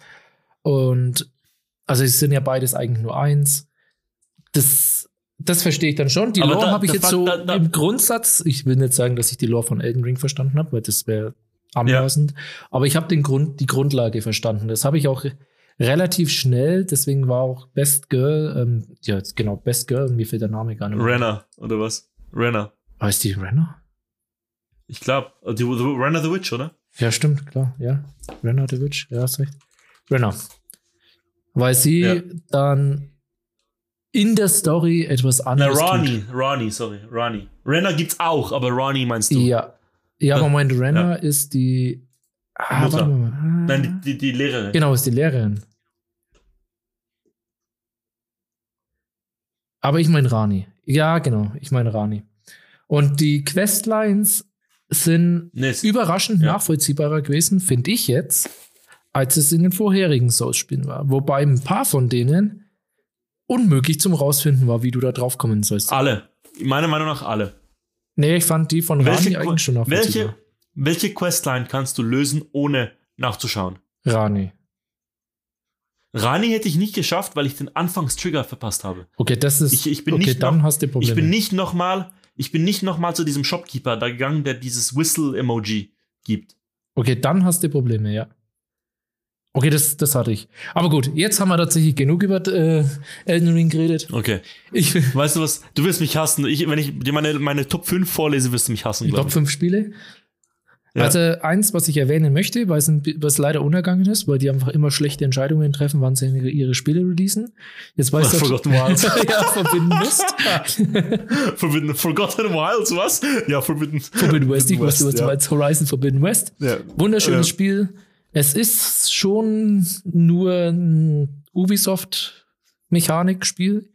Mit du findest Tower, du findest Ding, das was aber alles ein bisschen kreativer ist. Und es sieht so gut aus. Dieses Spiel Ich finde, ist wirklich ein Spiel, da Vergleich- stehst du drin und schaust dich erstmal um. Ich habe keine PS5. Ich schon. Ich will das Spiel nicht auf der PS4 Humble spielen. Ähm, und ich finde, der Vergleich mit Avatar ist perfekt. Ja, Du, will- wenn du, sobald du den Film gesehen hast, wirst du genau wissen, wieso Leute das vergleichen und auch wieso das mit seiner kulturellen Relevanz so wichtig ist, dass die eben nicht existiert. Ähm, da bin ich, da bin ich sehr happy, dass ich diesen Vergleich gehört habe. wir beide haben ja über SkillUp schon mal gesprochen. Äh, SkillUp, Genau. der australische ähm, YouTuber, der Reviews zu Games macht. Der hat Forbidden West damals gereviewt, hat gesagt, absolute Empfehlung. Und deswegen habe ich es mir dann geholt. Und ich bereue es nicht. Okay. Okay. Dann ist das dann Platz für, was ist das für ein Platz? Platz 3. Okay. Soll ich schnell meine, weil meine sind wirklich kurz. Ja, dann mach doch du deine. Also Meine ich meine- sind vielleicht länger. Ja, Okay. mach du deine. Also meine, mein Platz 5, weil das von diesem Jahr, weil das das fünfte Spiel ist von diesem Jahr, das ich gespielt habe, ähm, ist Immortality.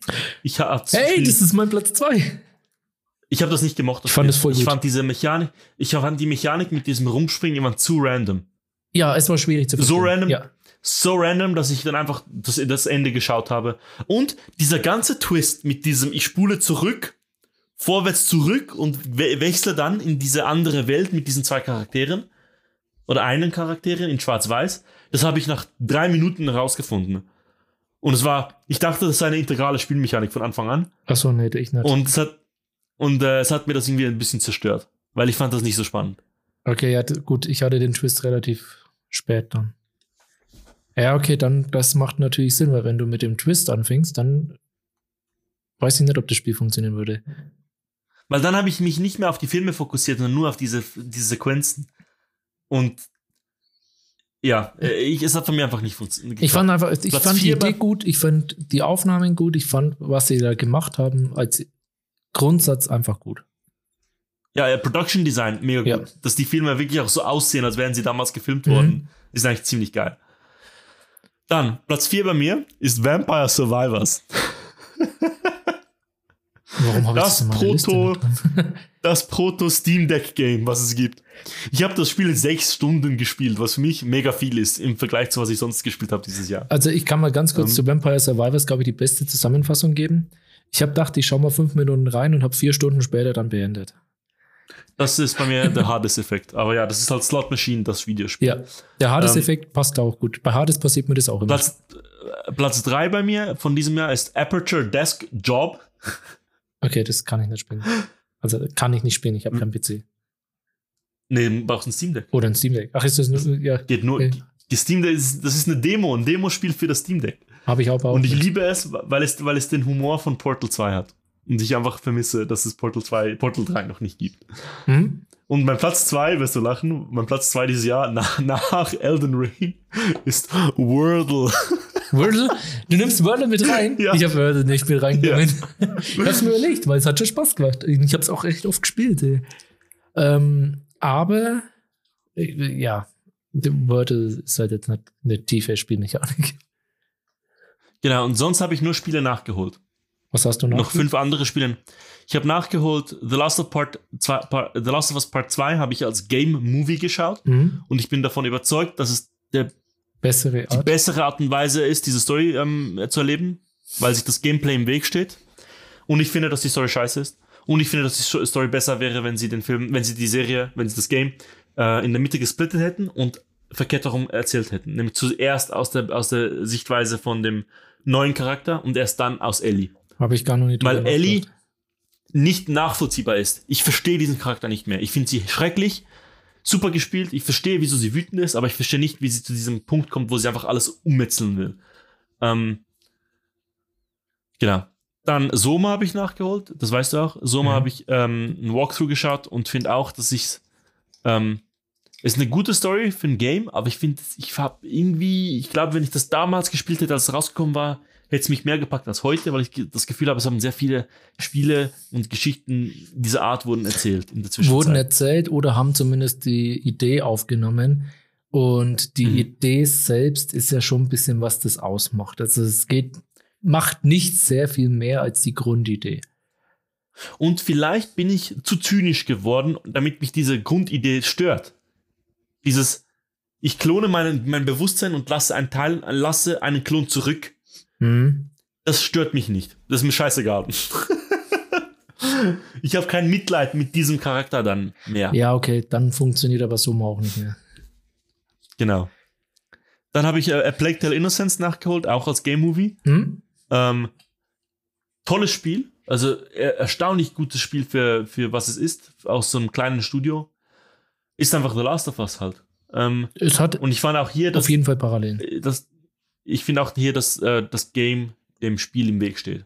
Äh, Dass, dass, dem, dass, dass das Game der Inszenierung und der Story im Weg steht. Bin aber sehr gespannt auf Te- Teil 2, den ich selber spielen will. Man muss dazu sagen, bei beiden, ähm, aber tatsächlich im Last of Us ein bisschen besser. Zumindest Last of Us 1.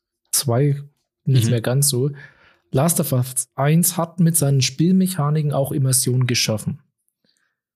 Hat es? Hat es. Und sie dann wieder gebrochen, weil ich, also nee, es gab schon Spielmechaniken, die das wirklich geschaffen haben, die Immersion, dass du da wirklich meint, dass du bist jetzt da und du bist in dieser Notsituation.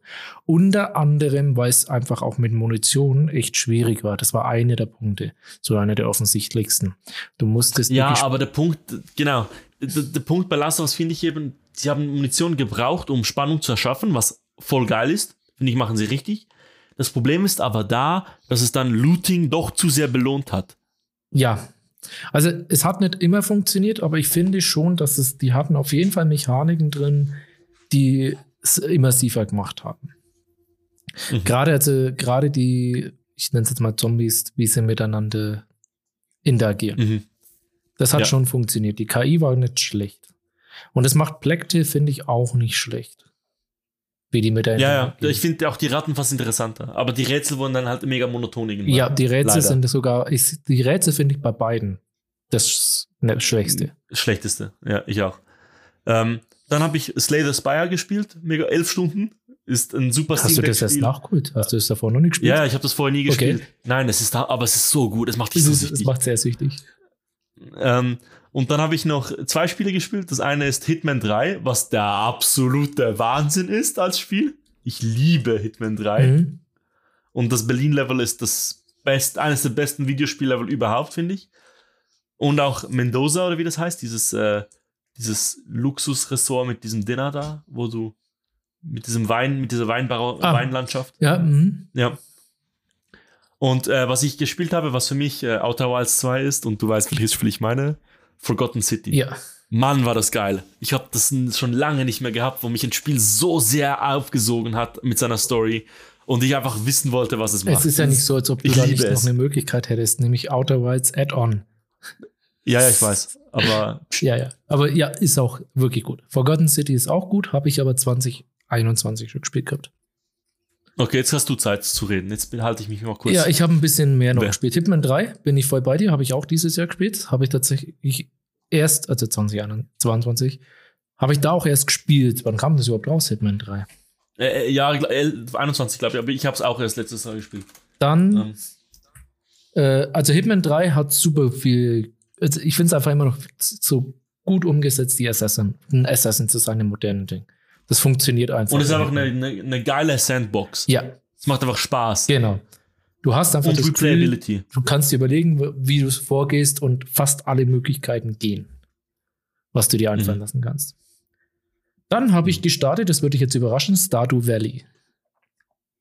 Überrascht mich gar nicht. Finde ich überrascht, also was mich überrascht hat, ist, dass es so tief ist, wie es ist. Mhm. Mein Gott, kannst du da viel machen. Hast du, das ist kein Steam Deck mehr, oder? Nee, ich hatte nie eins, das war Weil ja das- das von meinem Bruder. Wäre, das wäre ja ein Steam Deck. Absolut. Genauso auch wie mein nächstes, Rogue Legacy 2. Das will ich unbedingt noch spielen. Das sieht so gut aus. Und ähm, ich habe diese No-Clip-Demo äh, Doku gesehen dazu. Und was sie, der Einsatz war das so geil. Sie haben gesagt, Rogue Legacy 2 grafisch sieht so aus, wie du Rogue Legacy 1 dir vorstellst. Ja. Aber wenn du Rogue Legacy 1 daneben hast, sieht das so viel schlechter aus. Sie haben sich ihrem Stil komplett behalten und äh, haben aber trotzdem ein neues Spiel draus gemacht. Was ich sagen muss, ist, ich fand es teilweise dann zu lang. Also wenn ich es 100% haben wollen würde. Das kann jetzt jemanden stören oder nicht stören. Wenn man es nicht 100% haben will, dann ist Rogue Legacy wahrscheinlich ein sehr gutes Spiel, Rogue Legacy 2. Wenn, du's 100, wenn du so ein 100% Mensch bist bei so Roguelikes, Roguelite heißen die dann, glaube ich. Rogue Light. Ja, Light. Da würde ich Rogue Legacy 2 dann gar nicht so die Top-Ding geben. Aber die Ähm, haben so wieder super spannende Klassen. Das ist ja auch immer so mit Genau. das Spannende Das- gewesen, das- so was kannst das du noch wollte ich- das-? Das wollte ich fragen. Wie funktioniert das? Weil in Rogue Legacy 1 hast du ja nur ein Attribut, einen neu- einen neuen Nachteil und einen neuen Vorteil bekommen aus deinem Stammbaum, wenn du gestorben bist und respawned bist. Wie funktioniert das mit diesen verschiedenen Klassen? Nee, das hat es in Rogue Legacy 1 auch gegeben. Du konntest mit deinem Skillbaum äh, verschiedene Klassen freischalten, die dann verschiedene Waffen haben. Ah, okay. Das hat es in Rogue Legacy 1 auch gegeben. Das funktioniert relativ ähnlich sogar zu Rogue Legacy 1, Rogue Legacy 2. Ähm, du hast ziemlich ähnliche Mechanik. Also das Spiel ist wirklich Rogue Legacy 2. Sieht besser aus, hat ein paar bessere Mechaniken, aber zum Beispiel der Sprint nach vorne ist der gleiche. Also die Steuerung ist sehr, sehr ähnlich. Du hast so ein Dash nach vorne. Ähm, Ich wollte das mal eben probieren, weil Rogue Legacy 1 hat mich abgebrochen, weil ich im Kampfsystem mega Mühe hatte damit, dass Kollision der Schaden zufügt. Ähm, Das Äh, ist eine der besten Sachen, die Rogue Legacy 2 macht. Und das rechne ich tatsächlich ziemlich hoch an. Das hat so einen Custom-Modus. Du kannst den zu jedem Zeitpunkt anmachen, Custom-Modus, und fast alles einstellen. Ob du Damage durch Collision kriegst, wie viel Schaden du machst, wie viel Schaden du bekommst, wie viel Gegner es gibt und so weiter. Das ist wirklich super flexibel einstellbar. Und ich habe dann im späteren Bereich, weil mich dann ein paar Stellen genervt haben, und du wirst nicht bestraft dafür, gar nicht bestraft. mhm, Später hat mich das dann, weil es gab ein paar Stellen, wo ich gesagt habe, nee, da habe ich jetzt echt keinen Bock. Ähm, da habe ich dann die Collision Damage ausgemacht. Okay. Ja, das, ich habe das Gefühl, ich muss einfach Rogue Legacy, Legacy 1 komplett skippen und kann einfach mit zwei ja, anfangen kannst du. Also nichts. man braucht Ja, eins genau. nicht, um zwei zu spielen. Okay. Dann habe ich ein bisschen Elder Scrolls Online probiert.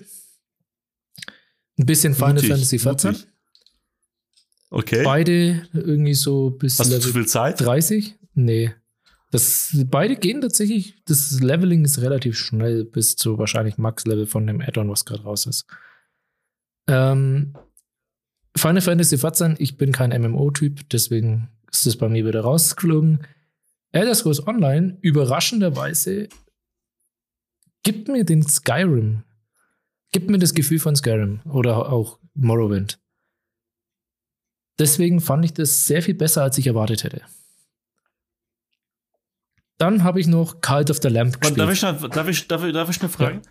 Ähm, bei, was war das erste MMO, das du Elder? Scrolls Online? Äh, und, das, und das andere? Final Fantasy 14. Genau.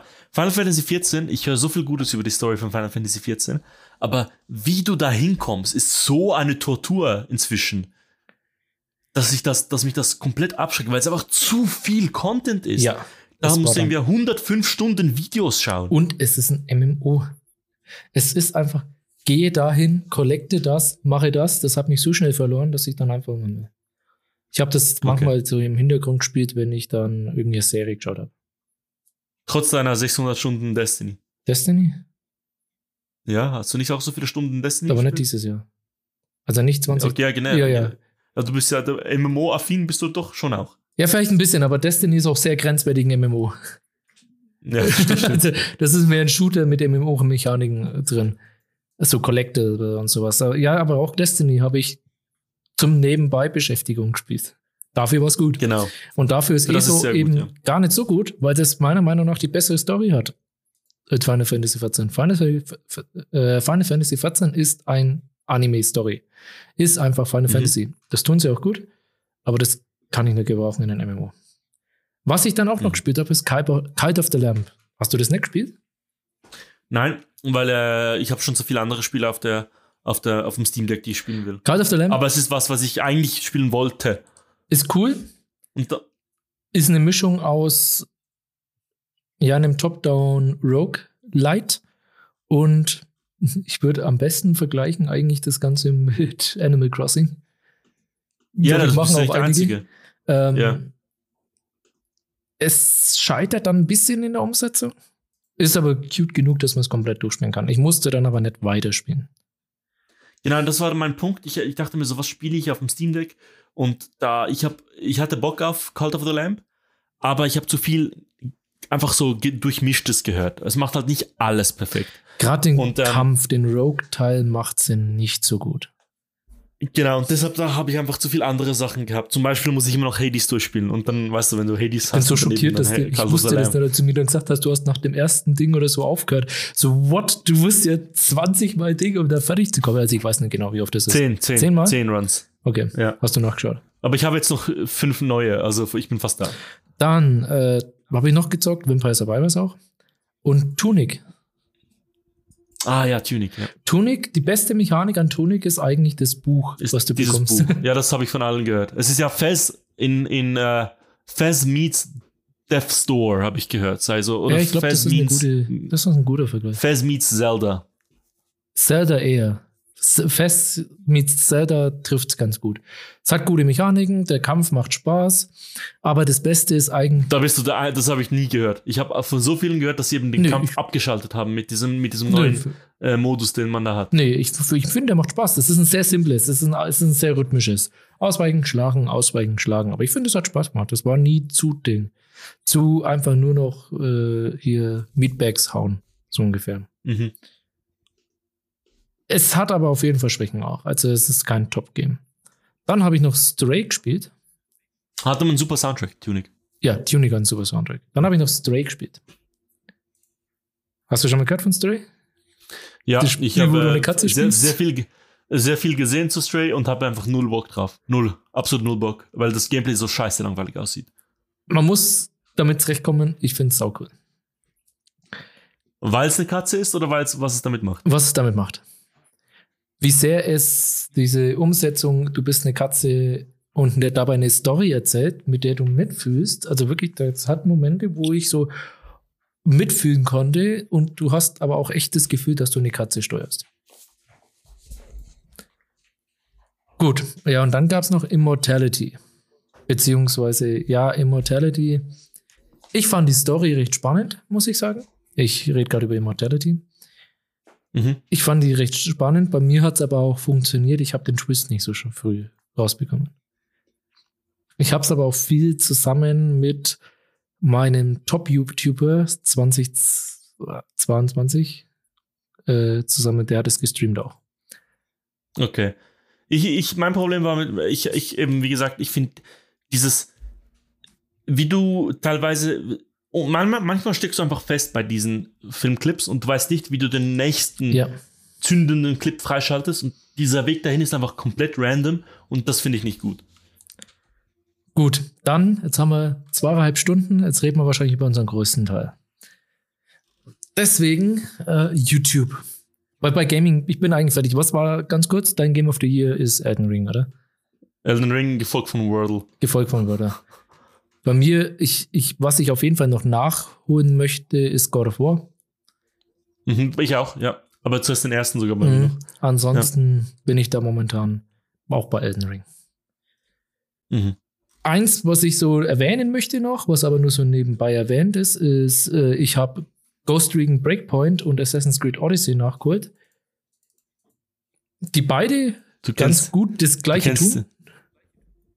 Also kennst du meine Liebe zu Odyssey, die total unbegründet ist eigentlich. Naja, Odyssey ist, finde ich, eine gute Umsetzung von diesem Ubisoft-Konzept. Was ja im Far Cry, Mhm. was sie jetzt auch in Ghost Recon Breakpoint und in Assassin's Creed machen. Diese finde Tower, mache Nebenmissionen, erforsche eigentlich die Map.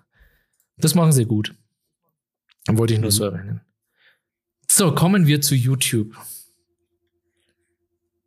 Äh, ich wollte noch schnell Musik erwähnen zuerst. Ja, Musik, da habe ich. Ah, okay, ja, Musik. Ähm, Ich habe zwei Alben, die ich erwähnen will, nämlich das neue Album von Nakey Jakey, Romcom. ja, das habe ich auch super gut.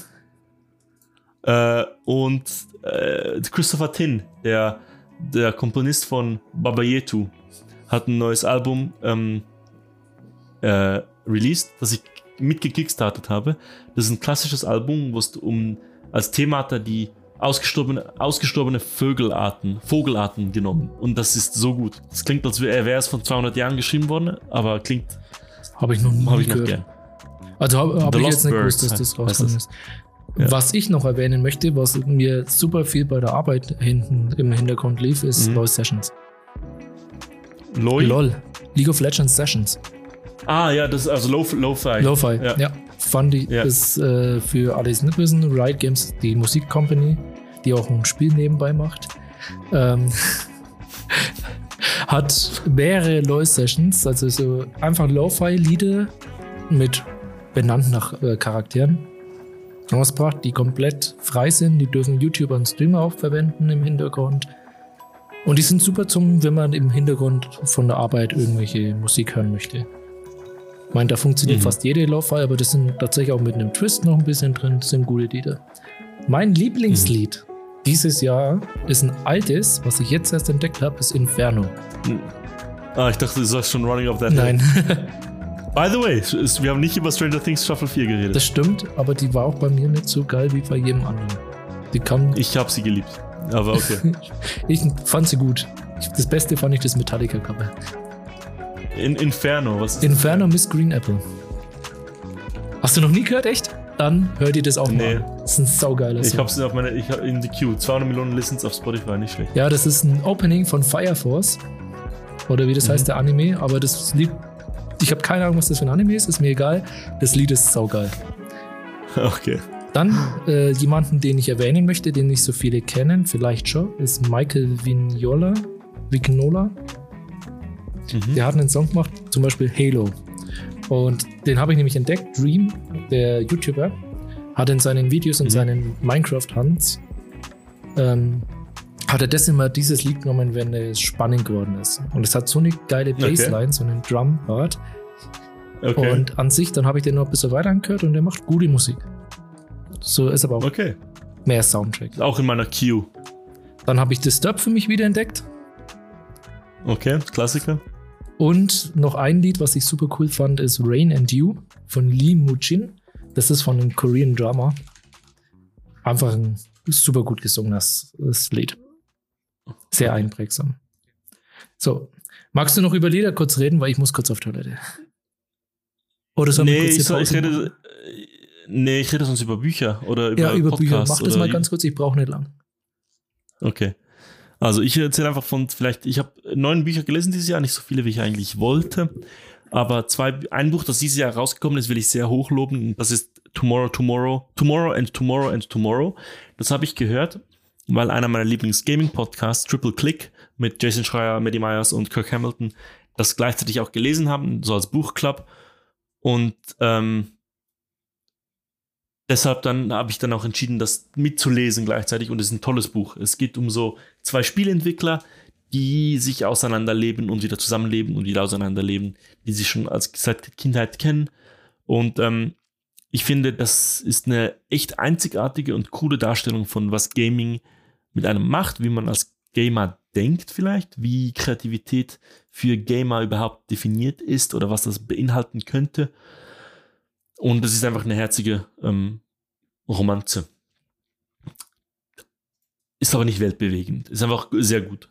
Ähm, was extrem gut ist, was nicht dieses Jahr rausgekommen ist, ist The Song of Achilles. Ich, ich war so auf einem Greek Mythology Trip da und habe dieses Buch gelesen und das ist einfach eine wahnsinnig herzhafte, emotionale Geschichte von einer Geschichte, die alle kennen.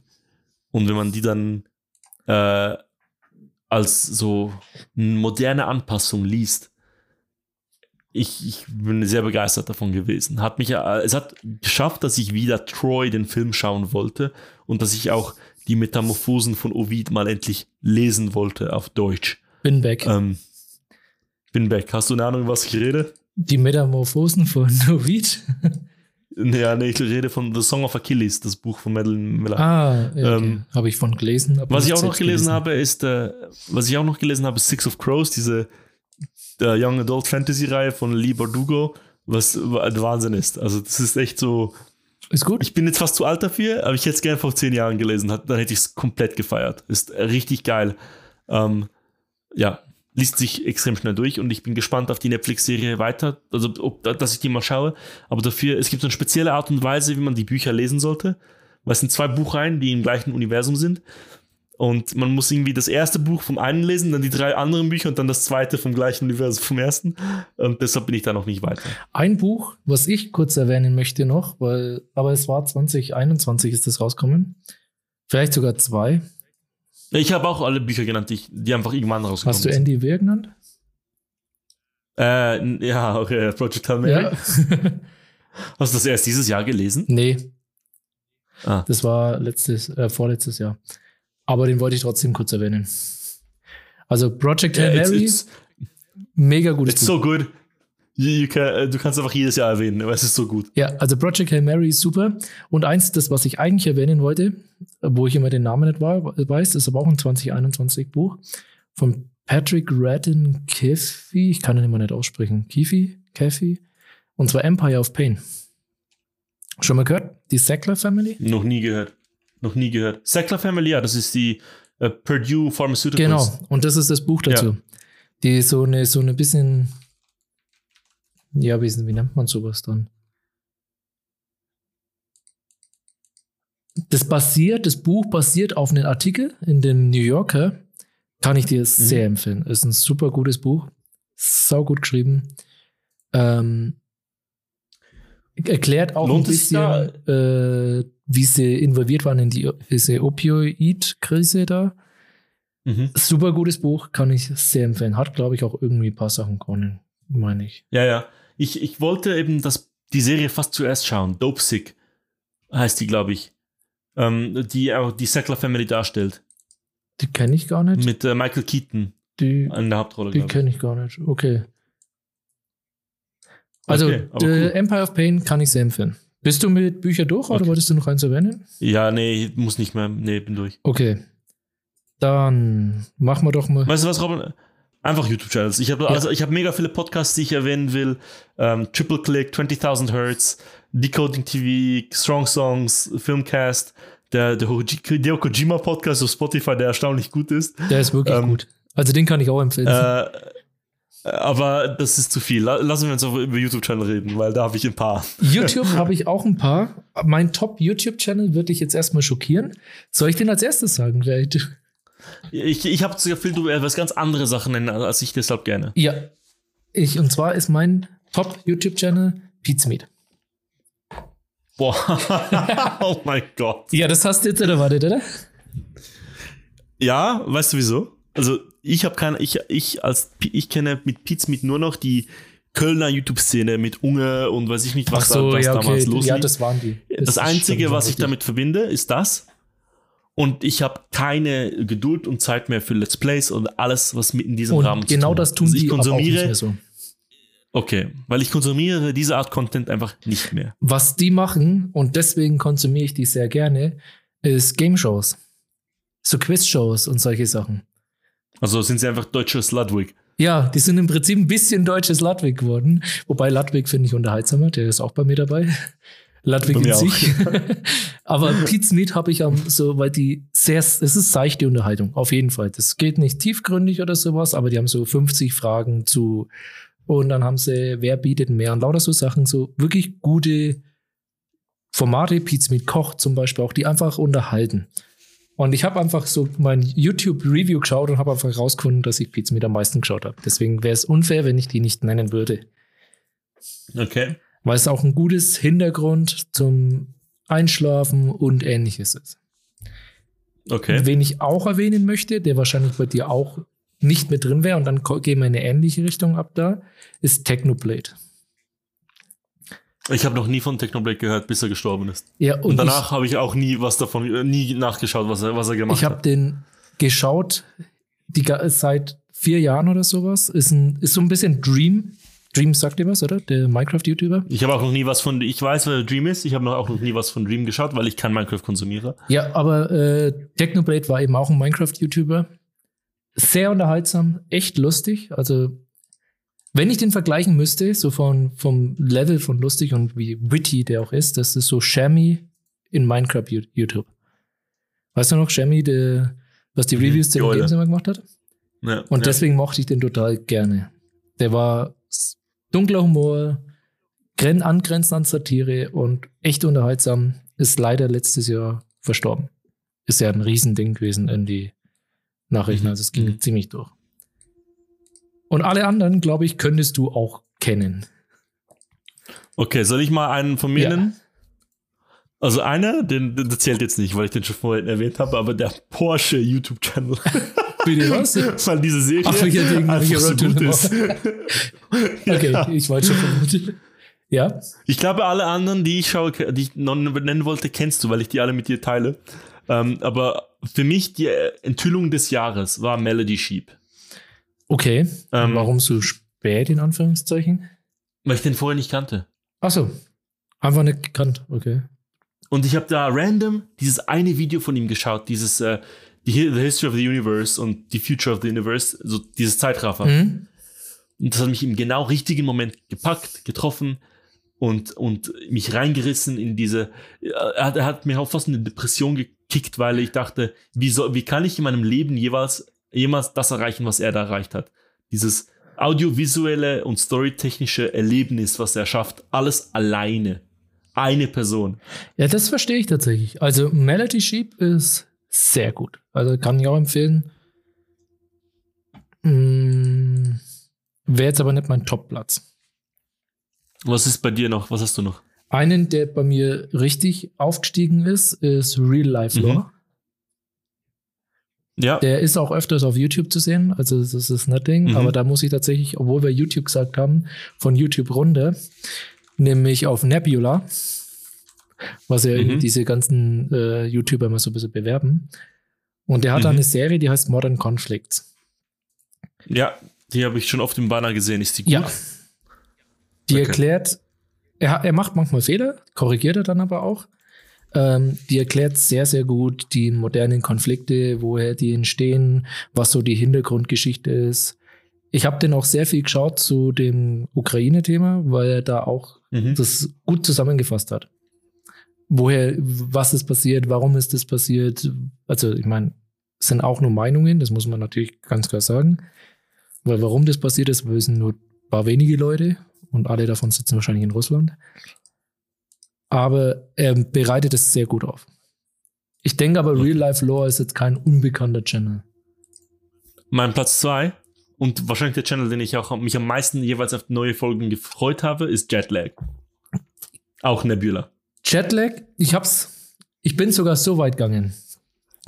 Ich habe ähm, YouTube-Serien extra aufzählt. Weil du Nebula separat hast. Nee, nee, nee, also mit Jetlag, im Prinzip kannst du das fast als eine Serie sehen. Ja, klar, ja. Deswegen habe ich, ich habe YouTube-Serien, okay, gut, Nebula, das habe ich so ein bisschen zusammengefügt, aber ich habe YouTube-Serien extra aufzählt. Und Shows. Okay, weil Jetlag ist der Hammer. Also, als ich dann gesehen habe, dass Ludwig das im Stream geschaut hat, dachte ich so, wow. Der guckt das voll regelmäßig sogar, ja. hat er erzählt. Also Jetlag, auch Okay. sehr gut. Sehr unterhaltsam. Ist jetzt aber auch keine tiefgehende YouTube-Ding. Mhm. Der komplexeste Channel vom Verstehen her für mich ist, aber immer noch saugut erklärt, ist PBS Space Time. Ich habe den immer noch nicht geschaut. Ja. PBS Space Time, man muss sich halt für Astronomie und das Ganze interessieren. Schwarze Löcher, äh, Phy- Quantenphysik und so weiter. Aber Mhm. dieser Channel bereitet die, diese Themen so gut auf, so verständlich, aber traut sich auch komplex zu werden. Kann ich super empfehlen. Ist aber, also, ist komplex. Ist wirklich komplex. Hat er, hat er aber diese Animat, weil was ich so liebe an Melody Sheep und, und kurz gesagt, ist, dass sie Animationen Ja, haben. die haben so super- sehr super viele aussehen. anschauliche Animationen. Die sind jetzt vom Aber sehen die auch so nicht, gut aus? Also sehen nicht ganz so gut aus, sind aber auch gut. Okay. Also sie haben keinen künstlerischen Aspekt an ihrer Erklärung. Nicht so direkt. Okay. Nicht auf dem Level, wie es jetzt ein äh, kurz gesagt ist. Die übrigens direkt unter dem PBS Space stehen. Ja, kurz gesagt erwähne ich schon gar nicht. Nee, Das kurz gesagt ist, glaube ich, klar. Ah, ja. Ich habe dann noch äh, Tentacruel für das eine Video, das ich dir geschickt habe. Denn das ist einfach zu Wen? geil. Tentacruel ist ein YouTuber, der Tentacruel. Der ist ein YouTuber, der ist der Lead-Designer von MuseScore und der macht Videos, wie er andere Musiksoftware disst. Und ich finde das einfach zu geil. Das ist zu spannend, wie er das erklärt. Das ist das trockenste Thema überhaupt, aber ich, ich liebe es, ihm zuzuhören. Ich habe mir danach MuseScore runtergeladen. Nicht schlecht. Aber nur, ich weiß, also ich habe tatsächlich auch mal ein bisschen angefangen zu, ich habe es sogar genutzt, weil ich will ja Baselines ein bisschen lernen, habe ja mal geschaut, ob ich die Noten nachbauen kann in MuseScore, damit ich dann das Ding habe. Die Noten. Mhm. So lerne ich mir jetzt gerade ein bisschen Notenlesen an. Was ist dein nächstes? Mein nächstes ist Healthy Gamer.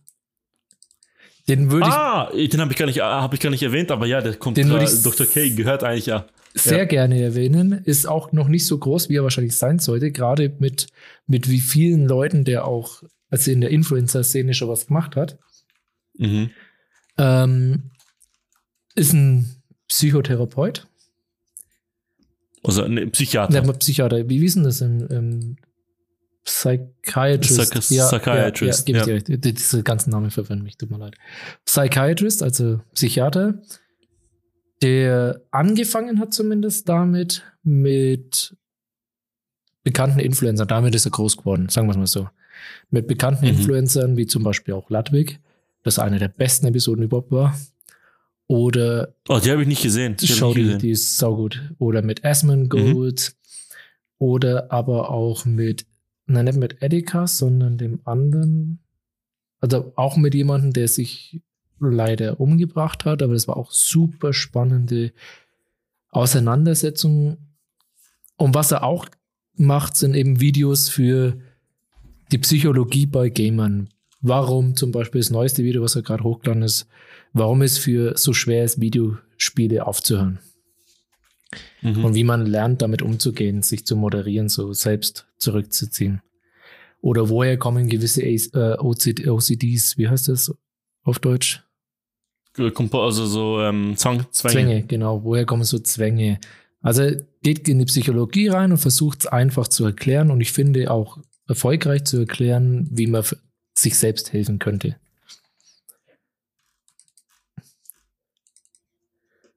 Gut. Hast du, wer, wer ist der Ich nächste? hab- Ich habe einen, der dir jetzt sicher gefällt, den du, an den du wahrscheinlich auch nicht Äh, gedacht hast. Ich habe noch, also ich habe von Alt Shift X schon erwähnt.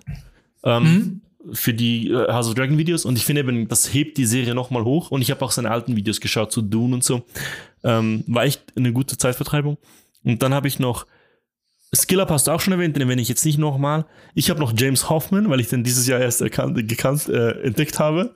Kaffee. Ähm, und was, was James Hoffman inzwischen erreicht hat, ist absurd. der ist krass schnell gewachsen, Ähm, kann das sein. Auch gerade in diesem Ja, Jahr. ja, und auch, und auch die, einfach die Projekte, die er angenommen hat, ist ein bisschen insane, dass das geht und funktioniert. Finde ich richtig geil. Aber wenn einen, den ich noch erwähnen will, ähm, ich habe noch zwei, die ich wirklich erwähnen will. Der eine ist der eine Gamer auf YouTube, der mich am besten versteht. Wer? Rakuten. Ah, Weil er Open Worlds hasst. okay. Sage ich in einem Jahr, wo Elden Ring meinen Platz 1 Moment, du meinst aber nicht Rasku- Rakuten, du meinst Rasputin, oder? Nein, Rakuten heißt er. Der macht so, Moment. äh, der macht so äh, Video-Essays. Nee, der ist nicht Rakuten. Warte, der hat, äh, ah, Open Worlds. Wie heißt der schon wieder? Rasputin, ja. aber du sorry, sagst ja, Ra- Rasputin. Ja, Den, was ich mein- auch mal ja, geschrieben ich mein habe, wo mir mal gefragt wurden, mit B geschrieben habe. Das ist ein bisschen, Ja, Ra Ratsbuten heißt genau, er. nicht ja. wie Rasputin, sondern Rasputin und hat so eine, Hm. äh, ja, so ein Ba- Paperback als Icon. Als, genau. Hat auch ein gutes Video zu Elden Ring gemacht. Hat er? Hm? Das ist sein neuestes, glaube ich sogar. Ah, das will ich Gaming gesehen, for, ja. Ja, for das. Non-Gamer. Mhm.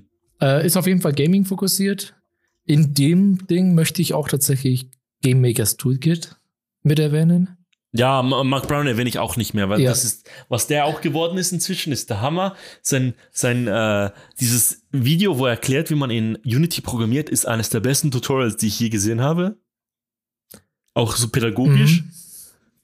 Ähm, ja, Ja, äh, Mark Brown Kann man empfehlen, wenn man auch ein bisschen tiefer reingehen möchte in Game Design. Aber Rasputin ist da auch gut. Also Rasputin macht da eben Und- auch und- gute Vergleiche, noch mehr aus einer Gamersicht, finde ich. Weniger aus der Mhm. technischen, aber auch sehr gut. Und äh, Mark Browns Video jedes Jahr zur besten Innovation vom Jahr ist immer eins der, der spannendsten Videos, finde Ja, ich. weil da lernt man auch so Äh, viele da neue Spiele auch kennen. äh, Genau. Und da hat er zum Beispiel auch Forgotten City letztes Jahr und dieses Jahr Neon White erwähnt. Mhm. Also das sind wirklich, äh, und der äh, dissectet die ziemlich klug. Also macht echt kluge Sachen, finde ich. Jemanden, den ich so. Ja, bleiben wir mal, glaube ich, erst in der Gaming-Szene. Ich habe noch einen in der Okay, dann sag Gaming-Szene. du mal deinen. Äh, Meiner ist jemand, den, den finde ich so gut. Den habe ich erst Ende letzten Jahres entdeckt. Ich habe den der sofort geschickt. Ähm, ich finde den so gut, dass ich, der gibt mir echt Bock, Video-Essays zu werden zu Games. Also der, ich habe echt Lust, das zu machen jetzt. Als Nebenprojekt. Wer denn? Und überlege mir die ganze Zeit, ob ich das anfange. Das ist White Light. Okay, denn der was, wo du, den hast du mir tatsächlich erst gezeigt. Den Ja. habe ich vorher gar nicht gekannt. Das was ist das? Ich auch nicht. Ich habe ich hab 20, 30 Videos von dem geschaut innerhalb von, einem, von zwei, drei Tagen, nachdem ich sein erstes Video, nämlich dieses Assassin's Creed Video, randomly geschaut habe, was so gut Der ist. Parcours of und so Assassin's gut- Creed. Der, Genau. Also eigentlich, eigentlich wirklich- das Video The Hates of Assassin's Creed. The Heights, ja genau, Nee, The Heights of Assassin's Creed. Ja. Äh, und das ist, das ist, das finde ich, sind wirklich Gedichte eigentlich als Video. Sehr, sind Und ich bin gut. so gespannt, dieses sieben Stunden Death Stranding Video zu schauen, nachdem ich das Spiel durchgespielt habe. Also White Light kann ich auch empfehlen. Das war so ein Hidden Ding. Ich habe den vorher wirklich noch nie gehört gehabt. Mhm. Ähm, eine ganz andere Richtung. Oder soll ich erstmal in die gleiche Richtung gehen? Ich gehe erstmal in die gleiche Richtung. Mhm. Also ich habe nur noch einen danach. Deshalb und Ludwig. Ludwig zählt Dann gehe ich mal in die gleiche Aber Richtung, nämlich Summoning Sword. Ja, den, den kenne ich, aber sag mir gerade. Summoning. Sword ist eigentlich, der macht im Prinzip eine Art von Video. Der History of irgendwas Records. Ja. Der geht immer rein, wie sind Speedruns entstanden in einzelnen Ah, Spielen. ja, genau. Den, ja. Ludwig schaut den auch manchmal, so habe ich den kennengelernt und habe dann fast alle angeschaut. Zum Beispiel die Hidden Shortcuts of Mario Kart Double Dash. Das habe ich geschaut, das ist super. Der hat ja. so viele Videos, die einfach. Da sieht man mal, was die Speedrunning-Community alles tut, um ein Spiel zu, zerstören, im Prinzip. Mhm. Finde ich sehr Mhm. gut. Kann man sich auch super gut anschauen, ohne jetzt zu tiefen Content, zu viel nachdenken zu müssen. Aber trotzdem Mhm. qualitativ gut. Und richtig stark recherchiert, also muss man wirklich sagen. Mhm. Magst du deinen anderen noch nennen? Ja, ich habe noch Exil, spannenderweise. Ohne dass ich League of Legends spiele, mag ich Exil-Videos mega Ach, gut. Exile meinst du? Den, den, den. Also E- E-X-I-L, Ja. ja. Exile. Aber ähm, der macht YouTube-Essays zu League of Legends und League of Legends Meta-Veränderungen. Mhm. Und ich schaue die gerne, obwohl ich, weil sie wahrscheinlich mich in meinem Hass gegenüber der Meta, als ich League of Legends aufgehört habe, sehr gut bestätigen. Da bin ich jetzt echt überrascht, dass du den mit reingenommen hast. Hä? Der Ja, macht aber auch echt gute Videos. Also bin ich bei dir. Ich habe den jetzt noch nicht erwartet. mir. Ja. Wenn du Rasputin magst, könnte dir auch Mhm. Mandalore Gaming gefallen. Sag mir was, vielleicht habe ich schon was gesehen. Ist- Es kann gut sein, dass ich mal ein Video gesehen habe, ohne dass ich Ähnlich, abonniert macht habe. aber tatsächlich zu Games Reviews. Geht in die Richtung Nee, den habe ich noch nie gesehen. Skill Up, ist aber auch echt gut. Also ein Logo hat mich gerade an Iron Pineapple erwähnt, äh, erinnert, den, Den- ich natürlich viel geschaut habe, als ich, als ich Elden Ring gespielt habe. Den habe ich, den, den seine Serie, da diese I Tried 12 Souls Likes, Ja, die ist so Die gut, die ist so gut. ich, wenn da ein Video rauskommt, gucke ich die. Das ist, der ist super. Das Und ich meine, der echt macht ja mit Vati dann ganz oft dann noch Collabs. Weil Ja, Vati genau. dann den, wenn es Multiplayer-Spiele Ja, sind. dieses eine Video, dieses eine Spiel mit diesen Fässern, Oh Gott. wo sich so, Also das war ja, das war wirklich schlimm. aber auch echt witzig. Dann noch einen, den ich bei Gaming sagen möchte, der recht bekannt geworden ist mit einem Video, wo er einen Themepark baut. In Planet Zoo. Vielleicht weißt du schon, wen ich meine. Nämlich Let's Game It Out. Nee, noch nie gehört. Nett. Boah, den musst du gucken. Mhm. Das, der ist so lustig. Der spielt immer so Themepark-Spiele oder sowas und zerstört die komplett. Wie heißt der? Let's? Let's Game It Out. Okay. Und der hat ein Video gemacht, das kann ich dir dann auch später zuschicken. Äh, I built an unethical zoo. okay. Ich sehe es gerade. Ich habe es auf Watch Later getan. 30 Millionen Views. Holy shit. Der, das, das ist, da ist er richtig abgegangen. Also mit dem Video, I built an unethical zoo, ist er durch die Decke gegangen. Okay, okay. Super okay. gutes Video. Kann ich sehr empfehlen. Ähm, aber auch so macht er echt unterhaltsame Videos. Wenn der was Neues hochlädt, gucke ich es auch immer sehr gerne. Mhm. Jetzt muss ich gerade mal durch meine Liste durchgehen. Wen habe ich jetzt alle schon genannt? Ich habe keine mehr. Ich habe nur noch Ludwig und diese The Button-Videos von Ludwig, weil ich die super gern geschaut habe. Okay, dann bin ich ein bisschen enttäuscht, dass du nicht auch äh, Ludwigs alter Ego hast. Mogul Mel. Ich habe nur dieses Mogul, äh, dieses eine, äh, dieses Mogul Money habe ich geschaut, glaube ich. Das ist eine Game Show, die bei mir dabei war. Aber Mogul Mail, der hat einen zweiten Kanal. Der heißt Mogul Mail. Mhm. Und er macht einfach die mhm. News, die letzten News der Wochen so. Und mhm. bereitet die echt gut auf. Ich wusste gar nicht. Ludwig hat ja ein, äh, ein Studium in ja, Journalismus. Mich interessiert, mich, ich weiß, und, und Eng Englisch, ja, Major hat er auch. also, Aber, ähm, sehr zu empfehlen. Ah, Nee, was Ludwig, das, was ich noch mehr von Ludwig geschaut habe. Ich, ich liebe diese Geogesser-Videos, die da mhm. so ab, die durch die Decke gegangen sind dieses Jahr. Die fand ich echt geil. Wen ich aber trotzdem auch noch erwähnen, also ich habe noch ein paar. Okay, gut. Einen, wo ich Let's echt go. enttäuscht bin, dass du den nicht genannt hast, ist Dankbots. Ja, ich schaue kein Dankbots mehr. Warum? Ja, irgendwann, es war immer das Gleiche. Ich, ich finde, er braucht ein neues, neues äh, Studio. ja. Ich, ich kann dieses grüne iPad einfach nicht mehr sehen. Ja, aber genau deswegen finde ich ihn eigentlich noch, äh, der, der, macht ja nicht so viele Videos, dass ich jetzt jeden Ding da erschlagen wird von seinen ah, Videos. Er macht schon viel, er macht vier Videos pro ja, Monat, das ist schon viel. Ja, ich, ich habe aber auch noch nicht alle gesehen. Nee, ich, ich, ja, ich habe den einfach irgendwie, der hat mich verloren irgendwann. Ich finde gut, ist so das, ich, das ist das, wo ich mir in Australien vorstelle. das okay. ja, ja. ist die Karikatur eines Australiens. Einen, wo ich nicht weiß, ob du von dem schon mal gehört hast, der geht in die Richtung Real Life Lore, ist Code Fusion. Code Fusion Nö. macht, ist ein Mute Musikproducer. Mhm. Und, ich, ich, meine schon, dass ich mir zu tun mit und verwechsel, aber ich meine, der macht seine eigene Musik und aber auch gute Videos. Und zwar wirklich auch so. Und auch so News, okay. So ein, ja. ja, Auseinandersetzungen mit der aktuellen Themen weniger News, sondern mhm. geht ein bisschen tiefer rein. Hat auch New Thinking äh, eine kleine Serie gemacht vor vier Jahren, so eine YouTube-Serie. Mhm. Macht super gute Videos, sein Intro sieht übelst geil aus. Und kann ich sehr empfehlen. Das beste Video von ihm war das, fand ich, zu Intel. Aber ähm, gibt auch viele andere. Und ich meine, wenn man sich die Viewzahlen anschaut, der ist bekannt. Also ich glaube, so klein ist der gar nicht. Mhm. Mhm. Mhm jemanden, den, den du vielleicht. Gib mir noch maximal zwei, Robin. Hm? Ja, okay.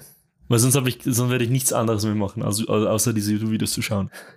Dann muss ich dir aber noch Second Thought geben. Second Thought.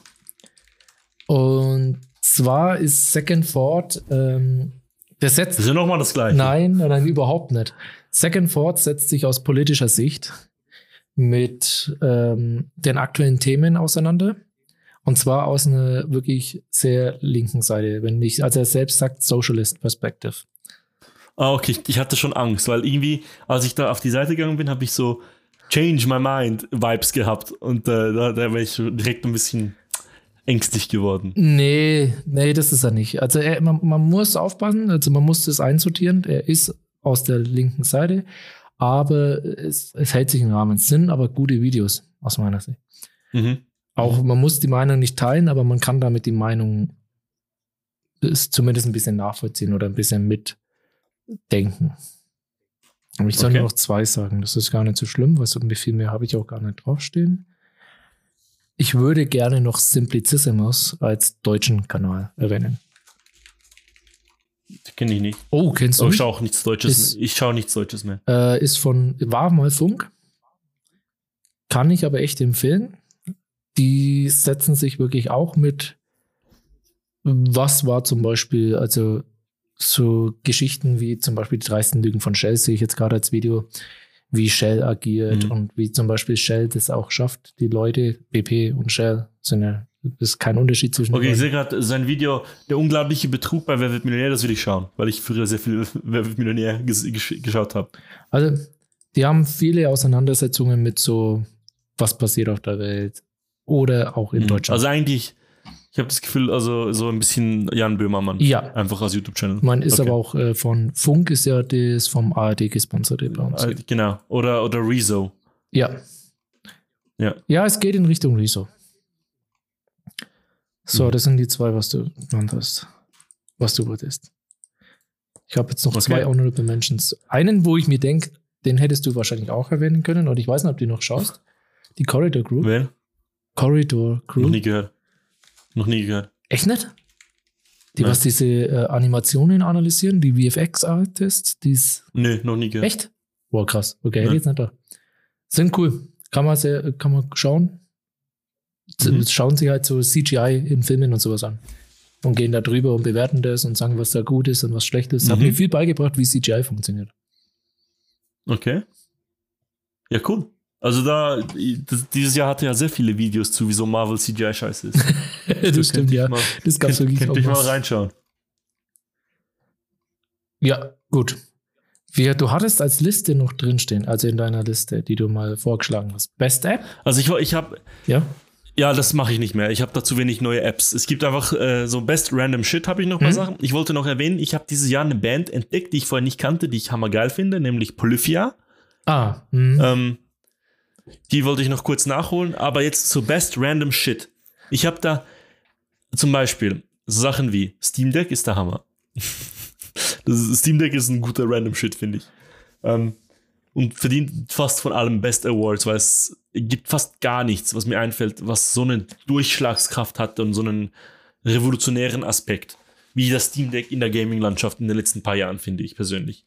Das Steam Deck ist auch das, was VR lange sein wollte, finde ich, im, im, im Maßstab von. Revolutionär des Marktes oder was? Des PC-Marktes? Genau, ja. Ja. Ja, okay. Ja, verstehe ich. Ja, Steam. Aber es ist so, was ich sonst.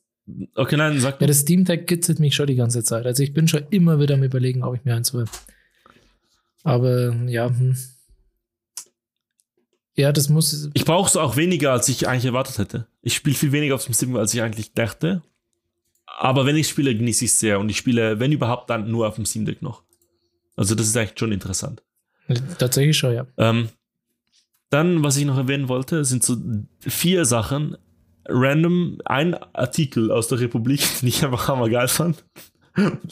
Denn das so, ich mag, ich, ich halte mir gerne so sehr gute Artikel vom Jahr zurück. Einer davon ging gerade Ende letztes Jahr raus, um so Social Freezing von Eizellen.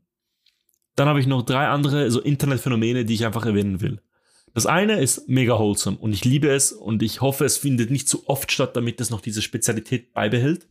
Ist, damit habe ich auch zu viel Zeit verbracht und das kam direkt nach Elden Ring. Oh, Place. Yes. Ja, okay. Das habe ich fast, das steht bei Ich mir bei liebe, meinem Shit drin. ich, ich, ich liebe R slash Plays für alles, was es darstellt, wie dieses Potpourri aus internationalem Brainfarting und äh, Collaboration. Ähm, auch dafür, wie sich, ähm, wie, wie sich das Internet teilweise doch wholesome zusammen rafft und funktioniert. Das sind ja richtige Ähm, Events geworden dann von den einzelnen großen Ja. Streamern und. Genau. Das ist echt cool gewesen, ja. Und den Communities. Und es ist einfach Zeitgeschichte. Es ist, nichts stellt den Vibe der Gesellschaft so gut dar zu diesem einen spezifischen Zeitpunkt wie R slash Plays, finde ich. Ja, da bin ich bei dir. Also gerade der Online-Gesellschaft. Sagen wir es mal so. Mhm. Also, wie war Das das, Internet? ist- Machen einen Snapshot von r slash place. Genau, ein Snapshot vom Internet. Und wenn man das jetzt alle fünf Jahre macht, bin ich mega happy damit. Genau, aber öfters soll es für mich auch nicht sein, weil dann verliert sich so. Genau. Dann habe ich ChatGPT und AI Art und alles AI als eine Kategorie von Sachen, die interessant sind, weil von einem Jahr hätte ich gesagt, wären das NFTs leider gewesen. Jetzt ist es AI Art und ChatGPT und deren, deren Repercussions, die wir noch gar nicht richtig verstehen Ja, ich bin da eher können. äh, Skeptisch. skeptisch, wenn nicht sogar ein bisschen ängst- ängstlich, in Vor- welche Richtung das geht. ich auch, vorsichtig. Ich ja, auch. Ja. äh, ich bin nicht so der Riesenfan. Jetzt, was ja, weil du, du hattest die Kategorie rein und das wäre genau mein Punkt gewesen bei Kategorie Best App oder Programm für PC. dass das jetzt Mhm. in vielen diesen Notiz-Apps und so äh, einfließt. Weil das hast du vielleicht gar nicht Mhm. mitbekommen, ist so ein kleiner Hype gewesen. Auf einmal hat jede Notiz-App ChatGPT. Ja, mal, doch, hab ich, hab, ich, ich brauche auch Notion gerade. Notion hatte das ja, auch. Notion hat's Ja. gemacht, Craft hat's gemacht, Obsidian hat ein Plugin reingeholt. Ich finde es aber, weiß ich nicht. Also Notizen sind meine Verarbeitung. Ich glaube, es ist nicht so gut eigentlich.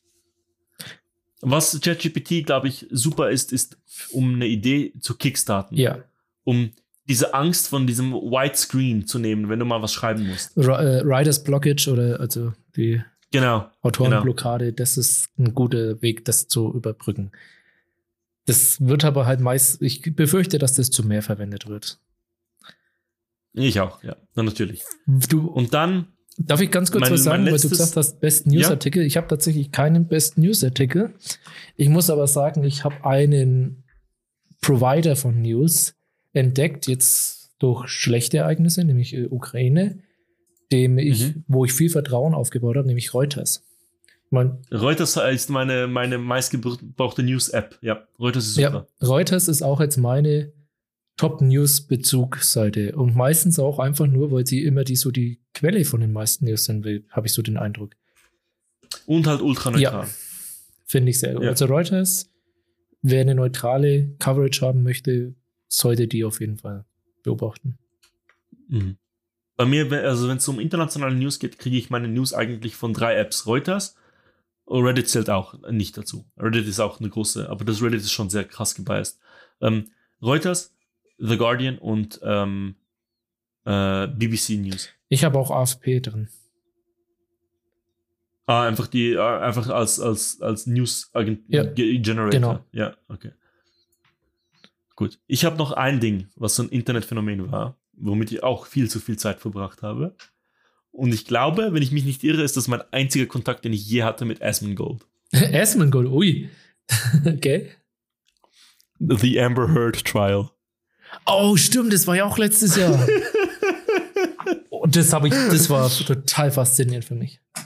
Ich liebe, ich habe so viel Spaß damit gehabt. Ich bin immer, das war bei uns in der Lernphase im Sommer. Hm? Und ich bin einfach aufgewacht und habe so eine Stunde lang gehört, was passiert war am letzten Tag. Und dann Das ist eine ich war da richtig sad. Ja, ja, ja. Ich, ich war da richtig sad, wenn, als diese eine Woche Pause war. Nein, mein Drama geht immer weiter. Ich meine, es hat sich ja Genau. weiter eskaliert. Das ist ja richtig eskaliert. Also muss man ja auch sagen.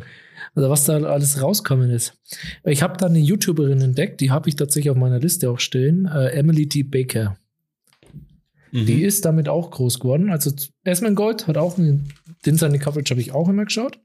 Aber Emily D. Baker, die ist in Amerika Anwältin und die hat halt jeden Ding mitverfolgt und hat es aus ihrer Mhm. Sicht und das bewertet und was das im amerikanischen Recht für die Nicht-Amerikaner bedeutet und so weiter.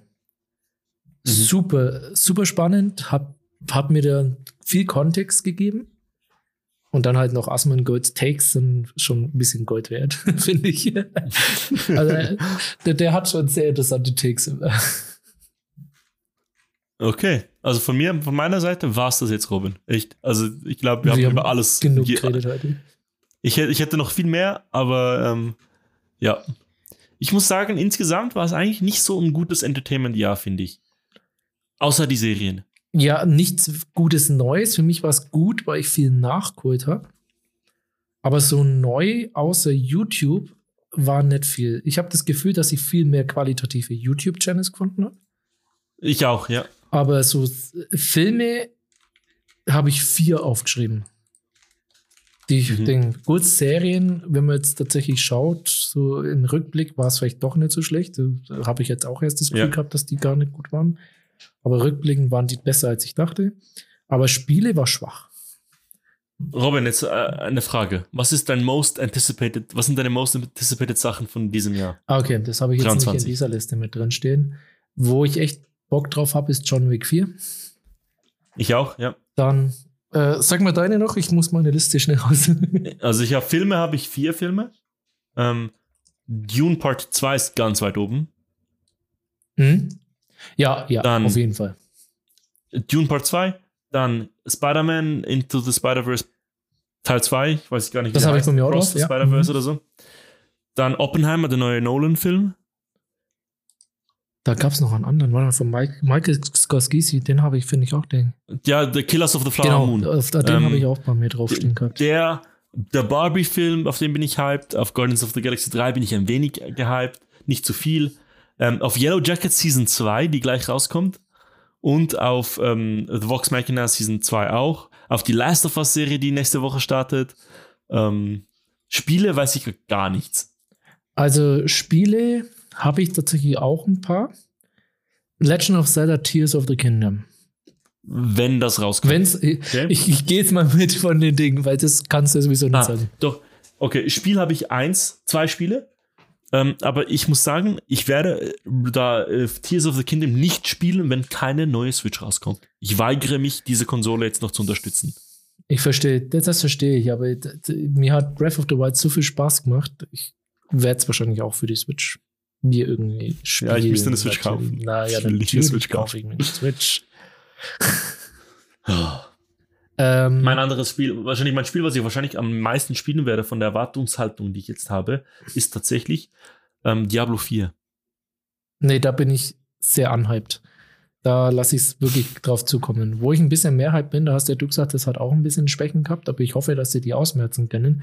Äh, Star Wars Jedi Survivor soll ja Ja, ja, das inzwischen freue ich mich auch ein wenig drauf. Aber der Trailer fand ich, hat mir zu wenig Neues gemacht. Ja, das Ja. kann passieren. Das weiß ich noch nicht genau. Ähm, ich weiß auch nicht, ob ich Bock auf dieses Dead Space Remake habe. Das soll ja auch Ich nicht nicht. dieses Jahr Also- rauskommen. Ich, ja, ich nicht so. Aber was ich schon interessant finde, weil ich, das braucht halt einfach ein Upgrade, ist System Shock. Das soll ja auch ein Remake kommen. Und System Shock ist Stimmt, ja. so ein bisschen das, der Vorgänger von den BioWare-Sachen gewesen. Äh, Bioshock. Bioshock-Sachen, bei BioWare, Bioshock-Sachen. Deswegen finde ich spannend. Würde mich interessieren, Mhm. wo es hingeht. Ich habe aber äh, Zwiegespalten. Ich bin noch, äh, ich würde mich noch freuen auf ähm, Silk Song, äh, für das muss ich Hollow Knight zuerst durchspielen. Ja, Silksong Ähm, ist auch bei mir dabei, wobei das ist jetzt kein Hype, da weiß ich einfach, das wird gut.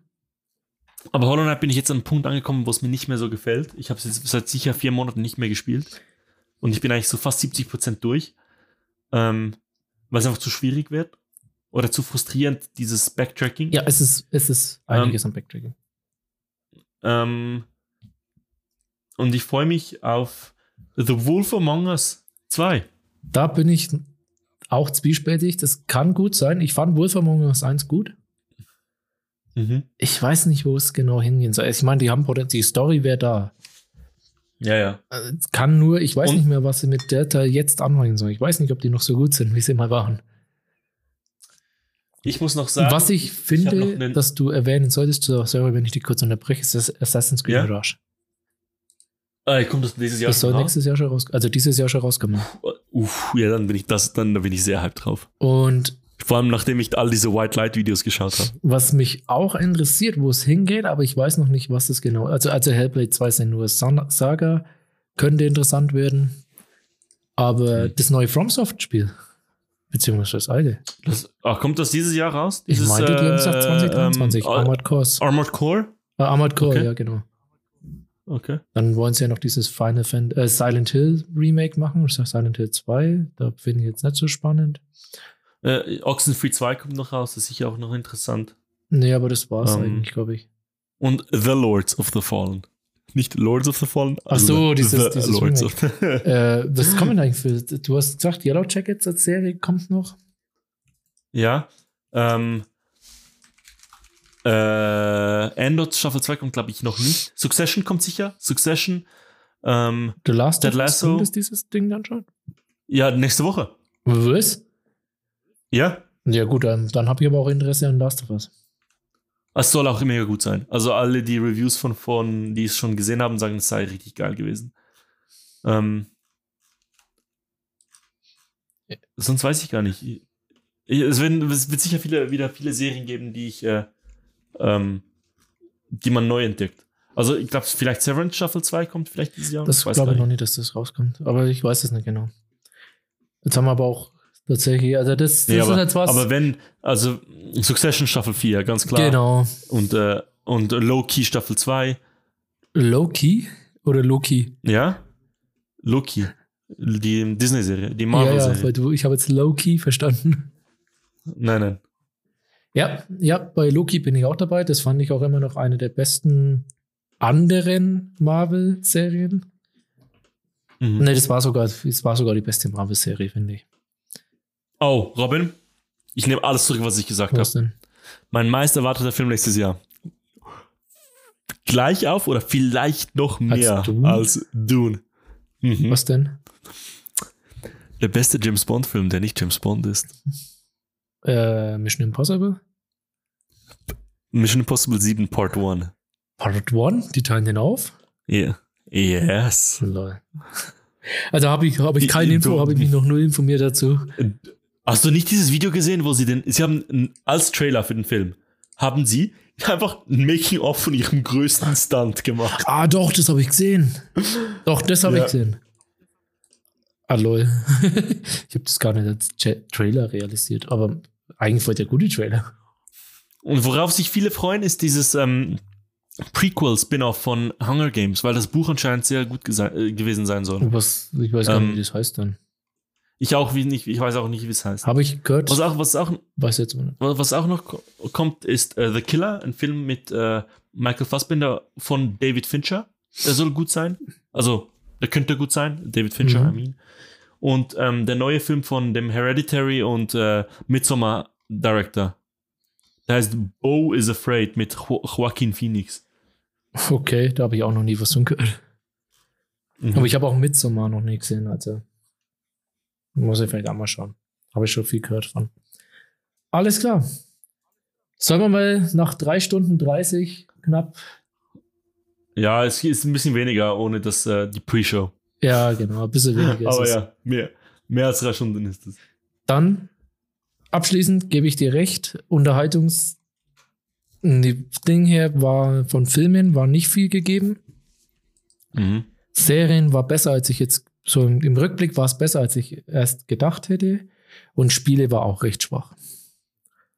Außer Elden Außer Ring. Elden Ring und Fate Forbidden West. Mein Blacktail Und vielleicht äh, Vampire Slayers. Vampire Survivors meinst Und du? Wordle. Äh, ja, Vampire Survivors und, Wor und Wordle. Und Wordle, ja, aber irgendwie man wird immer, es gab die Menge an Spielen war schon, dass man irgendwas Gutes schon finden wird, aber es war jetzt nicht so krasse Highlights, weil da waren für mich eigentlich God of War. Also ich glaube, für viele ist schon God of War Ragnarok ein. Highlight. Das habe ich halt nicht gespielt. ja. Bin aber schon ein bisschen Mhm. hyped drauf, das äh, zu spielen, alleine wegen Odin. ja, ich auch inzwischen. Jetzt, ich weiß, wer der, wen den Schauspieler Ja. Wer den Schauspieler ja. Aber sonst war es jetzt nicht das Top äh. Also für mich, dieses Jahr definiert durch, wie schlecht Rings of Power ist Das definiert ein ganzes Jahr. Okay. und wie gut Endor ist. Ja, Endor würde ich schon sagen. Das definiert tatsächlich dieses Jahr, in Ja, welche Richtung Disney gehen muss mit Star Wars. Genau das. Und äh, wie, wie gesagt, einfach als Serienjahr äh, absolute Wahnsinn. Wie viele gute Serien dies. Ich habe wirklich eine Top 17, 18. Das sind, ich habe ohne so ähm, zu suchen Top 18 gemacht, wo ich alle Serien auch wirklich herumschieben könnte und äh, die fluide ist. Und erst danach muss ich ein bisschen überlegen, was ich noch reintun könnte. Mhm. Das ist insane. Ja, das Serienjahr war ein starkes. Alles klar? Bei den Filmen habe ich das bei nach fünf schon suchen Ja, müssen. ja, ich auch noch nach Danny 4, was ich denke, habe ich so überlegt. Will ich fünf machen? Ich hätte schon noch fünften reintun können. Top Gun zum Beispiel war bei mir nicht drin, aber so, nee, Mhm. hm, nee. Das war jetzt nicht so das krasse Jahr. Also, Robin, Dann hat Spaß gemacht. vielen Dank fürs Zuhören an alle, die zugehört haben. Falls jemand zuhört. Es hört jemand zu. 100 Prozent. Okay. Okay. Und wir wünschen uns euch einen schönen Start in das Jahr 2023. yep. Mal schauen, was, was, äh, was noch passiert. Was Für Jahr- mich, ein, äh, für mich wird das ein sehr ereignisreiches Jahr. Ja, für mich auch. Aber eher auf so beruflichen Level.